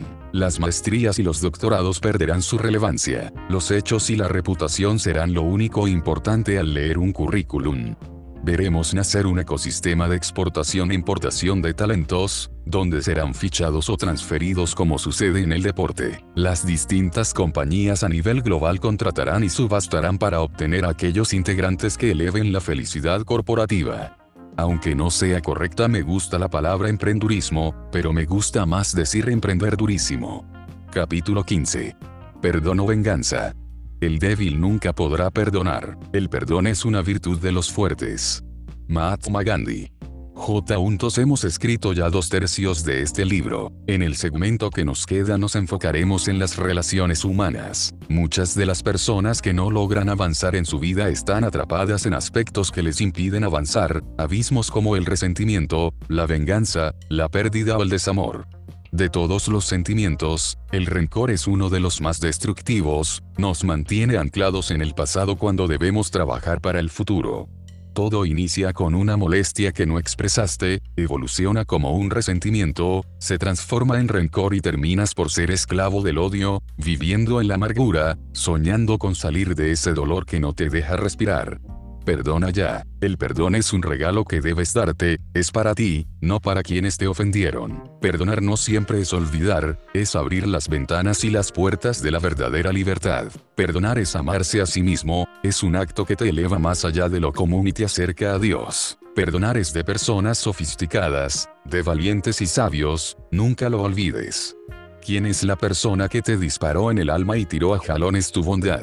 ¿Quién mordió tu mano y usó tu espalda de tapete? ¿Quién usó tu tiempo y tu corazón como un motel de cuarta, te robó un beso, y con ellos los sueños? ¿Quién defraudó tus esperanzas y te encadenó a su recuerdo, se llevó tus ideas y se hizo millonario con ellas? Él goza y tú sufres. ¿Qué le vamos a hacer? ¿Qué vas a hacer? Hay dos maneras de extraer la bala, el perdón, o la venganza. La venganza solo es dulce para el alma enferma. La venganza es tan amarga como un sorbo de bilis, quema a fuego lento. Es un juego de represalias donde todo se pierde y todos pierden, porque el agravio no recibe justicia, aunque sea vengado. Las verdaderas ofensas no pueden saldarse, el dolor y la herida no son piezas reversibles, Castigar al culpable no deshace el daño. Aunque te produzca una satisfacción temporal, la venganza te hace salir del mundo de la gracia para entrar al tormento circular de la retribución, donde el que hace mal recibirá un castigo, tarde o temprano. Creemos que solo hay dos caminos, pagan o los castigamos. Pero para mí existe una tercera opción en la que todos ganan, el perdón. La justicia debería ser mucho más que un empeño por equilibrar las ofensas, ella no consiste solo en hacer las cosas bien y pagarle a cada cual lo que se le deuda, tiene por objeto, además, la restauración del dolor. Ese es el nivel humano en donde el castigo y la condena han sido borrados. El perdón no se trata de enmendar lo roto ni de cambiar de página, sino de cambiar de libro. Cuando perdonas todo se hace nuevo. No hay nada más viejo y aburrido que el terrible ciclo de la revancha. Imagina que tomas el poder de enfoque que la venganza suscita en tu mente y en tu cuerpo y lo usas como propulsor para tus metas y sueños. Te darías cuenta de la carga energética y creativa que genera, capaz de llevarte a conquistar lo que deseas. Este mundo necesita que transitemos el costoso camino del perdón. Cuando vivimos una injusticia, debemos comenzar por reconocer que muchas veces nuestra perspectiva puede estar torcida. Si fuiste víctima y te vengas serás doblemente víctima, primero de la injusticia y después del dolor que te habrá dejado la venganza. Te preguntarás por qué la vida ayuda y bendice a los que te han lastimado, y esperas que el destino los castigue. No hayas nada en preguntar, en esperar su derrota y su dolor. Desengánchate del arpón que te mantiene atado y atento a la maldición, crece, pero hazlo desde el alma, enfócate en el desarrollo de tu espíritu. Cuando perdonas los has castigado, los has desterrado, has olvidado sus nombres y has forrado la tinta que escribe sus nombres en tu piel. Con ello arrancas de tu lengua, de tu mente y de tu pecho el poder que tenían sobre ti, has silenciado al malvado y lo has transformado en bien. Te gané porque te perdoné, y con ello te quité el poder de hacerme daño. Siempre habrá tiempo para difamar mientras que existan oídos y corazones sedientos de venganza, pero quien no recuerda sus momentos de maldad, cuando pensabas que hacías el bien. Todos nos hemos equivocado, todos adeudamos una disculpa, todos hemos contribuido a la injusticia, la línea que nos separa del mal está en el rasgo divino de la bondad y la misericordia. Como espectadores no podemos acabar con la maldad existente, pero sí podemos dominar la que brota de nosotros. Con esa pureza, voltearemos a ver a nuestros acusadores y les diremos, te bendigo por haber estado en mi vida, te hago responsable del mal que convertí en bien. Tú también me hiciste crecer puedes hacer algo hermoso del perdón, del rompimiento de una cadena mental. Todo lo que te sucede es para bien. Una persona sabia entiende cómo revertir el mal, no pierde ni un solo segundo de su vida dándole poder a la amargura y al odio. Deja de lamerte las heridas, huye antes de que tu resentimiento apeste el aire que respiras. El perdón es lo único que tiene la capacidad de destrozar las cadenas de la injusticia y regalarnos la posibilidad de un futuro libre del pasado y lleno de nuevas posibilidades. El perdón no es una emoción, es un acto de voluntad y esta no se rige por la temperatura del corazón, sino por la grandeza del espíritu. El rencor es una daga que penetra tu alma y anula toda posibilidad de crecimiento. La mayoría de las personas se rehusan a perdonar porque creen que la injusticia triunfará si lo hacen. Esto no es así, la retaliación es lo opuesto a la verdad. El perdón es una pieza de la demandante disciplina del amor, es el verdadero camino a la libertad. El reto no es dejarlos ir, el reto es dejar ir el pedazo tuyo que se quedó con ellos. Comprendo que hay atrocidades ante las cuales perdonar sería un acto absurdo. No obstante, ni en situaciones extremas encontrarás paz y gozo en la venganza, como tampoco la hallarás al hacer justicia con tu propia mano. Siempre hay caminos y estrategias que pueden llevarte a conseguir lo que deseas sin mancharte el alma. Ponle fin de una vez a la venganza que te impide avanzar, que te hace dar vueltas en círculos como un perro que busca alcanzar su cola. Hagamos retroceder la locura con la espada del amor, y que el resentimiento y la ira se hinquen ante la compasión. Cuando he discutido este tema en algunos foros, siempre sale a relucir la frase perdono, pero no olvido. Sin duda, olvidar es uno de los caminos del perdón, aunque también existen situaciones inolvidables. El perdón nos invita a olvidar y a romper con el rencor y la autoflagelación. El perdón no consiste en provocarte una amnesia temporal, por el contrario, es un mecanismo que te permite explorar tus heridas y recordar tu dolor desde una perspectiva de bondad y misericordia. De ese modo, te eleva a un nuevo nivel de sabiduría y paz. El perdón es un privilegio que te da la capacidad de ver tu sufrimiento, no como algo que desees borrar, sino como algo digno de recordar y presumir. Te permite hacerlo parte de ti, de tu identidad, y aceptar que esa cicatriz cuenta una gran historia sobre ti. Cuando perdonas, la ofensa no desaparece hasta que hayas asumido y pagado la deuda, sabiendo que se convertirá en un activo en tu balance como ser humano. Canjear el odio en perdón te abona una fortuna y reditúa intereses, porque todo perdón que das es un perdón que algún día necesitarás. Busca la bondad dentro de la incomprensible tragedia, si lo haces con fe, la hallarás donde jamás imaginaste. Perdonar grandes ofensas jamás saldrá barato, es un acto de valentía, de evolución y de firmeza espiritual. Perdonar es más que aceptar la deuda, es asumir la injusticia y la pérdida. Casi siempre, las personas que nos hieren nos llevan más cerca de Dios que aquellos que nos aman. Hay amigos que sin darse cuenta también nos hacen daño y se convierten en terroristas enseguecidos por nuestra causa. Son pocos los que nos retan a mejorar y nos confrontan con la verdad. Cuando el amor es tu respuesta, jamás importará la pregunta. En cambio, quien te hace daño olvida que puede herir tu sensible corazón y afila su espada para dividirte en dos. Yo los bendigo, porque cuando me he enriquecido ellos me han empobrecido, cuando construí una casa ellos destruyeron mi hogar, cuando soñaba ellos me despertaron, cuando me hice sabio me acusaron de necio, cuando lo perdí todo, ellos se encargaron de quitarme las obras. Yo los bendigo porque trabajaron para mí sin saberlo, gracias a ellos pasé más tiempo de rodillas y pude encontrar el mapa de mi vida. Sin enemigos, no sería este que escribe contigo. Los bendigo porque todo mal en la sabiduría obra a favor del bien. Mis enemigos me enseñaron a apreciar lo que nadie había visto en mí, me hicieron exprimir hasta la última gota de mi bondad. El rencor es un cuarto lleno de clavos. Jamás creas que eres débil por perdonar, que eres tonto por hacerlo, nunca creas que te hace duro y fuerte negar el perdón. Perdonar es de sabios y de valientes, de guerreros, de inteligentes, de personas superiores. Quien perdona, te lleva ventaja en todo, porque no es un acto para la gente ordinaria, está reservado para los inquebrantables. Imagino que puedes suponer qué actividad voy a sugerir en este capítulo. Si piensas que te mandaré a perdonar a las personas que te han hecho daño, ¿qué crees? Te equivocas. No lo haré. Creo que juntos hemos escrito ya demasiado y perdonar es algo tan íntimo que prefiero que lo hagas en soledad, cuando tú cierres el libro y yo me haya ido. Lo que deseo que hagas en realidad es que agradezcas. Yo te daré algunos ejemplos. Yo, Daniel, agradezco a esa persona por haber hecho que sacara lo mejor de mí. Yo, Daniel, agradezco a otra persona por enseñarme a perdonar. Yo, Daniel, agradezco a otra más por mostrarme que no me voy a morir de amor.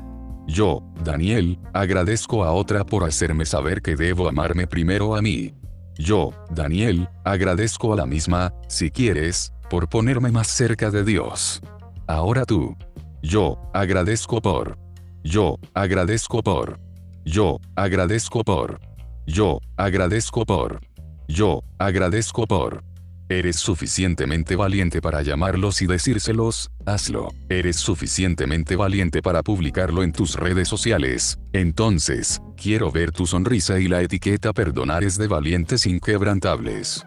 Es de valientes dejar ir la tristeza, la ira, el rencor y convertirlos en bondad. Perdonar es una bocanada de aire refrescante que entra en tu corazón. La fría oscuridad de la prisión se inunda de luz. Por primera vez en mucho tiempo, te sentirás en paz. Es el mayor regalo que te puedes dar. Perdonar y pedir perdón es la llave al gozo y a la libertad. Honro a quien se atreve a entregar su dolor sin temor a ser juzgado o ser considerado débil. Jóvenes, perdonen a sus padres. Cúrate esas llagas, deja ir el pedazo que se quedó en la aflicción. Siempre hay una mejor manera de vivir, siempre existe algo que podemos soltar. Nunca es tarde para ponerte a cuenta con los que amas, no temas, pide perdón, y entrégalo, aunque no te lo reciban. Nunca es demasiado tarde para retomar tu vida. Decepcionado.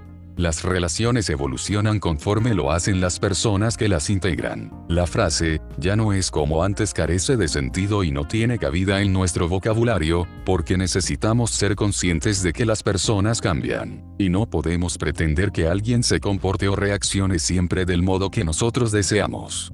Siempre existirá alguien que nos desilusione, pero acabamos enojados con nosotros mismos por haber creído. Nos hacemos preguntas como, ¿por qué lo hice si sabía que esto pasaría o cómo no lo vi venir? Construimos especulaciones y negamos lo innegable, al tiempo que damos el beneficio de la duda, y cuando nos fallan, aún sabiendo que fuimos los culpables, nos preguntamos, ¿por qué a mí? Tardamos 15 segundos en percatarnos de que algo estaba mal, pero tardamos 15 años en aceptarlo. Ahora pregunto yo, ¿por qué no a ti, si ya lo sabías, si viste los indicios, y ya los síntomas de esa enfermedad se habían manifestado? Tu falta de firmeza te impidió que detuvieras el bólido que estaba por atropellarte y lanzarte hasta el lugar en donde caíste. Nadie es más responsable que tú de las buenas o de las malas decisiones que tomas. La expansión de tu ser nace a partir de aceptar que si hay algo más rápido que la luz, eres tú poniendo pretextos. Es mejor ganar un alma que ganar una discusión, si pierdes a alguien por ganar, perdiste dos veces. Es un tremendo reto, nada sencillo de lograr. Destierra de tu vida cada día lo que te aleje de la misericordia del amor. La falta de firmeza e ignorar los problemas son un GPS programado para conducirnos siempre de vuelta a ellos. Debemos abandonar todo aquello que nos roba la paz. Duele, pero debemos aceptar que todo parte de nosotros, de nuestra necedad o ignorancia. El amor siempre será la mejor opción. Habrá momentos en que te equivoques, pero apresúrate a resarcirlos. Tu paz no tiene precio. Eres responsable de tus hábitos, de tu salud, de quién te enamoraste, a quién contrataste, con quién te asociaste, en quién creíste, y si no tomaste la mejor decisión te queda la opción de mejorarlo todo a partir de la humildad y la sabiduría, cuando aparezcan las nuevas oportunidades. El necio repite sus errores, el sabio comete nuevos. Si alguien te decepcionó, te digo esto, sé que es difícil doblegar la mente cuando en ella se gesta la rabia, cuando la invade la decepción se nos nubla la vista, salivamos ira y la venganza se activa, entonces buscamos la retribución inmediata que sacia nuestro enojo. Sin embargo, el espíritu apacible es la cura perfecta, una oración en humildad es tan efectiva que coloca tu cuerpo en armonía, y así las decisiones se toman con el espíritu, no con la emoción. Inténtalo, sal de ese círculo vicioso que te mantiene despierto de noche buscando cómo hacer pagar a quienes te hirieron. Es un reto, pero aprenderás a subir de nivel y dominar tu carácter e identidad. Poco a poco, todo aquello que te angustia y enoja dolerá menos, perdónate las equivocaciones, perdónate haber creído en ellos y haz un cambio radical en tu manera de conducirte en la vida. Capítulo 16. Maestro Redentor. No tiene remedio el que sufre para matar el sufrimiento. Pablo Neruda. El perdón es un gran paso en tu vida, es una gran demostración de valentía a la hora de enfrentar los estragos del dolor. Una cosa es curar las heridas y otra muy distinta, arrancarnos las cicatrices. Hay distintas formas de calzarse las marcas, las ronchas y las hinchazones, una es buscando en otros compasión o deferencia, la otra es recordarnos lo que somos. La primera está atada a lo exterior, lo cual nos debilita y causa que pongamos nuestra esencia en lo ajeno, la segunda busca taladrarnos el alma para que la energía vital fluya desde adentro y nos refresque, porque estamos golpeados, pero somos inquebrantables. Yo no alardeo de mis heridas, pero tampoco las maquillo. Están allí y forman parte de mí como mi mirada y mis manos, como mi corazón y mi sonrisa, definiéndome mucho más de lo que me niegan. No voy a pedirte que andes por la calle con una sonrisa falsa y muecas hipócritas, tampoco que no tengas tus momentos para el luto y el duelo. Sin embargo, si llevas años quejándote, quizás ya sea suficiente como para darte cuenta de que vives, y eso debería bastar para disolver toda queja que tengas. Vuelve unas páginas atrás y ponle precio al tiempo, y verás todo el dinero que has perdido quejándote. Cada queja te hace más pobre y cada sonrisa te enriquece. Que la vida te confronte violentamente puede ser abrumador y desgastante, es posible que te rompa los huesos, pero no seamos cobardes y hagámosle frente al miedo, a la duda, al dolor, a las críticas, ahí es donde pruebas de que está hecho tu espíritu, verás crecer tu carácter y te elevarás de nivel. De nada sirve llorar y angustiarse. Duerme, desenchufa tu ansiedad y descansa, que algunas veces hacerlo es la mejor forma de avanzar con rapidez.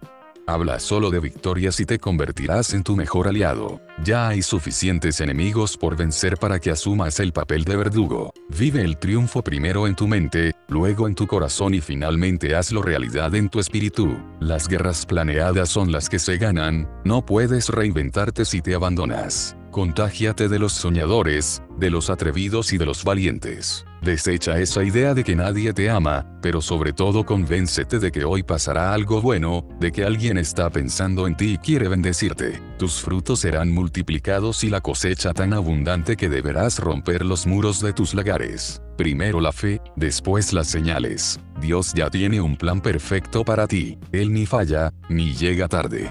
Espera la lluvia temprana que te hará reverdecer.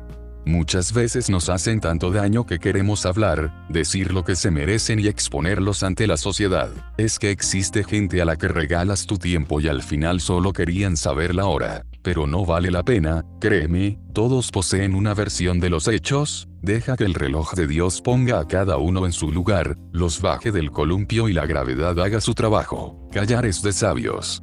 Guarda cada sílaba y sonido de tu preciada voz, y úsalos para aquello que bendice y resuena en lo eterno, tu boca es un manantial de perlas no un río de desperdicios. Mis heridas pertenecen a las cosas más preciadas. He aprendido a amar cada grieta, cada raspón, traición, ansiedad, cada oscuridad, acritud, cada mueca y cada flecha. Aprendí a comer delicias y sobras por igual, siempre hubo días difíciles en los que el dolor fue paralizante, pero en ellos también aprendí a amarme.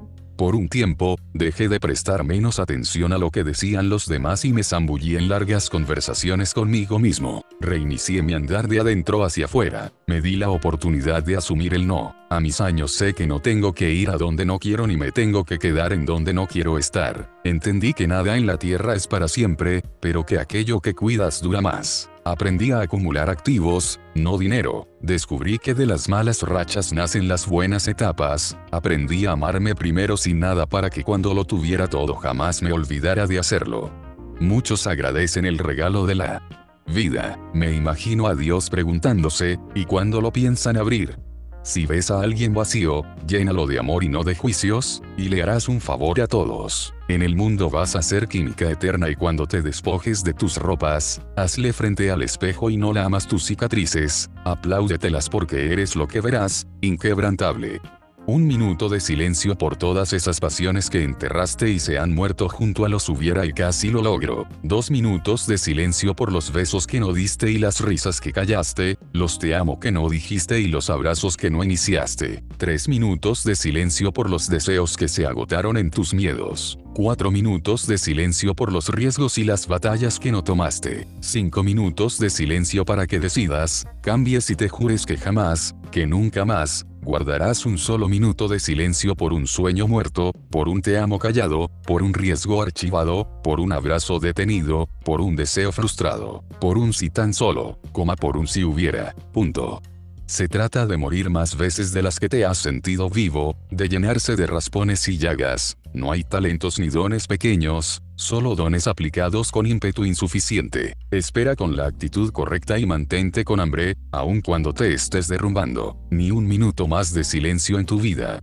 El dolor podrá nutrirte y elevarte en el amor, él puede llevarte a reconstruir tu ser, y hasta convencerte de redefinir tu propósito. Del dolor siempre emana algo servible y fértil si así lo decides, de lo que jamás podrás sacar provecho, es de la autocompasión. Habrás perdido si te dejas arrojar en ese pantano y decides montar allí tu tienda. Lo que te lastima es tu resistencia a sufrir, no lo hagas, aprende y confronta, no retrases más lo que sabes que tarde o temprano va a llegar. La autocompasión es mortal y destructiva, así que levanta la cara y continúa el camino. Es ahora cuando debes decir, ya basta se acabó, he llorado suficiente, al carajo el luto, adiós, que me voy de este ataúd. Saloy, no será fácil, pero valdrá la pena. Tu vida está hecha para asumir los más grandes riesgos profesionales que tu mente pueda imaginar, si no lo ves con tus ojos, créalo con tu boca y hazlo con tus manos. Conquista tu alma colonizando tu espíritu, y con ellos impondrás la voluntad del rey. Da el primer paso y no te detengas nunca. Deja de pensar en lo que conseguirás y comienza a pensar en quién serás cuando dejes de quejarte de todo y lo des todo.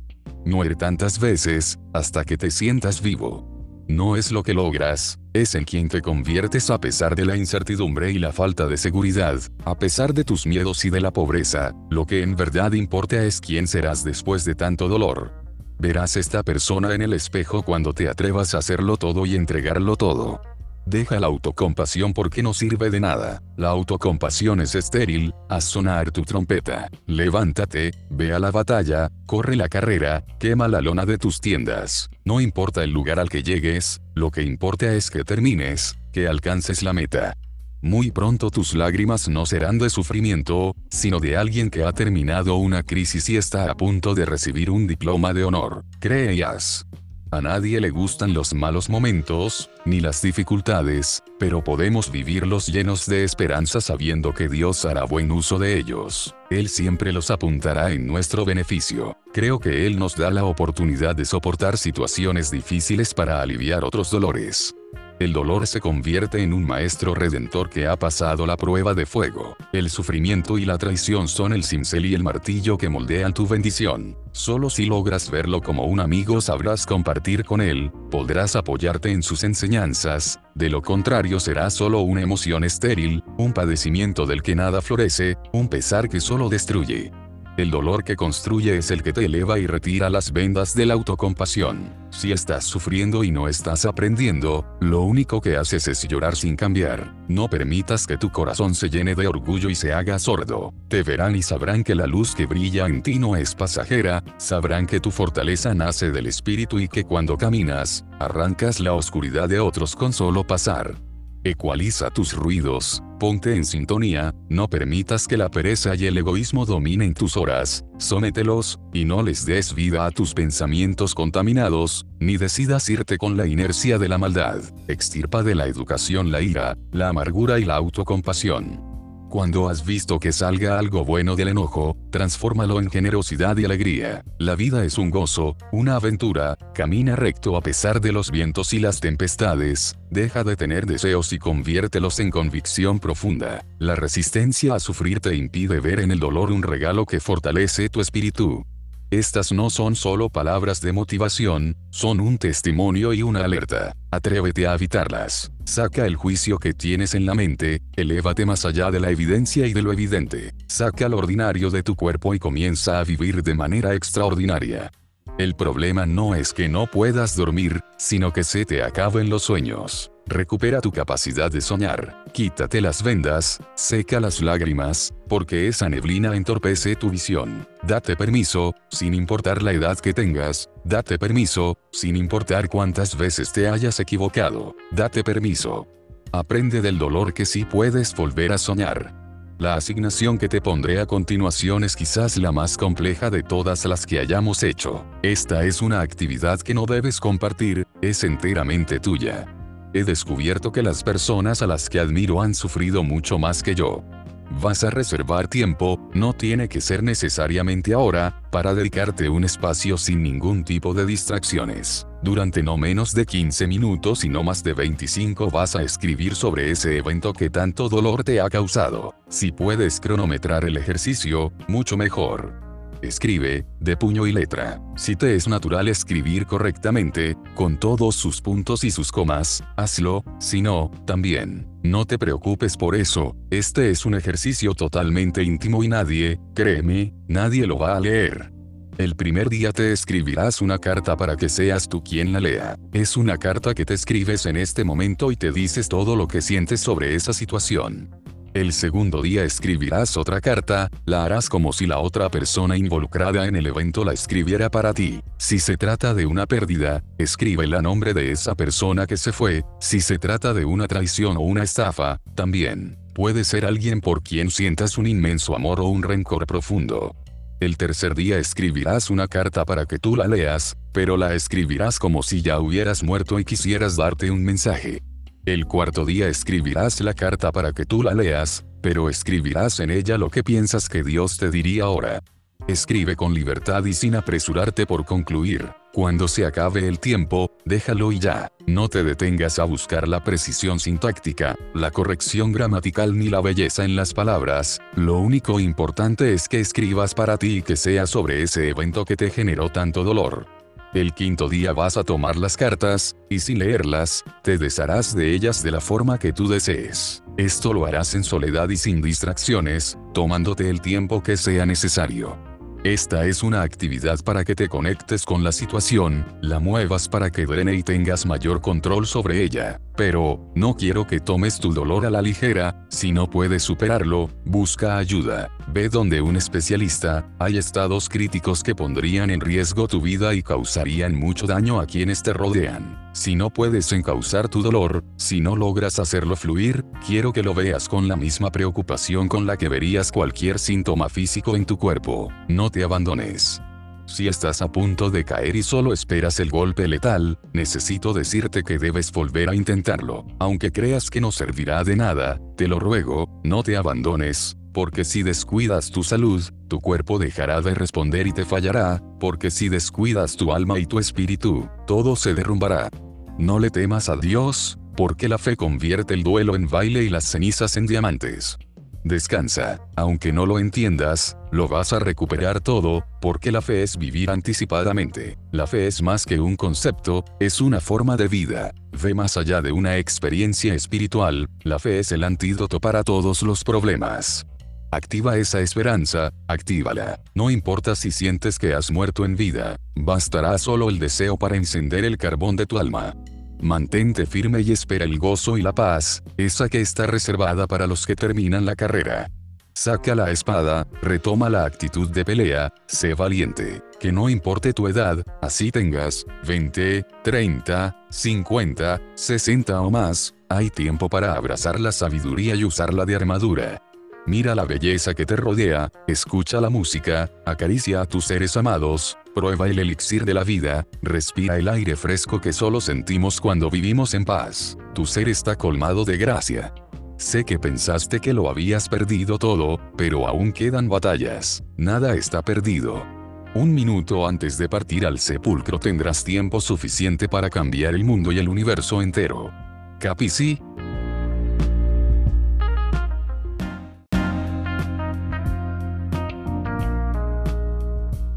Capítulo 17. ¿Quién eres para que el otro sea? No importa cuán angosta sea la puerta, ni cuán plagada de castigos la sentencia, soy el amo de mi destino, soy el capitán de mi alma. William Ernest Henley. Muchas de nuestras angustias provienen de las relaciones con los demás, con nuestros padres, familiares, compañeros de trabajo y, como no, de las relaciones de pareja, a las cuales les dedicaremos su propio espacio es, en buena medida, nuestra incapacidad para comprender al otro, sus motivaciones y perspectivas, lo que termina poniéndonos en situaciones de conflicto y dolor. Una de las cosas que hacemos peor es interpretar lo que esperan de nosotros, lo que piensan de nuestro andar y la posición que nos dan en su vida. Todos somos diferentes. Por mucho que los gobiernos hagan intentos por igualar, nos las arreglamos para seguir siéndolo, aunque los ideólogos lo pretendan, es imposible que descosan el diseño universal. La diversidad es hermosa, y si no somos iguales, lo más sensato es que nuestros resultados y visiones de la vida tampoco lo sean. Somos metafísicamente distintos. Sumando miradas es posible formar un solo horizonte. Por algún motivo pertenecemos a una sociedad en la cual se penaliza el éxito ajeno cuando nuestra reacción debería ser estrictamente la contraria. Deberíamos celebrar los talentos de otros, no condenarlos cuando nos daremos cuenta de que la suma de virtudes nos hace mejores. El avance colectivo agrega valor. No deberíamos ridiculizar, ni desvalorizar a quienes llegan al éxito. Respóndete quién eres antes de preguntarte por qué la vida de otros es mejor que la tuya. El mundo no cambia, pero tú sí puedes cambiar el mundo en que vives. En ese metro cuadrado donde caminas, tú eres quien manda y nadie más.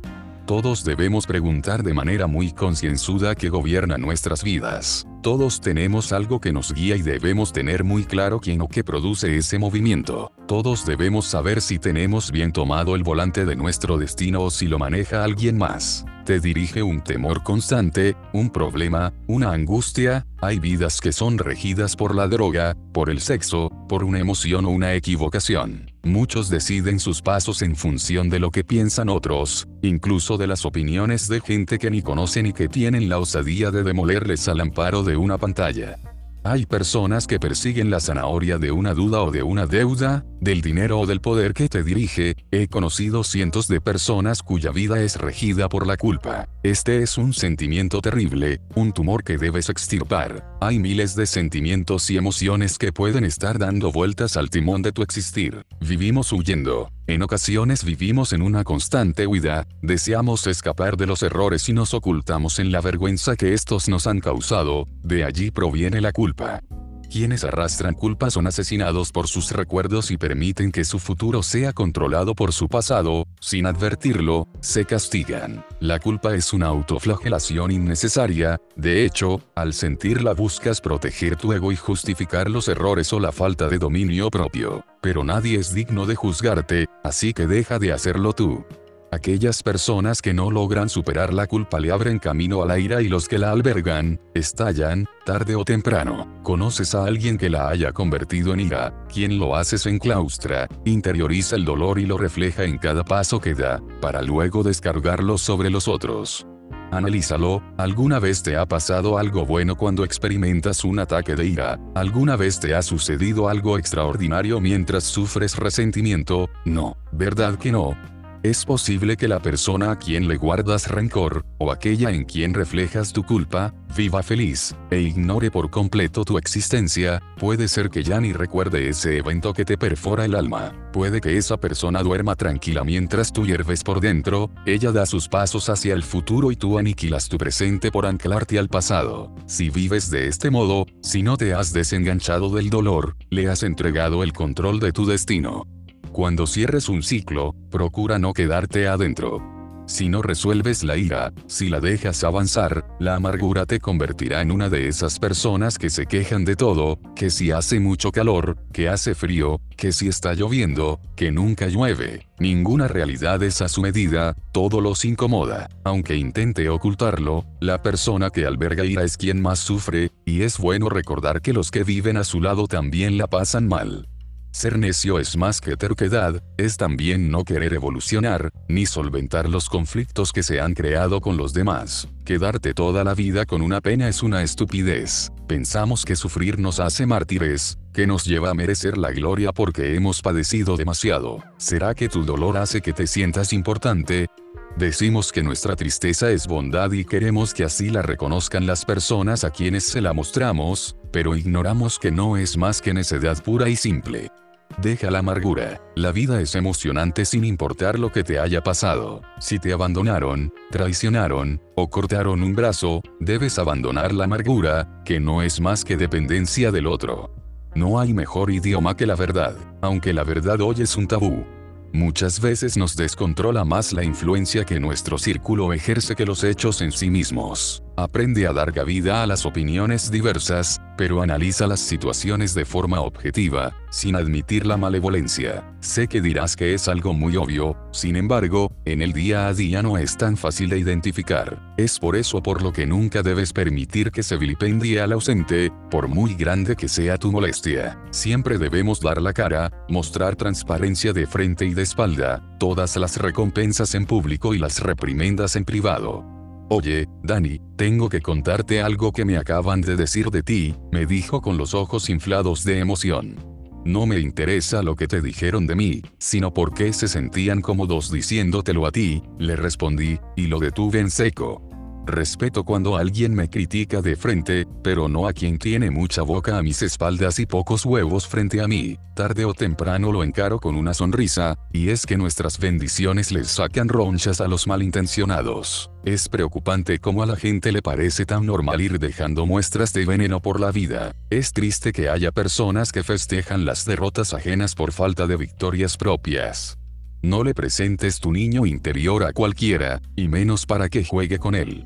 Un amigo detiene la maldición, jamás participará en un juicio en ausencia. Corta la mecha antes de que explote la bomba. Nunca tomes una posición tibia. A nuestros amigos, y a toda persona con la cual nos relacionemos, debemos decirle las cosas a la cara.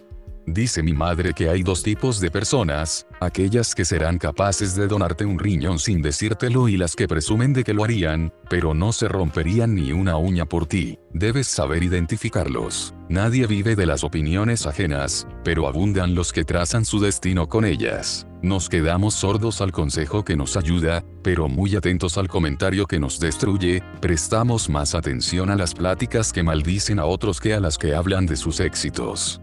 Cuando juzgamos, encajonamos a la gente en nuestros límites, le servimos nuestra ignorancia como postre. Cuida muy bien tus palabras, no sea que Dios te las sirva de comer. Muchos de nosotros solemos preocuparnos demasiado por encontrar los errores y las fallas de los demás cuando debiéramos analizar nuestra conducta. Creemos saber cómo pulir y perfeccionar la vida, los talentos y los resultados de otros. De hecho, somos excelentes para solucionar los problemas de nuestro jefe, pero no resolvemos los nuestros. Somos un desastre. Cerremos los ojos ante los defectos y abramos el corazón a las virtudes. Intentemos que nuestros juicios no sean precipitados, que callemos cuando sea necesario y que hablemos en el momento oportuno. Seamos estrictos cuando debamos serlo, pero que nuestras palabras no sean destructivas. Quien solo se junta con personas que lo aprueban no tiene amigos, sino porristas. Una cosa es la reputación y otra la conciencia. Yo solo me ocupo de la segunda. Miremos a las personas no como son hoy, sino como podemos inspirarlas a ser. Seamos perspicaces y aprendamos a identificar aquello que nos emponzoña. Hace meses le pedí a Dios que me quitara a mis enemigos y resulta que me quedé sin varios de mis amigos. Abandonemos la rebeldía sin sentido. La rebeldía es un potente ingrediente en los cambios de la humanidad, suele estar cargada de pasión y de ira también, cuando la usamos sin propósito se convierte en simple hipocresía. Es una daga con doble filo que, usada sin sabiduría, te convierte en pote de humo, te llena de forma mientras te vacía de fondo. La agitación sin sustento es insolencia, es vana, es frívola y predecible. Se diluye con facilidad ya que carece de la integridad que le da sustento a la insurrección y con ello a un cambio verdadero. Permanecer ofendidos con todo el mundo, porque así lo hemos decidido convierte nuestras acciones en movimientos mecánicos sin sentido ni efecto. La rebeldía más incendiaria no parte de la violencia, sino del amor.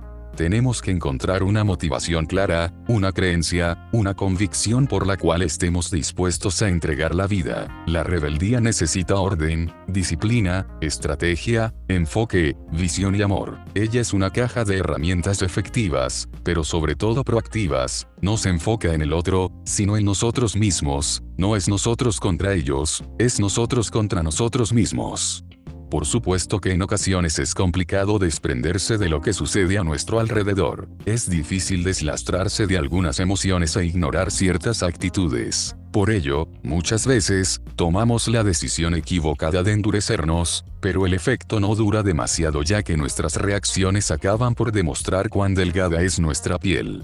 ¿Para qué tienes corazón de piedra como armadura si lo que duele está por dentro? Si te ofendes rápidamente es porque tienes la piel delgada, y en consecuencia el corazón muy duro. Mejor cambia el orden, piel de cocodrilo, corazón bondadoso. Así dejarás de sufrir y amargarte por estupideces y ya no vivirás ofendiéndote por todo, con la idea de que el planeta entero está en tu contra y que nadie te entiende. A una mente renovada la persiguen los milagros. Que no te importe lo que el mundo diga de ti, pero que sí te interese el mundo. Nadie llega al éxito sin que otros se defrauden a sí mismos. A la mediocridad le incomoda tu empuje, y aún más cuando elevas el estándar de lo que consideraban bueno. No te pido que niegues el dolor, eso sería negar tu humanidad. Vivir en la ofensa es como quedar separado en un banco de arenas movedizas. No hagas lo que esperan de ti aquellos que no te quieren. Tú, ámalos, bendícelos y olvídalos. Nada es más poderoso que nunca volver a mencionar sus nombres. En esta vida, que te importe el que dirás, no el que dirán. Actitudes como la culpa, la ofensa y la rebeldía hueca ponen tu destino en manos de otros. Hagamos una prueba muy parecida a la que realizamos en el capítulo 11. En el recuadro que encontrarás a continuación, escribe cómo sería tu vida si pudieras tomar todas las decisiones que quieres. Piensa qué sucedería contigo en un lapso de 5 o 10 años, tú decides. Haz una descripción breve, imagina ese futuro que tendrías si a partir de hoy pudieras tomar cada decisión que anheles. Yo tomo todas las decisiones de mi vida. Y en años mi vida será así. Tus notas, tus notas.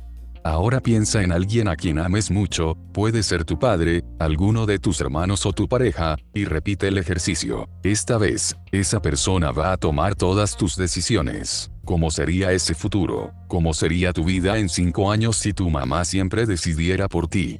Toma. Todas las decisiones de mi vida y en años mi vida será así. Tus notas, tus notas. Vayamos a otra persona. Esta vez, escoge a alguien contra quien te hayas revelado sin sentido o una persona por quien sientas culpa, algún corazón roto, quizás, y repite el ejercicio. Toma.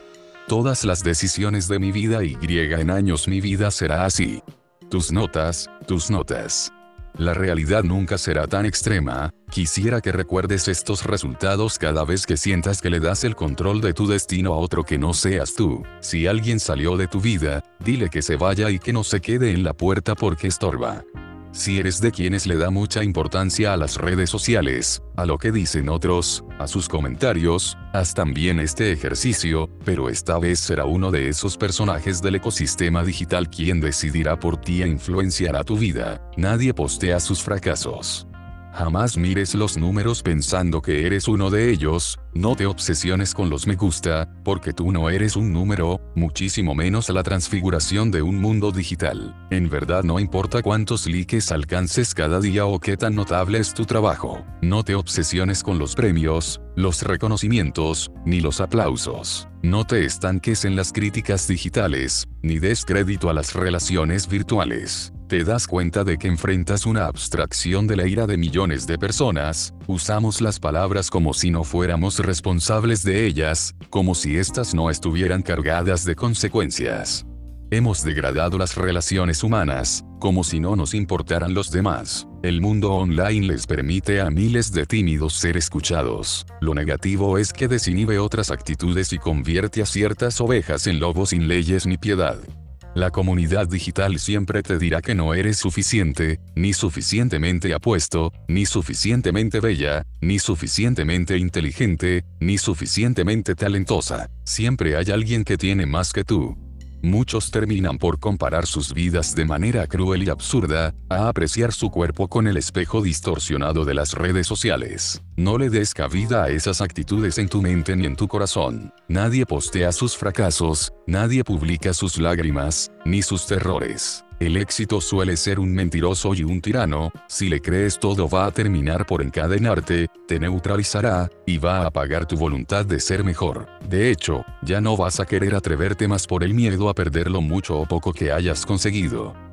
Cada día se nos pasa más la humanidad y nos convertimos en la abstracción de una cifra, de una estadística que ahora representa una versión de lo que somos. No te tomes tan en serio este mundo virtual, apréndete las reglas y listo, no te extravíes en él. Mejor dale me gusta a tu vida, no vuelvas a comparar tu vida con la de ninguna vitrina. Jamás una relación en línea podrá equipararse a un encuentro cara a cara, nunca. Capítulo 18 como un intruso. Me llevó a la sala del banquete, y sobre mí enarboló su bandera de amor. Cantares 2, 4. Dejaríamos inconcluso nuestro recorrido por las relaciones humanas si no profundizamos en las relaciones de pareja. Tengas o no una persona a tu lado, sea la indicada o no, los inquebrantables deben amar como deben vivir, sin reservas, sin miedo y sin mentiras. El amor es la decisión más alta y profunda que existe, es la cúspide del conocimiento y del entendimiento, es la forma tangible de la esperanza y de la esencia humana. El amor en sí es el único acto que en verdad importa, todo lo demás es puro relleno. Creo que el infierno es ese lugar donde no existe el amor. De ser así resultaría mucho peor de lo que nos han contado. El amor es magia pura, no lo arruines con trucos ni palabras baratas. Su poción viene en distintos envases, sabores y matices, pero su hechizo solo funciona si lo invocas con compromiso. El amor demanda sacrificio, mansedumbre, humildad y exige una ética suprema. No se trata de ti, ni de tu propia satisfacción, se trata del otro. Ama siempre que puedas, y la verdad es que siempre puedes. En el amor hay pactos y pautas, del mismo modo en que tus padres establecieron las reglas en tu hogar, te hayan parecido buenas o no, las hay en el amor. Piensa por un momento, ¿qué sería de tu vida sin estas reglas? ¿Qué sería de una compañía o de un negocio sin orden ni disciplina? Ningún logro está exento de consecuencias y sacrificios. Si lo haces por el otro es honra y entrega, si lo haces solo por ti, no es más que soberbia. Si tu amor no se trata de sacrificios, porque hay otros prestos a dar la vida por él, no reduzcas tu amor a un listado de aptitudes que debes completar, es un error creer que encontraremos la felicidad en el otro, la felicidad está en ti, y Dios la puso allí para que pudieras compartirla. Se trata de que esa persona sea responsable de tu que me pongo hoy, de tu a dónde quieres ir, se trata de orar juntos, de que sean tres, ella, Dios y tú. Se trata de que te pierdas para encontrarte en su mirada, de hacerla reír y de que seas tú quien termine babeando con su sonrisa. Se trata de no querer cambiar al otro y de que el otro, por esto mismo, decida cambiarlo todo por ti. Se trata de que, en un mundo enfermo, esa persona sea tu medicina y de que pierdas tú para que ganen ambos. Muchos dicen que si amas algo, debes dejarlo ir, yo respondo que solo un cobarde dejaría ir a quien ama. Si no consigues su amor, por lo menos sabrás que diste la vida por lo inmenso. Cuando das esperando recibir, eres esclavo de tu vacío. Conozco muchas personas que se entregan sin reserva en una relación y sienten que no son correspondidos. En muchos casos se alejan, cuando deberían hacer todo lo contrario. Si estás al lado de alguien frío, la solución es sencilla, bésalo tanto, abrázalo tanto llámalo tanto que lo derritas. El fuego no se congela, arder es una combustión interna. Damos porque nos sobra por dentro, si tú das esperando intereses, entonces no sabes dar, así que evita la decepción creyendo que otros harán por ti lo que tú hiciste por ellos. No te arrepientas de hacer cosas buenas por las personas equivocadas, tu recompensa ya está registrada en lo eterno. El amor es la única acción y decisión que vale la pena, es la única espada que atraviesa el tiempo y lo parte en dos, es un arma forjada con una aleación que no puede ser destruida. Recibe mis palabras sin género. Al leerlo pon una o donde yo puse la, pero siempre coloca el amor como único acento. Ve y cautiva a esa persona, porque muchas veces el momento indicado llega cuando ya no estamos. Pero sé perseverante, aduéñate del espacio poco a poco, no te apresures. Conquista su piel con detalles y poemas, pero colonízale el alma con hechos y verdades. Sé como un niño, pero no juegues con los sentimientos porque estos siempre ganan haciendo trampa. En las relaciones no se posee, en las relaciones se entrega. Hazle saber que la escogiste como tu canción favorita, que la amas tanto que te hace cantar, que si ella se corta, tú te desangras. Grita a los cuatro vientos que es tan hermosa que la lluvia se moja con ella, que es tan sublime que pensarla te produce vértigo, que la amas sin letras y sin palabras, que tu alma es de ella y que le regalarías tu espíritu si Dios te lo permitiera. Ámala en silencio, a susurros y a mordidas. Recuérdale que cometerías crímenes si te encerraran con ella, que te alborota los cinco sentidos y el sexto, que es la vida. Dile que cuando cierras los ojos te resuena el pecho de tanto extrañarla. Y si al final del camino, una noche, ya de ancianos, la encuentras desarreglada, haz que tu corazón le deje claro que una sonrisa suya llena de júbilo tu alma. Sé como un intruso que, en lugar de tomar lo que no era suyo, se dejó robar por ella. El amor nace del todo y destruye la nada. No porque hayas llegado en el último lugar a un corazón significa que eres menos importante, sino que nadie antes que tú fue suficiente como para mantenerse en él. Hay quienes buscan media naranja para completar su mitad perdida, tú enfócate en buscar una completa para exprimirte con ella. Quien se une por dinero, por dinero se separa. Quien se une por sexo, por sexo se separa. El amor es de dos, en la piel y en el alma. No necesitas tener sexo con un tercero para ser infiel, cuando empiezas a borrar mensajes, a mentir sobre llamadas, a omitir dónde y con quién, ya estás allí. Si no deseas continuar en una relación, si no te fascina la persona con quien compartes las sábanas, si sientes que no te hace crecer ni temblar, vete. Ten un poco de vergüenza y di la verdad, dile que no quieres continuar, pero no des largas a una farsa. No pierdas tu costilla por buscar pechos o una ración de bisets. Es mucho peor cuando la infidelidad alimenta la venganza, le entregas tu cuerpo, tu calor y tus besos a alguien para lastimar a quien está ausente. Con ello solo te castigarás a ti. Al final, todos pierden, el infiel pierde, el engañado pierde, y quien se acuesta con un infiel terminará del mismo modo.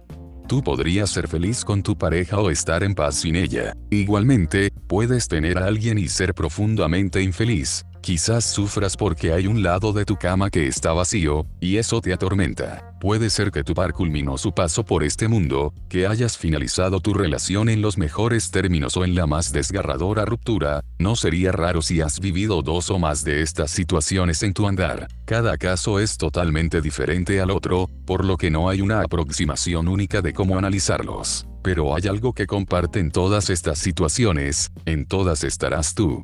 Quiero que hagamos aquí la versión simplificada de un ejercicio un poco más complejo. Más abajo encontrarás las piezas con las que erigirás el edificio de tu vida. Tienes una base, cuatro pilares y el techo. Titula cada una de estas partes con los elementos que consideras la base y el soporte de tu diario vivir. Puedes escoger, no importa qué nombre les des siempre que sientas que otorgan sentido a cómo ves tu vida, dinero, educación, diversión, familia, trabajo, sexo, ética. Hazlo ahora. Quiero que veas dónde has situado cada elemento. Presta especial atención donde has colocado el amor de pareja. Es la base de todo, es un pilar, lo has puesto sobre el techo. En mi caso, la base lleva el nombre de Dios, porque para mí sin él todo se desplomaría. ¿Has puesto el amor de pareja como base? Entonces, ¿qué pasará con tu vida si ocurre una ruptura o una pérdida? ¿Has puesto el dinero como base? Entonces, ¿qué pasará con el amor que está arriba cuando falta el dinero? El techo temblará si falta uno de los pilares, pero no se vendrá abajo. Ahora, si falta la base no habrá ni techo ni pilares. Yo puse mi fe a soportar toda la estructura, pero si no eres creyente, allí puedes colocar tus valores, honestidad o mística personal. Mira dónde has puesto el amor de pareja, que lo acompaña, que será tu soporte, mucha gente se hace dependiente del amor de pareja y se derrumba cuando esté falta. En consecuencia, le abren la puerta a cualquiera con la esperanza de rehacer su vida o se mantienen en relaciones dolorosas. Si quieres complicar un poco el ejercicio, coloca un segundo piso. Si lo haces debes recordar que arriba deben estar las cosas que tienen un precio, por ejemplo, casa, herramientas, cursos, etc., y abajo las que no, por ejemplo, actitudes, disciplina, fe, etc. Tanto los que no comparten sus días con alguien, porque no ha llegado, porque no funcionó porque Dios los destinó a otros planes, como quienes tienen pareja, saben a quién debieron abrirle las puertas del corazón y a quién no. Aún con este radar espiritual, somos unos necios, y seguimos adelante incluso cuando la luz roja se enciende y gira desenfrenadamente. Somos ambiciosos en todos los aspectos de la vida, excepto con nuestros sentimientos. Muchas veces nos conformamos con lo poco que alguien puede ofrecernos, nos engañamos y creemos que eso es amor. Es un gran error enamorarse del amor antes que de la persona. Haz una pausa, analiza si lo que ahora sientes no es un deslumbramiento o una llama fugaz. El amor no es una emoción ni un sentimiento, es una decisión imperfecta, y el verdadero amor se perfecciona con el tiempo. Llámame romántico, idealista, soñador o ridículo, pero mis hechos son estos.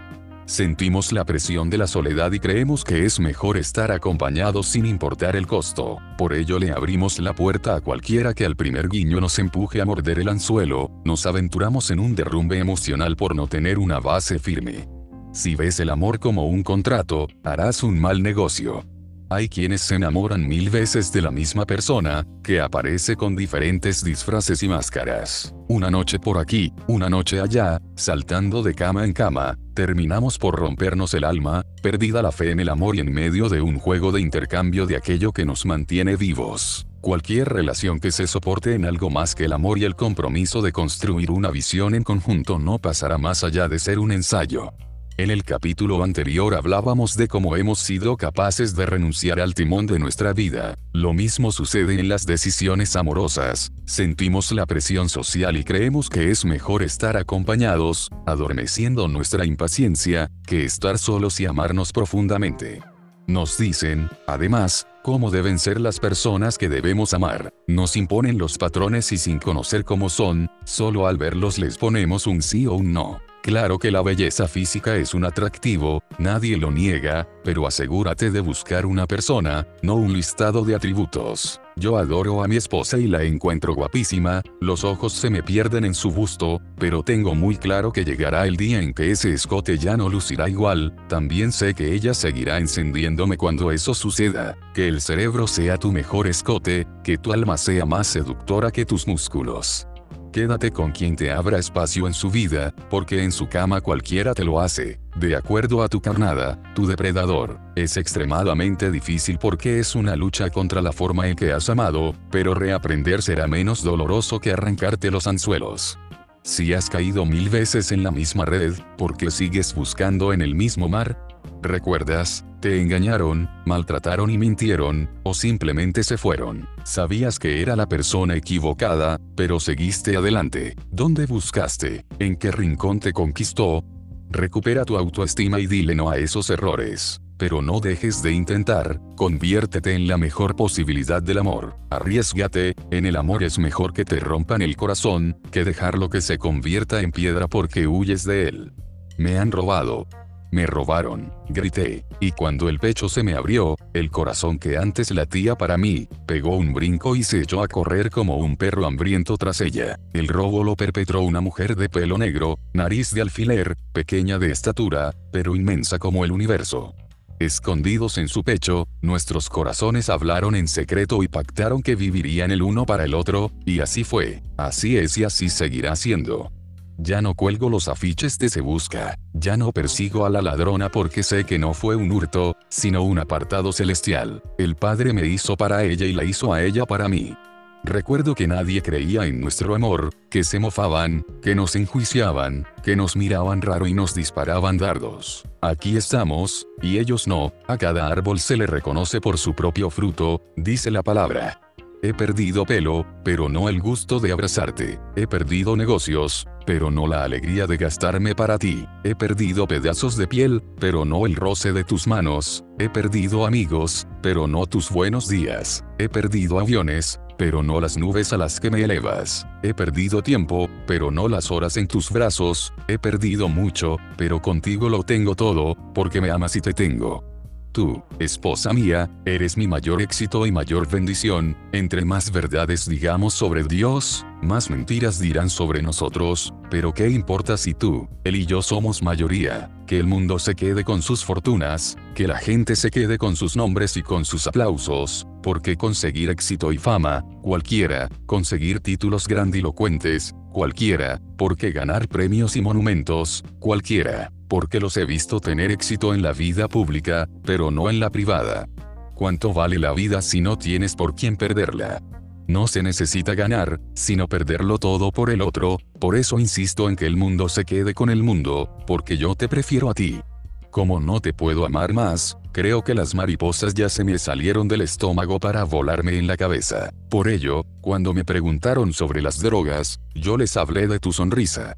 Así que quiero que sepas que no importa lo grande o lo pequeño de nuestro hogar, ni cuán ancha o angosta es nuestra habitación, siempre que podamos vernos a los ojos, y saber que el infinito cabe en nuestras miradas. El sexo y el amor no son un laboratorio de ensayo, no son el resultado de la prueba y el error. Ama perdiéndote en Dios de tal manera que quien te ame tenga que preguntarle a Él cómo conquistarte. Revalorízate, no cualquiera debería besar tus labios, no cualquiera debería tocar tu pecho, ni desnudarte el alma. Todos, todos podemos ser hombres, pero pocos son caballeros, muchas serán mujeres, pero no todas serán damas. Caballeros, antes de buscar una princesa encantada, asegúrense de que tienen una corona que ofrecerle. Damas, antes de esperar a un príncipe azul, asegúrense de que tienen un corazón que lo tiñe todo de colores.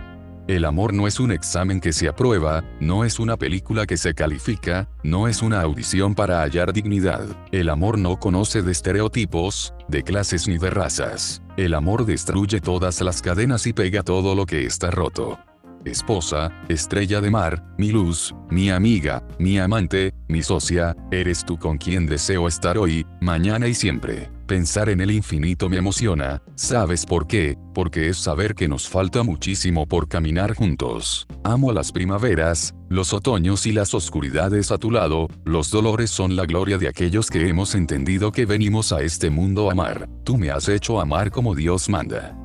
Mira cómo se demora el sol, que se niega a irse al poniente para seguir contemplando tu belleza. Mejor enamórate de alguien que no se pierda, derrítete por las convicciones, los valores y las sonrisas. El amor es un acto divino, porque aquello que se une en el cielo no se separa en la tierra. Capítulo 19. La vida se lee con los pies. ¿En qué te ofendo, cuando solo intento?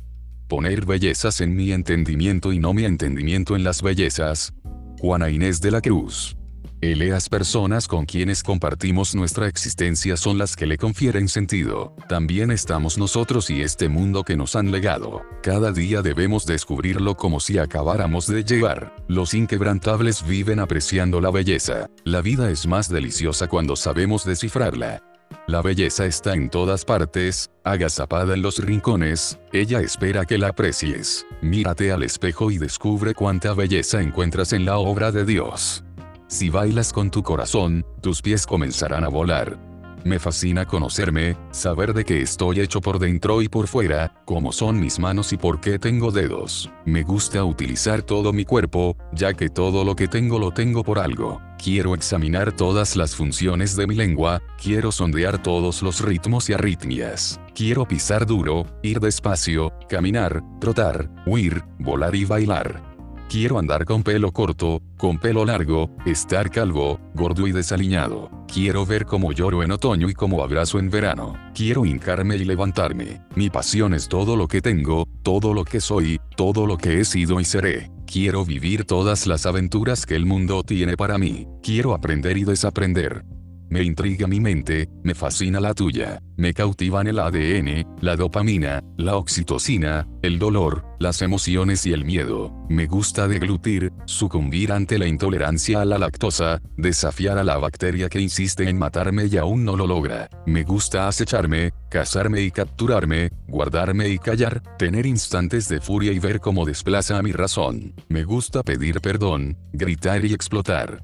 Me gusta incomodar, percibirme vivo, sentir pasión. Qué delicia saberme único y no una copia pálida de otros. Qué virtud es la unicidad. Qué locura es ser solo yo. Qué maravilla es verte a ti. No te compares, no te deformes. Eres irrepetible. Disfruta de ti y de tu entorno. Regálate un tiempo en soledad. Hay momentos en la vida en que hemos cometido tantos errores que ya ni sabemos cuáles son nuestros y cuáles no. Acumulamos tantas deudas con nosotros mismos que no tenemos idea de cómo pagarlas, nos sometemos a estándares tan altos que nos duele el cuello de tanto erguirlo. Vive, porque muchas veces la vida se termina antes de que llegue la muerte.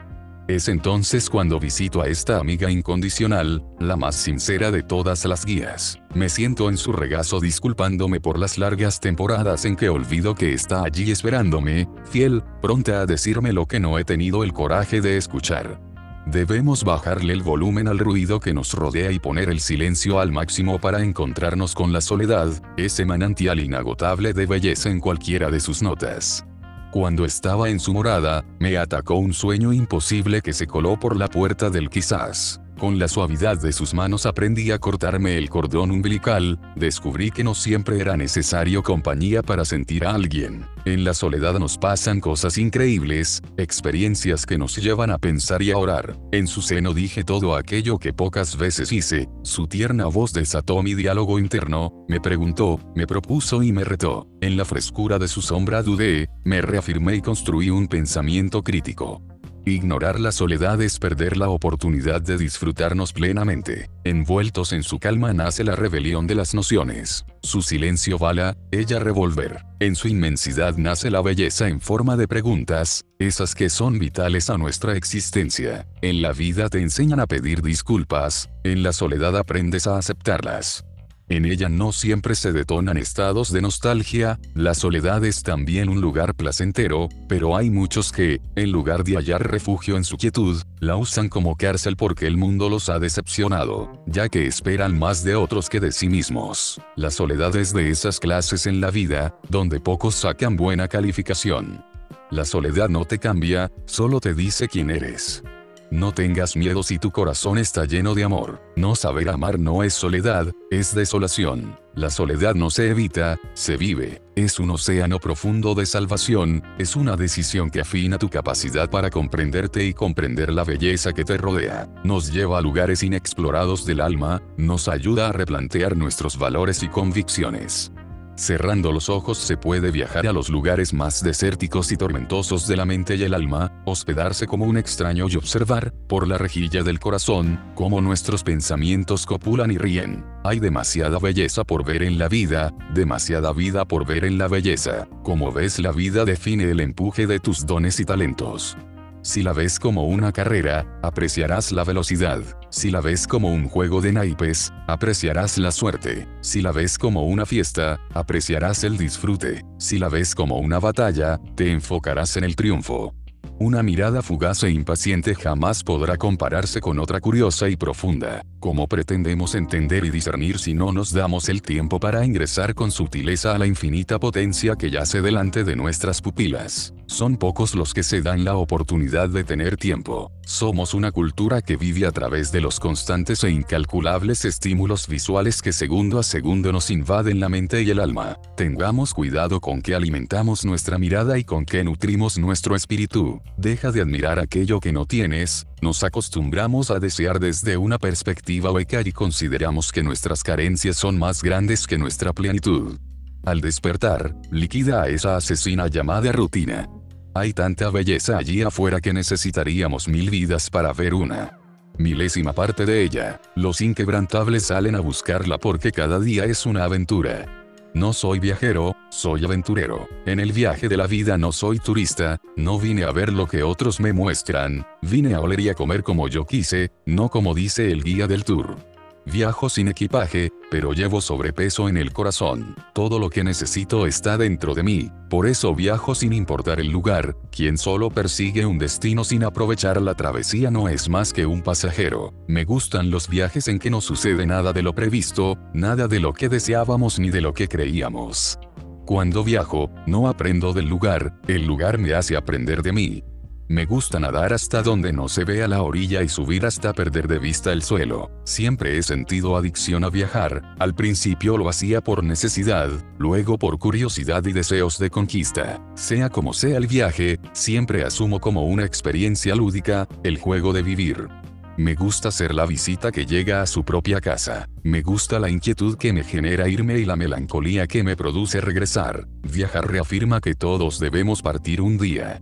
Para viajar no es necesario recorrer miles de kilómetros, se viaja incluso en las calles de tu barrio, de tu ciudad, o de tu provincia. Es solo cuestión de cambiar de ojos para observar el entorno con una nueva perspectiva, vaciarte de lo cotidiano para colmarte de asombro.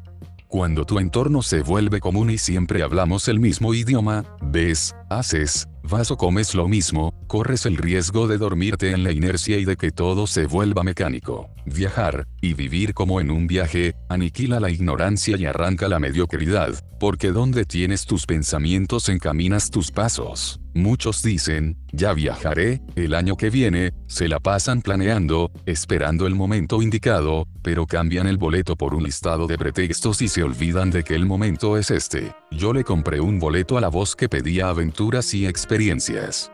El tiempo es invaluable, el cronos no es tuyo, pero tú puedes influir en el kairos, no puedes asir los minutos, pero sí provocar los instantes.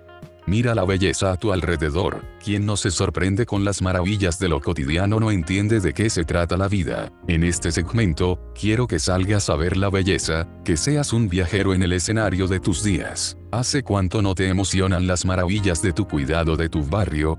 Quiero que salgas. Siéntate en la plaza del parque, tómate una foto en los iconos que ves todos los días, maravíllate con ellos. Quizás has pasado tantas veces por allí que no te has detenido a ver la belleza en las fachadas y los rostros, en las esquinas y los mercados. Tómate un café con la calma de los jubilados y mira a los niños jugar. Cuando descubras algo hermoso, algo que hayas visto mil veces sin percatarte de su belleza, tómale una foto, como si fuera la Torre Eiffel, la pirámide de Giza, o el Big Ben, quizás sea incluso más bello y tenga más significado para ti, allí donde estés, en Villavicencio o en Rosario, en Concepción o en Cumaná. Ve y publica una foto tuya con la etiqueta La vida se lee con los pies inquebrantables y luego coloca una etiqueta con el nombre de tu ciudad o de tu barrio Mazatlán, Arequipa o Lavapiés.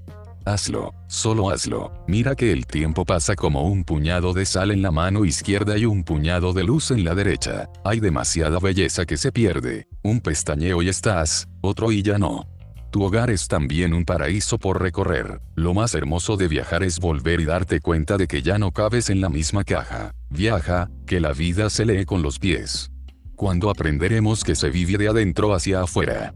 Construye una realidad de la cual no quieras escapar, una de la que no necesites vacaciones. En este viaje es necesario perder la maleta, aprender, pero sobre todo desaprender, perderse y encontrarse, buscar respuestas y regresar con más preguntas, ilusionarse y despertar, emborracharse de nostalgia y reírse de las lágrimas. Sé tú también fuente de belleza, que tu rostro ilumine el viaje de otros. La oscuridad le teme a la luz que emana de las profundas aguas del dolor. Una sonrisa no solo ilumina, sino que también emite calor, ya que emana de la combustión que hace arder la eternidad. Tu sonrisa puede cambiar la realidad y sus imperfecciones, es un rayo de luz tan potente que tiene la capacidad de dar esperanza a un mundo cada vez más enfocado en sus conveniencias que en sus convicciones. Todas las batallas son victorias cuando terminan en una sonrisa. Sonríe a pesar de tu ansiedad y de tu tristeza. Muéstrale a tu mente que, aunque ella no logre entender la complejidad del caos, tú tienes un poderoso cañón en los labios y que tus dientes son municiones expansivas que le van a abrir un boquete a la depresión. Sonríe sin razón alguna, sonríe porque sí, sonríe porque puedes y porque tienes boca, sonríe porque así confundes al mal y motivas al bien, sonríe porque aligeras la carga de los abrumados. Aunque estés destrozado, sonríe, porque eres gracia y amor, eres digno de tu sonrisa, créeme y lo verás, pero primero sonríe, porque tu boca es un arsenal demoledor, ordénales a tus labios que rompan fila y le quiebren el cuello al miedo. La vida es una asignación personal y no la puedes aplazar más, valoramos más la casa que el hogar. Valoramos más la tierra que los pies que la pisan. Valoramos más el dinero que los talentos que lo produjeron. Valoramos más el regalo que las manos que lo entregan. Valora la belleza, que ella te espera en el presente, las fragancias del amor, las caricias de la lluvia, los sabores de tu infancia, los azules intensos, el regocijo de la música. Están allí, ve a buscarlos. Musa del cosmos. El Eterno abrió su corazón, sacudió su mano y tomó el universo como arpa, marcó el tiempo tronando los dedos y naciste tú, naciste tú del todo, no de la nada. El primer sonido complació sus oídos, y, sorprendido, sonrió. En un baile creó la ópera del cosmos, le dio planetas y espacios, estrellas y hoyos. Fue tal su alegría que hizo la tierra y sus seres. Pensó en el croar del sapo, en el silbido de las aves, en el crujir de las montañas y en el susurro del búho. Musa del gigante, voz del cosmos, espada del hijo que apaciguas el espíritu y lo ensanchas más allá del cronos, penetras las venas y separas las tinieblas, tus notas son truenos que destruyen los espinos del olvido, el do y el sí, que llenan el vacío, el mi y el sol, que le dan sentido, el re y el fa, que le dan duro y tupido, lento y sin pausa, le dan cadencia y humedecen la entrepierna. Salvaje sonido, fiero rugido, todo se crea y se destruye con matices y sabores orquestados por el alma. Bendito viento que te desgarras entre los instrumentos y repartes tu armonía a los caídos y los perdidos. No te detengas, suena más y más fuerte, suena más y más lejos, ya sea en un piano o en un oboe, en los acordes de Mozart o en la voz de Callas, en el dolor de Barbero en el enojo de Wagner. Gracias, gracias por el contrapunto y el vals, por el rock y el metal, por la voz desnuda de una vocal. Bendita seas porque mi corazón existe para buscarte, mis oídos para admirarte, el alma, para extrañarte y la mente para crearte. Bendita eres, más bendita que la tierra y que sus mares. Tú me has arrancado aullidos y delirios, sonrisas y muecas, dudas y presencias, locuras y calmas, placeres y amaneceres, sin tú saberlo te lo he entregado todo. Te podría cantar hoy y siempre, te llevaré a la batalla y a mi boda. En mi funeral, echaremos raíces en lo eterno. Romperemos la quietud, y aunque no todo lo que se rompe hace ruido, yo pienso en los adagios, en las rapsodias, en el staccato y los silencios. Aunque el cantante desafine y el saxofón pierda la nota, allí va la música.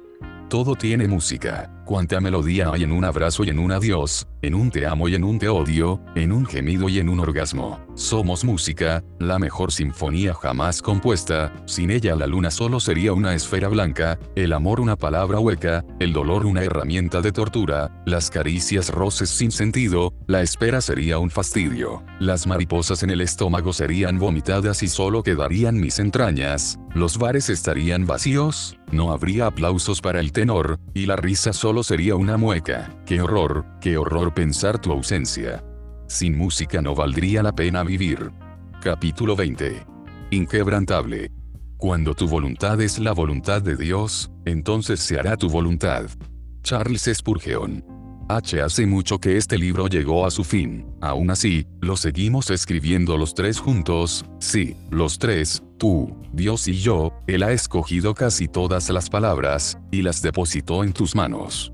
He dejado el último capítulo para hablar de Dios porque para mí Él es lo primero. Aunque ha estado presente en todo el recorrido, quiero enfocarme en su amor que todo lo resume. En su bondad hallamos la fuerza, la inspiración y las ganas, de su esplendor provienen nuestros talentos, voluntad y motivación, su gracia nos ofrece la belleza, las oportunidades y la unicidad. Sobre este amor edificamos nuestra vida. Dios nos dio un propósito y nos lleva de la mano a conseguirlo. Si no vives en la fe, quizás te parezcan excesivas mis referencias al Creador, pero no pretendo evangelizar, no me corresponde, yo solo quiero dejar un testimonio de lo que este amor ha significado para mí. Este no es un capítulo reservado para los creyentes, tampoco los anteriores, es una propuesta de futuro para todos. Dios está en el futuro, no en el pasado. Él siempre te habla desde lo que serás, no desde lo que eres. Aunque no lo creas, hoy es una oportunidad para mirar tu porvenir de una forma diferente. No existen errores de antes ni después, solo los errores de no intentar lo correcto ahora. Dejemos de ser hijos del ayer y demos a luz el mañana. No esperes la perfección para amar a Dios, de ser así jamás podrás amarlo. Lo más importante que he aprendido en mis incontables caídas es que resulta extremadamente difícil llenar la inmensidad de tu ser si no satisfaces la necesidad espiritual, da igual como la llames, si la sientes, sabes que está allí, si no, entonces tampoco puedes negarla. Mientras más intentes llenarte con lo material, mayor será el vacío que generes, tu desierto se ensanchará más y más, y se hará desolador. Has usado tu derecho a ser libre para alejarte de él, hasta eso te ha concedido. Si has decidido caminar lejos de su sombra protectora y, aún así, con voluntad y esfuerzo, has logrado imponerte sobre aquello que parecía inalcanzable, sin duda tienes una alta capacidad de determinación. Pero seguirás alimentando la vorágine de un torrente que te devorará, la insatisfacción seguirá presente y la ansiedad será más profunda.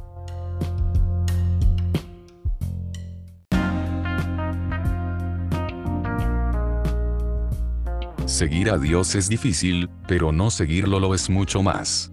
Sé que por mucho tiempo has creído que no necesitas erigir un pilar espiritual en tu vida, también sé que llegará el momento cuando, por más que lo intentes, no podrás eludir la necesidad que te trajo hasta aquí. Tus pasos se harán más pesados cada día, porque hemos sido creados con una necesidad interior que solo puede ser llenada en conexión con lo divino. Quizás no lo sepas, pero en todos estos momentos en los cuales te has sentido inútil, en esas situaciones en las que has pensado que no mereces vivir y que nadie te espera, has tenido un lugar en su mesa. Quien se sienta a comer con él, jamás se levanta igual, moradores y verdugos, rotos y descompuestos, soberbios e iracundos, necios y mentirosos, tú y yo, no importa el tamaño de nuestra fe, ni el de los errores que hayamos cometido, siempre hay un asiento disponible, porque lo que cuenta no es cuánto tardas en fallar, sino qué tan rápido regresas a sus brazos. Voltea a ver el cielo, si el firmamento es tan maravilloso, imagínate su creador. Si no crees, nada pierdes al darte la posibilidad de indagar, encamínate en una aventura personal, en una búsqueda llena de tormentas y calmas.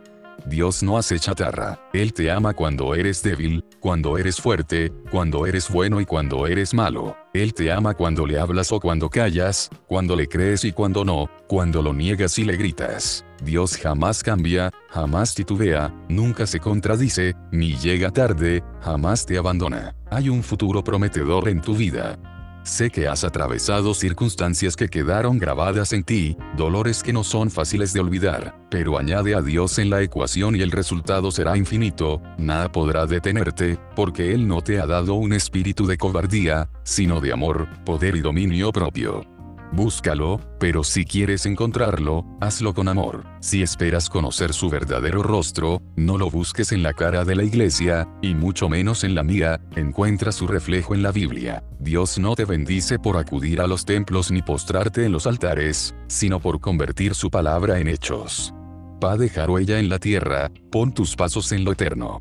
Tampoco lo hallarás en los religiosos, esos que pretenden separarse del mundo llamándolo secular, creyendo que se elevan a un plano superior hundiendo a los demás. Quieren meter a Dios en una caja, ignorando que Dios es Dios en todos lados y que Dios es Dios para todos los seres. Nos han mostrado un Dios distorsionado por legalistas y fanáticos, modifican la esencia y la originalidad de la palabra, la cual convierten en unos evangelios que desplazan a Jesús y los pone a ellos en el centro. Si quieres demostrar lo que hay en tu corazón, deja de predicar y haz que tus acciones empiecen a hablar. Cuando un fanático te diga que solo ellos pueden llegar a Dios, Recuérdale que fueron los religiosos los que llevaron a su hijo al madero. No vas a cambiar porque alguien te azote a bibliazos, para que te conviertas. Nadie tiene por qué convertirse en nada, la fe es un modo de vida, es una manera de liderar y de seguir un modelo perfecto en un mundo completamente imperfecto. Dios no tiene que hacer ruido para mostrar que está obrando a tu favor, el silencio es otro de sus lenguajes.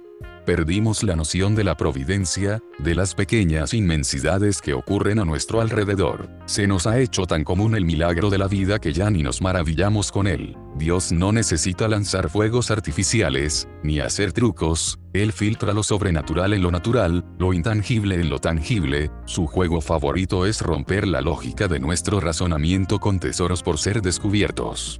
Todos hemos tenido ese instante cuando, de forma inesperada, te descubres en armonía plena con lo que te rodea. Tal vez sucedió en el lugar menos esperado, quizás en un concierto donde miles de personas saltaban y tú quedabas en silencio mientras sentías todo el peso del presente, te aferraste a esa sintonía con lo absoluto, y de un segundo a otro, la razón llegó para arrancarte y devolverte a este espejismo que llamamos realidad. Existe una manera de sentir esa dicha la mayor parte de nuestros días. Es la aventura de vivir en el espíritu, descubrir que por momentos, sin buscarlo ni forzarlo, dejamos de pisar el mundo finito que nos ata a nuestra cadena corporal. Momentos en los cuales nos desprendemos y vagamos por el cosmos, en la quietud del cronos, que ha mirado el nacimiento y la muerte de cientos de estrellas tragadas por hoyos negros. Esa es la voz del diseñador de lo eterno, del arquitecto de todo lo visible y lo invisible, que nos dice, te amo. Nos urge despertar nuestros poderes de intuición, reconectar la mente con el corazón y que ambos sean regidos y dirigidos por la dimensión del espíritu, esa energía poderosa que surge de nosotros. El espíritu te lleva a esos momentos cuando sientes que formas parte del todo, que el cosmos está dentro de ti y tú en él, te hace mirar lo que hay entre los pensamientos y las emociones justo ahí donde se manifiesta lo más profundo y tu mirada rasga el velo que separa lo físico de lo sobrenatural. Tomas tu asiento en primera fila para disfrutar del sentido y el propósito de la vida. En segundos recibes respuesta a miles de preguntas y logras ver con claridad la ruta que conduce a la tierra prometida. Es la sensación que no te invita a pensar, sino a actuar, es un impulso que te revela que es hora de llamar. Es la voz mística que te alerta de peligros físicos y emocionales, ese GPS que te muestra la malevolencia detrás de una sonrisa, es el zumbido que descubre la envidia, el francotirador que te muestra la herida y el ladrón que cuida tu paz y tu gozo. Dios hará lo que tú no puedes hacer, no lo que tú no quieras hacer.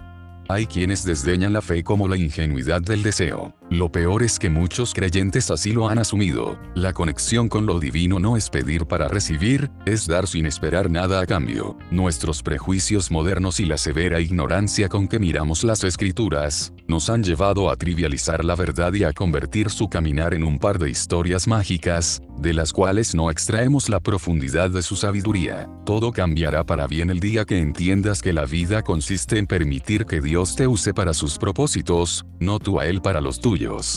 Quien pide poco a Dios, ruega mucho a los hombres, por ello, la tarea que te dejaré en este capítulo será orar.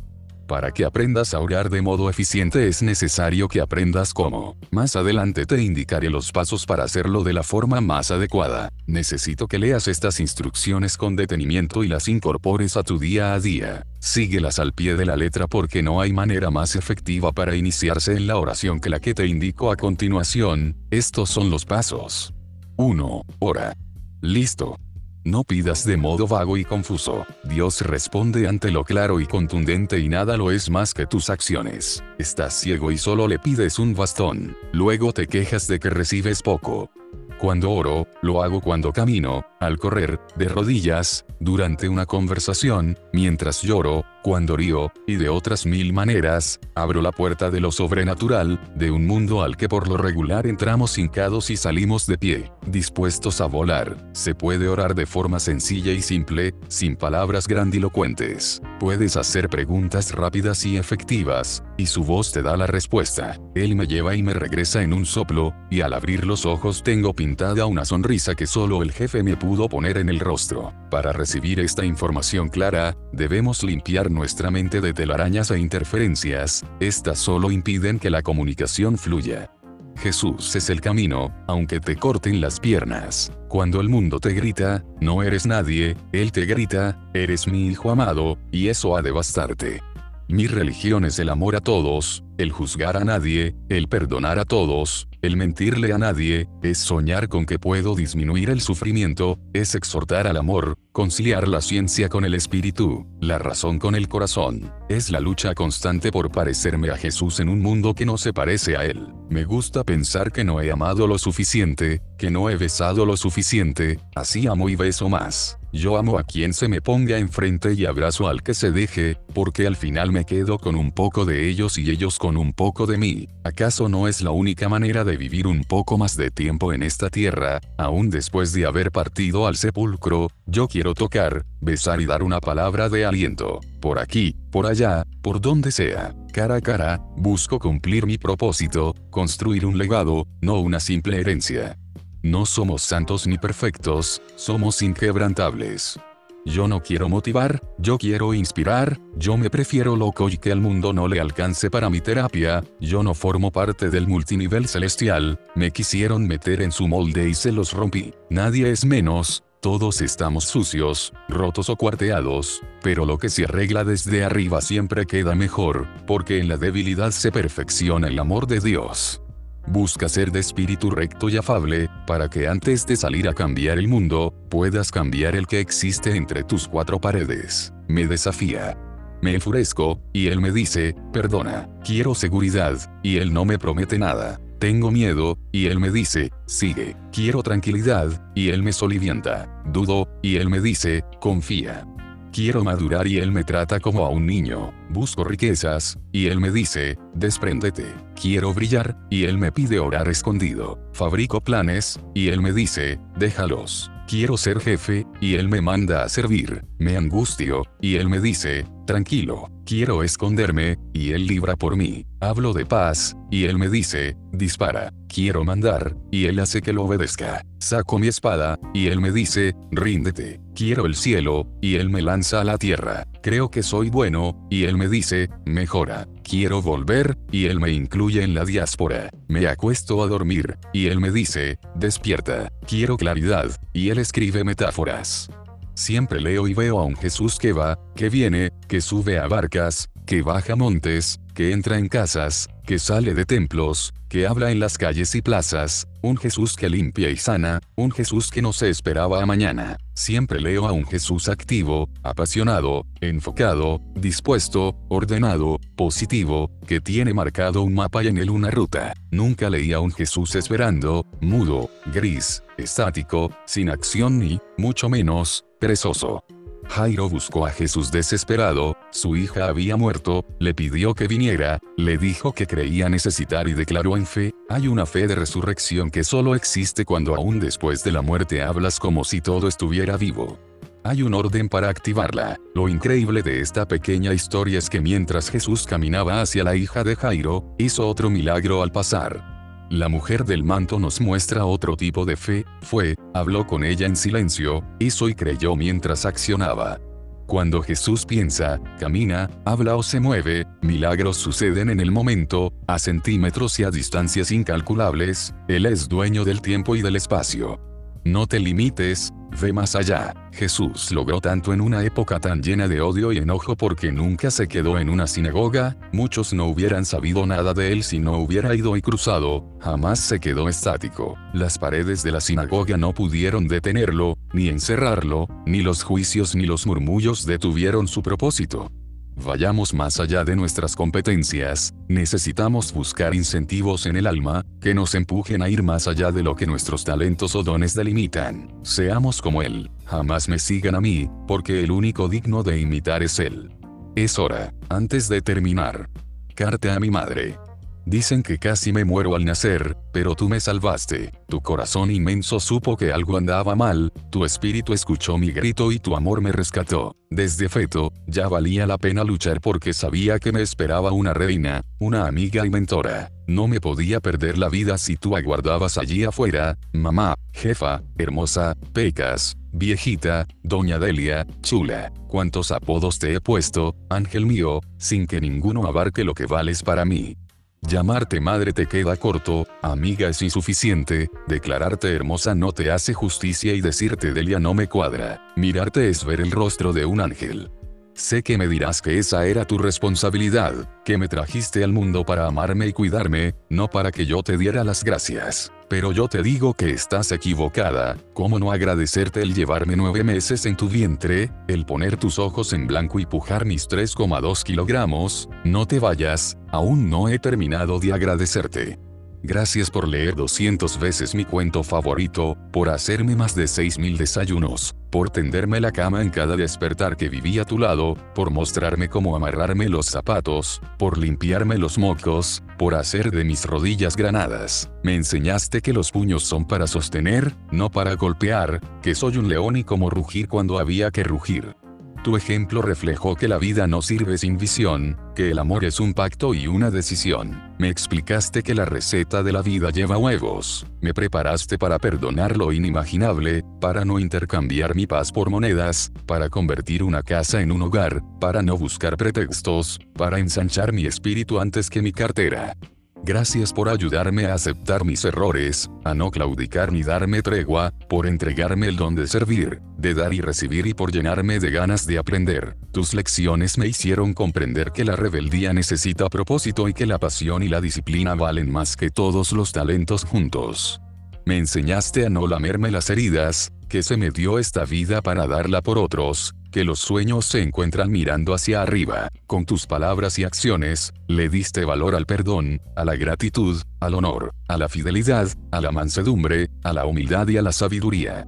Soplaste las velitas de mi piel, cuidaste mis gripas, preparaste mis postres, me defendiste en público y me aleccionaste en privado, trabajaste incansablemente para darme de comer, me sacaste tantas carcajadas, que de ellas brotó mi primera arruga. Cuando tuve miedo, me acogiste en tu regazo, me acariciaste mientras yo dormía, sonreíste aún estando enferma, me serviste el pan que te quitaste de la boca, me llamaste hijo y me hiciste hombre. Me consolaste cuando me rompieron, enalteciste mis virtudes y puliste mi carácter. Hoy me amas como si nunca me hubiera equivocado, como cuando subía el volumen de la música y afligía a mi guitarra. Surciste mis pantalones, me animaste a usar el metro y a llegar solo a donde iba, te desvelaste al esperarme, lloraste mis tropiezos más que los tuyos, me llevaste a Disneylandia y me ocultaste la deuda que asumiste por ese viaje. Soportabas los regaños de tu jefe cuando salías a cuidarme porque estaba enfermo, y tus besos me curaban. Si te preguntaba cómo estabas, siempre respondías, estoy bien, Dios me cuida. Me enseñaste que se es millonario ayudando a otros. Sé que podría pasar días, horas y hasta años listando las razones para agradecerte. Gracias porque hoy trato a mi esposa como una princesa porque fui educado por una reina. No todos los superhéroes llevan capa, el mío tiene arrugas y lunares en el rostro. Sus superpoderes incluyen un abrazo que desintegra el miedo, un beso que borra la tristeza y una sonrisa que destruye la amargura. Te queda un poco más claro por qué ningún nombre te abarca, gracias por llevar las caricias de Dios en tus dedos. Te amo, mamá. Carta a un pueblo oprimido. Tú que has tenido que partir de tu tierra, aunque cada segundo extrañes el olor de tu hogar, los ruidos de tu barrio y la risa de tu abuela, debes saber que no estás solo. Cuentas con miles de antorchas humanas que, como atalayas unidas a kilómetros de distancia, te enviamos una señal de esperanza porque sabemos que has salido a buscar refuerzos. Ves sangrar a tu patria y has enmudecido ante la bestialidad humana. Estamos aquí porque la mejor herramienta de progreso es la edificación mutua, sin tener en cuenta nacionalidad u origen, todos en algún momento hemos sentido la necesidad de servir a otros.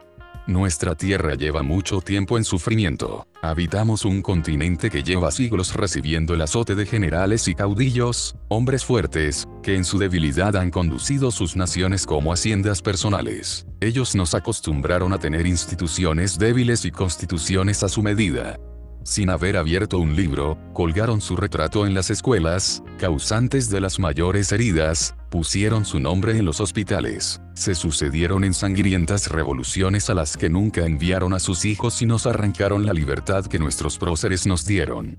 Un viento frío subió del sur, un soplo helado de muerte y tortura, un vaho sofocante descendió del Caribe, una fumarada de opresión y miseria. Millones salieron de sus países, atravesando los Andes o lanzándose al mar en frágiles tablas, más dispuestos a ahogarse o a congelarse que a tolerar la agonía de morir en vida. Nuevamente vivimos una oleada de luchadores que cruzan la cordillera, el istmo y el estrecho en búsqueda de una libertad que les fue arrebatada. En tanto, los nuevos caudillos salen de los retratos y se hacen figuras fotogénicas, cambiando las miradas severas por el populismo y las barbas desaliñadas por la grandilocuencia. Todos se valen de la trampa barata de poner a unos contra otros. Mientras nosotros nos odiamos, ellos alimentan sus fortunas personales y mantienen con vida a la ponzoña que les ha pervertido. Ellos enriquecen y tú padeces recibiendo humillaciones fuera de tu patria o viéndola sufrir, dentro de ella. Pero en esta vida se necesita una simple chispa para acabar con la oscuridad, frota tus piedras internas para iniciar el nacimiento de la luz. Portar la claridad es un acto de valentía, ya que caminar en tinieblas es para personas con temperamento y carácter, pero sobre todo con firmeza y arrojo. El fuego se crea, pero solo si se provoca, su luz es consecuencia de una reacción que por añadidura da calor. Hoy la tarea no es iluminar el exterior, sino el mundo interior. Más que encender la luz, el reto es saber cuál luz prender. Te doy las gracias por resistir el peso del dolor, por soportar la indiferencia, por no darte por vencido y curtirte en el terror. Hay que ser muy valiente para sonreír cuando se está quebrado por dentro y no tener otro remedio que dejar el lugar que amas o entregar la vida por su libertad. Gracias por darnos a todos un motivo profundo para defender nuestras convicciones y valorar nuestra democracia. Tu trabajo es hacer de la realidad un plano más profundo, es decirle al mundo moderno y a la realidad distorsionada que con tus sueños no se juega. Tu trabajo es enfrentar la desquiciada ironía del pragmatismo, y derrumbar la falsa imagen que intenta exportar la miseria a todos los lugares. No dejes de soñar, tú no perdiste tus sueños, solo te nublaron la vista, pero hoy has recuperado la visión. He venido a decirte que la generación que perdió sus sueños y se gestó en las cadenas se levantará para acabar con la esclavitud. Los países de nuestra tierra que sufren la opresión no verán su muerte, sino un renacimiento. Y pronto, muy pronto, tú dormirás como Dios te trajo al mundo, sin miedos, sin cadenas, sin hambre y sin dolor. Aquellos que tuvieron que huir, regresarán a su hogar, recuperarán su resplandor y su luz no será pasajera, de las entrañas del dolor nacerán naciones que darán brillo al mundo. Los gobernantes que hoy pisotean al pueblo con vulgaridades y quimeras sabrán que el líder más poderoso no es quien posee ejércitos y fortunas, ni quien goza de un centenar de sirvientes o un millar de mujeres ni el que domina a las masas con miedo y terror. El líder más poderoso del mundo es aquel que ama más a otros que a sí mismo, aquel que conquista sin dejar un rastro de sangre, el que desarma ejércitos y abre fronteras, el que trafica con el bien. Cuando muerdan el polvo porque sus aliados les morderán los tobillos, les arrancaremos esos trajes llenos de medallas y revelaremos los niños miedosos que siempre fueron, pero que hoy usan el terror para esconder su debilidad. Mira bien a este mexicano con corazón de arepa, que late con versos de Rubén Darío y sufre taquicardias al ritmo del son, que te dice que siempre habrá días difíciles, donde el dolor será paralizante, pero nada es para siempre. Pudiste haberlo perdido todo estos últimos 10, 20 o 60 años, pudieron haberte robado todo, pero aún tienes vida para recuperarlo todo. Hoy lo intentaremos de nuevo, porque ha llegado el momento de obtener una victoria total.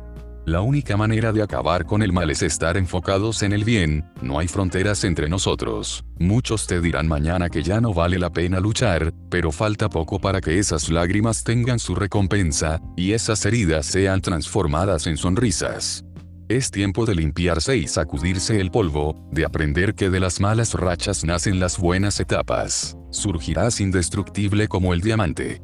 A partir de hoy, solo hablarás de victorias. Y aunque la vida nos tumbe los dientes, sigamos firmes porque nada ni nadie puede detener a un continente que jamás se da por vencido. Doblemos las rodillas e impulsémonos con ella para que las fronteras sean abiertas y lo que toque Dios jamás sea cerrado. América, ruge, ruge, ruge. No es tiempo de tenerle miedo a la vida, sino de que la vida nos tema a nosotros. Dios te bendiga. Carta a los hombres. ¿Se han imaginado qué sería del mundo sin ellas? Tenemos distinto sexo y venimos en moldes diferentes, pero tengo algo claro, nacemos varones y por ellas nos hacemos hombres. Sin ellas no existirían nuestros sueños, sin ellas ni tú ni yo sabríamos dónde tenemos la frente, sin ellas hubiésemos crecido desnutridos e insípidos, sin ellas no seríamos más que cavernícolas malolientes, sin ellas no sabrías dar la mano, ni tus lágrimas tendrían sentido. Ellas demuestran lo perfecto de la creación, porque sólo así surgiría algo tan parecido al amor, a la bondad, a la misericordia y al perdón. Demos gracias a las mujeres por soportarnos con tanto amor durante el parto, por ser el instrumento favorito, por ser co-creadoras de la obra universal, por sus recetas y sazones, por sus curvas y sonrisas, por sus canas y arrugas. Agradezcamos el habernos despertado para ir a la escuela, por sus gritos y gemidos, por su fortaleza y carácter, por sus bailes y caricias, por sus inventos y quejas. Hagamos un homenaje por su ayuda idónea, por encarar con sabiduría a quienes tienen aire en el cerebro. Pidamos perdón en nombre de todos los hombres que las han lastimado, blasfemado, engañado, olvidado, traicionado, usado, ultrajado, golpeado. No, no viviremos lo suficiente para pedir tanto perdón. Quiero un mundo en donde cada uno de nosotros camine la tierra para honrar, amar, cuidar y bendecir a las mujeres.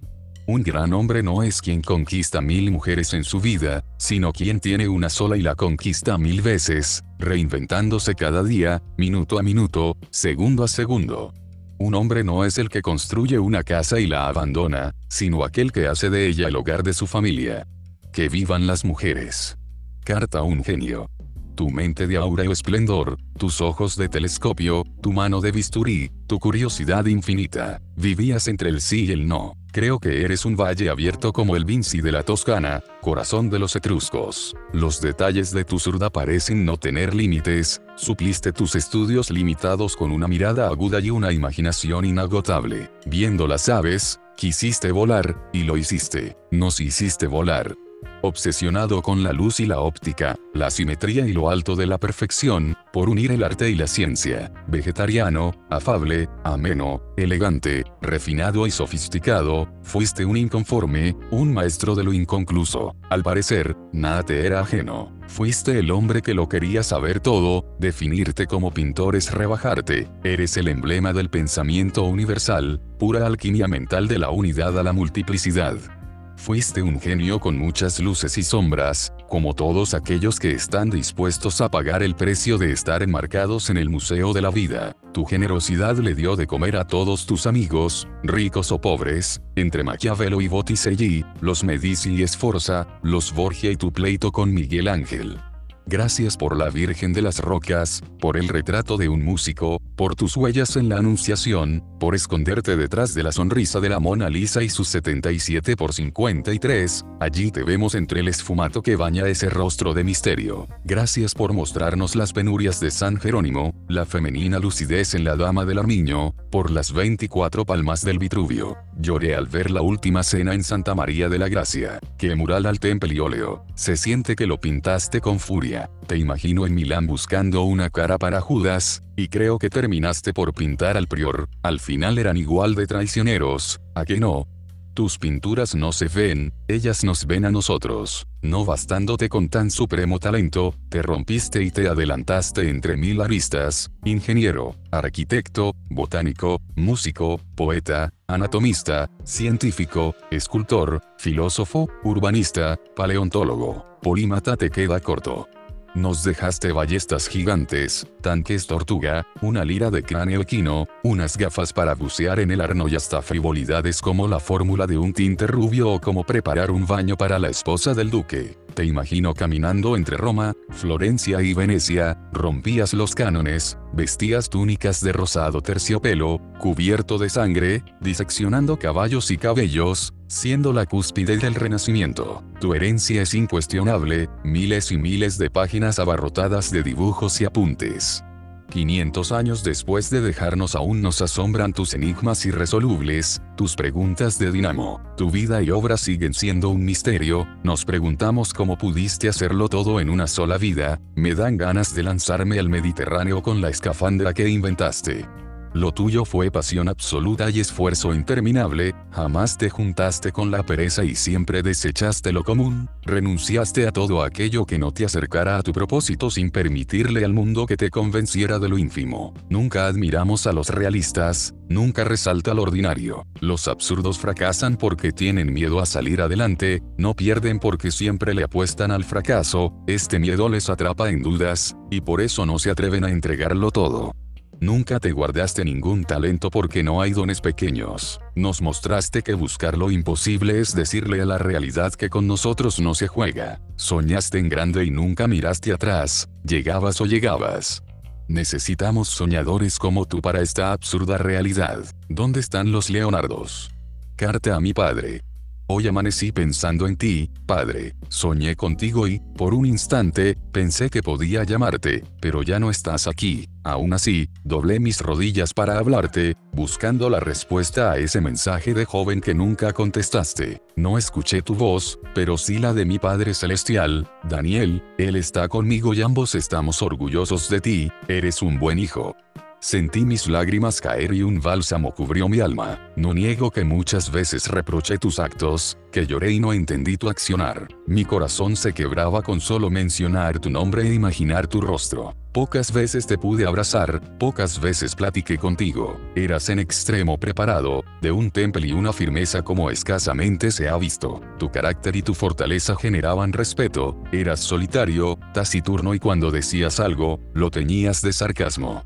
Tus callos se labraron con trabajo de quien se ensucia las manos y come con ellas. Nunca te vi usar traje ni corbata, en su lugar te ataviabas con dos plumas y dos lapiceros en el bolsillo de tu camisa. Ingeniero y militar, ibas dejando fórmulas, ecuaciones y poemas en servilletas y papeles sueltos. Te gustaba Bob Marley y lo primero que me enseñaste fue que el teorema de Pitágoras no era suyo. Eras un experto en historia, te encantaban las aves y ellas te hacían suponer que existe Dios. Tu puño derecho permanecía cerrado porque decías que la vida golpeaba en cualquier momento y que ni de pendejo dejarías que te tumbase, y mira que te creí, porque con dos cánceres encima, nunca dejaste de ser un trabajador incansable, un estudioso empedernido, un tiránico en la disciplina, un visionario que inventó cientos de productos que aún se usan en el mundo entero.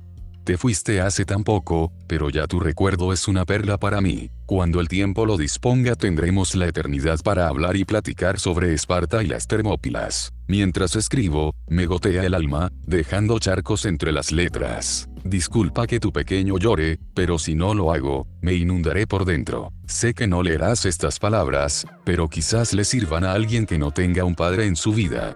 Alejandro, te llevo en la sangre, en todas mis venas, tu esencia vive en mí. Tu muerte, más que dejarme incompleto, terminó por completarme y sanar tu ausencia. Hoy asumo que tu lejanía es una gran enseñanza en mi vida. Si en mi juventud te culpé por lo malo, hoy te culpo por todo lo bueno que yo tengo de ti. Sin duda me heredaste el coraje y la resiliencia. Tu ausencia me educó. ¿Cuántas ausencias nos educan para entender que el amor se poda, se pule y se recrea?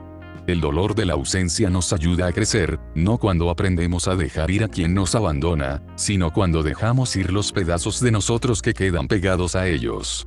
Te escribo esta carta por si llega a manos de quien aún siente resentimiento hacia alguno de sus padres, para que sepa que debe perdonar de una vez por todas. Duele, pero es mejor vivir una verdad que hacerlo desde el fraude del rencor. El perdón es la llave a la reconciliación personal, es el agente redentor de toda herida. La palabra nos manda a honrar a nuestros padres a pesar de todo, de las ausencias, de los gritos, de las traiciones, de las fallas y de las maldiciones, y nos promete largura de días, sabiduría y gloria en esta tierra. Si este mundo perdonara un poco más, seríamos un poco menos de este mundo pronto te veré, pero mientras ese momento llega, honraré tu memoria siendo el mejor en lo que hago. Aunque tus ojos no verán estas palabras, yo sí veo lo que hago. Siempre te amaré, Padre. Tu hijo Daniel. Carta a mi esposa. Esposa, eres mi mayor éxito y gran bendición. Entre más verdades digamos sobre Dios, más mentiras dirán de nosotros, pero ¿qué importa si tú, él y yo somos mayoría? Que el mundo se quede con sus fortunas, que la gente se quede con sus nombres y con sus aplausos, porque conseguir éxito y fama cualquiera, conseguir títulos grandilocuentes cualquiera, porque ganar premios y monumentos cualquiera, porque los he visto tener éxito en la vida pública pero no en la privada.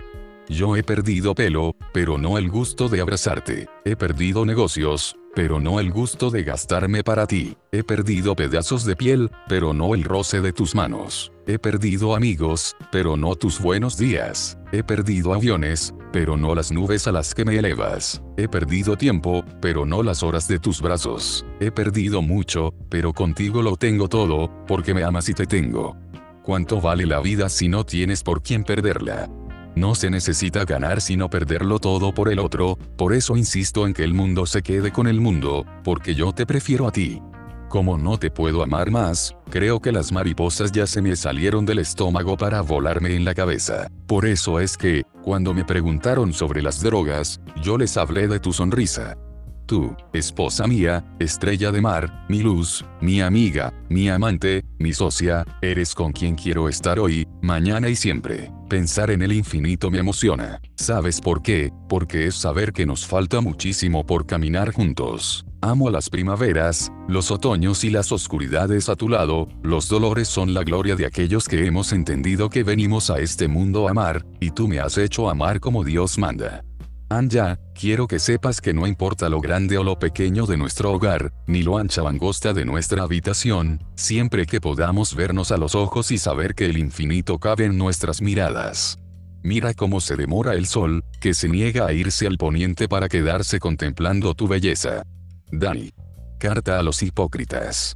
Deja de preguntar cuál es mi religión. No conseguirás hundirme diciendo que es distinta a la tuya, porque entre más insistas en destruir a los que no profesan tu credo, más me empeño en disminuir su sufrimiento, entre más separes a las personas por cómo piensan, más uno a la ciencia con el espíritu, a la razón con el corazón, entre más escarbes en el bolsillo de los pobres, más les daré a los que tienen mentalidad de rey y no de mendigo. Entre más censures a los que no adoran a Dios de la forma en la que tú lo haces, más elogiaré a los sucios y a los que reprobaron en espiritualidad. Mientras me exiges que muestre mis frutos, tú te pudres sin madurar. Sudo por imitar a Cristo, no a quienes se hacen llamar cristianos. Él dijo que sus seguidores serían conocidos por su amor y misericordia, no por sus pancartas de protesta, juicios apresurados y confrontación nociva a la cultura que les incomoda predicas la eternidad, pero vives como si nunca quisieras alcanzarla. Mientras tú quieres que te llamen religioso, yo no espero más que abrazar a Cristo, representarlo a plenitud y vivirlo intensamente. Quiero ser luz en el mundo, no la estrella de una iglesia, quiero que la gente siga sus sueños, no los míos. Soy de esos que no califican para seguir a Jesús, pero aún así lo hacen. Si me llevas la contraria, yo te llevo a besos.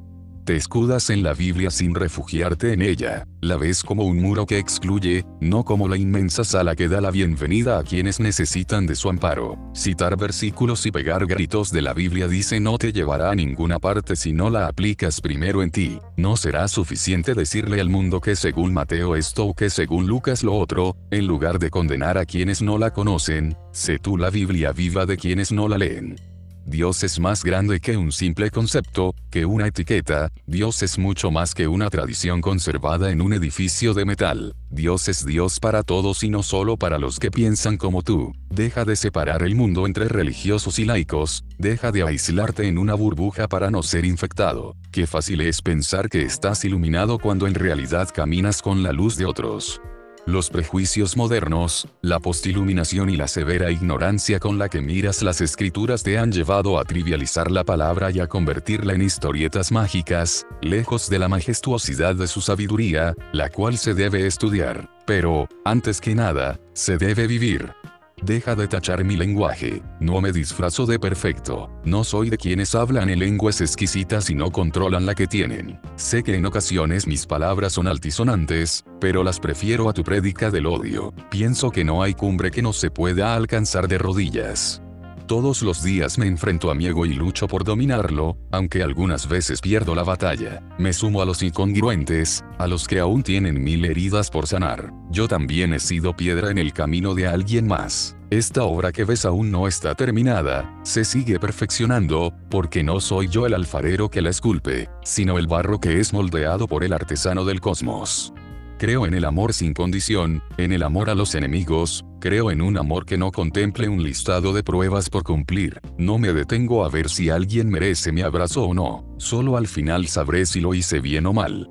Doy mi voz imperiosa a quienes temen gritar la suya. No pretendo formar un ejército de borregos, ya son muchas las ovejas, ayúdame, cuídame, órame. Veo que hay demasiados que, en vez de esquilar a su rebaño, lo trasquilan. Este mundo no necesita más ovejas, necesita líderes dispuestos a vivir a la vanguardia de todos los flancos, el llamado es a la osadía, no a un festín.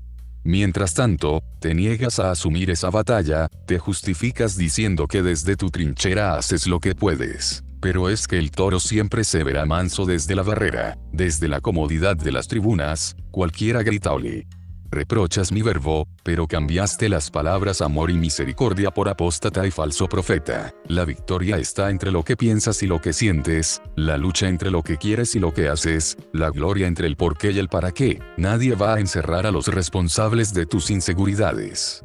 No hay historia más triste que la de la persona cuya vida fue una hoja en blanco, pero su cobardía permitió que fueran otros quienes escribieran sobre ella. Deja de culparme por lo que soy. Te advierto que la verdad aplasta a la gente falsa. Cállate si vas a enjuiciar, cállate si vas a criticar. El malvado culpa a Dios. El religioso al diablo. El fariseo al dinero. El legalista al libertario. El necio no sabe a quién culpar. El soberbio culpa a los demás, y en la tumba del soberbio está enterrado el necio. Mira lo bueno, busca lo bueno, no dejes de mejorar y de crecer. Dame la mano y no paremos de hacer el bien, no usemos nuestra vida en pensar y desear el mal, sigamos con sabiduría aquellos caminos que nos roban la paz, tomemos lo mejor de la gente y de los que nos rodean, llenémonos de gozo, seamos un poco menos malos y un poco más buenos, y si no sabes ser bueno, no te preocupes, para ti también hay un espacio en la mesa celestial. Busquemos la prosperidad de adentro hacia afuera, pero sobre todo busquemos lo mejor para los demás y compartamos nuestro pan con todos aquellos que necesitan una porción. Sé sabio en los errores y humilde en los aciertos, amate en la oscuridad y no te encandiles con la luz. Yo no sé cuál sea tu propósito de vida, pero si aún no adivinas cuál es, ve y sirve a los demás. Te aseguro que ahí encontrarás una mina inagotable de paz, gozo y felicidad. La próxima vez que veas a alguien vacío, llénalo de amor, no de juicios.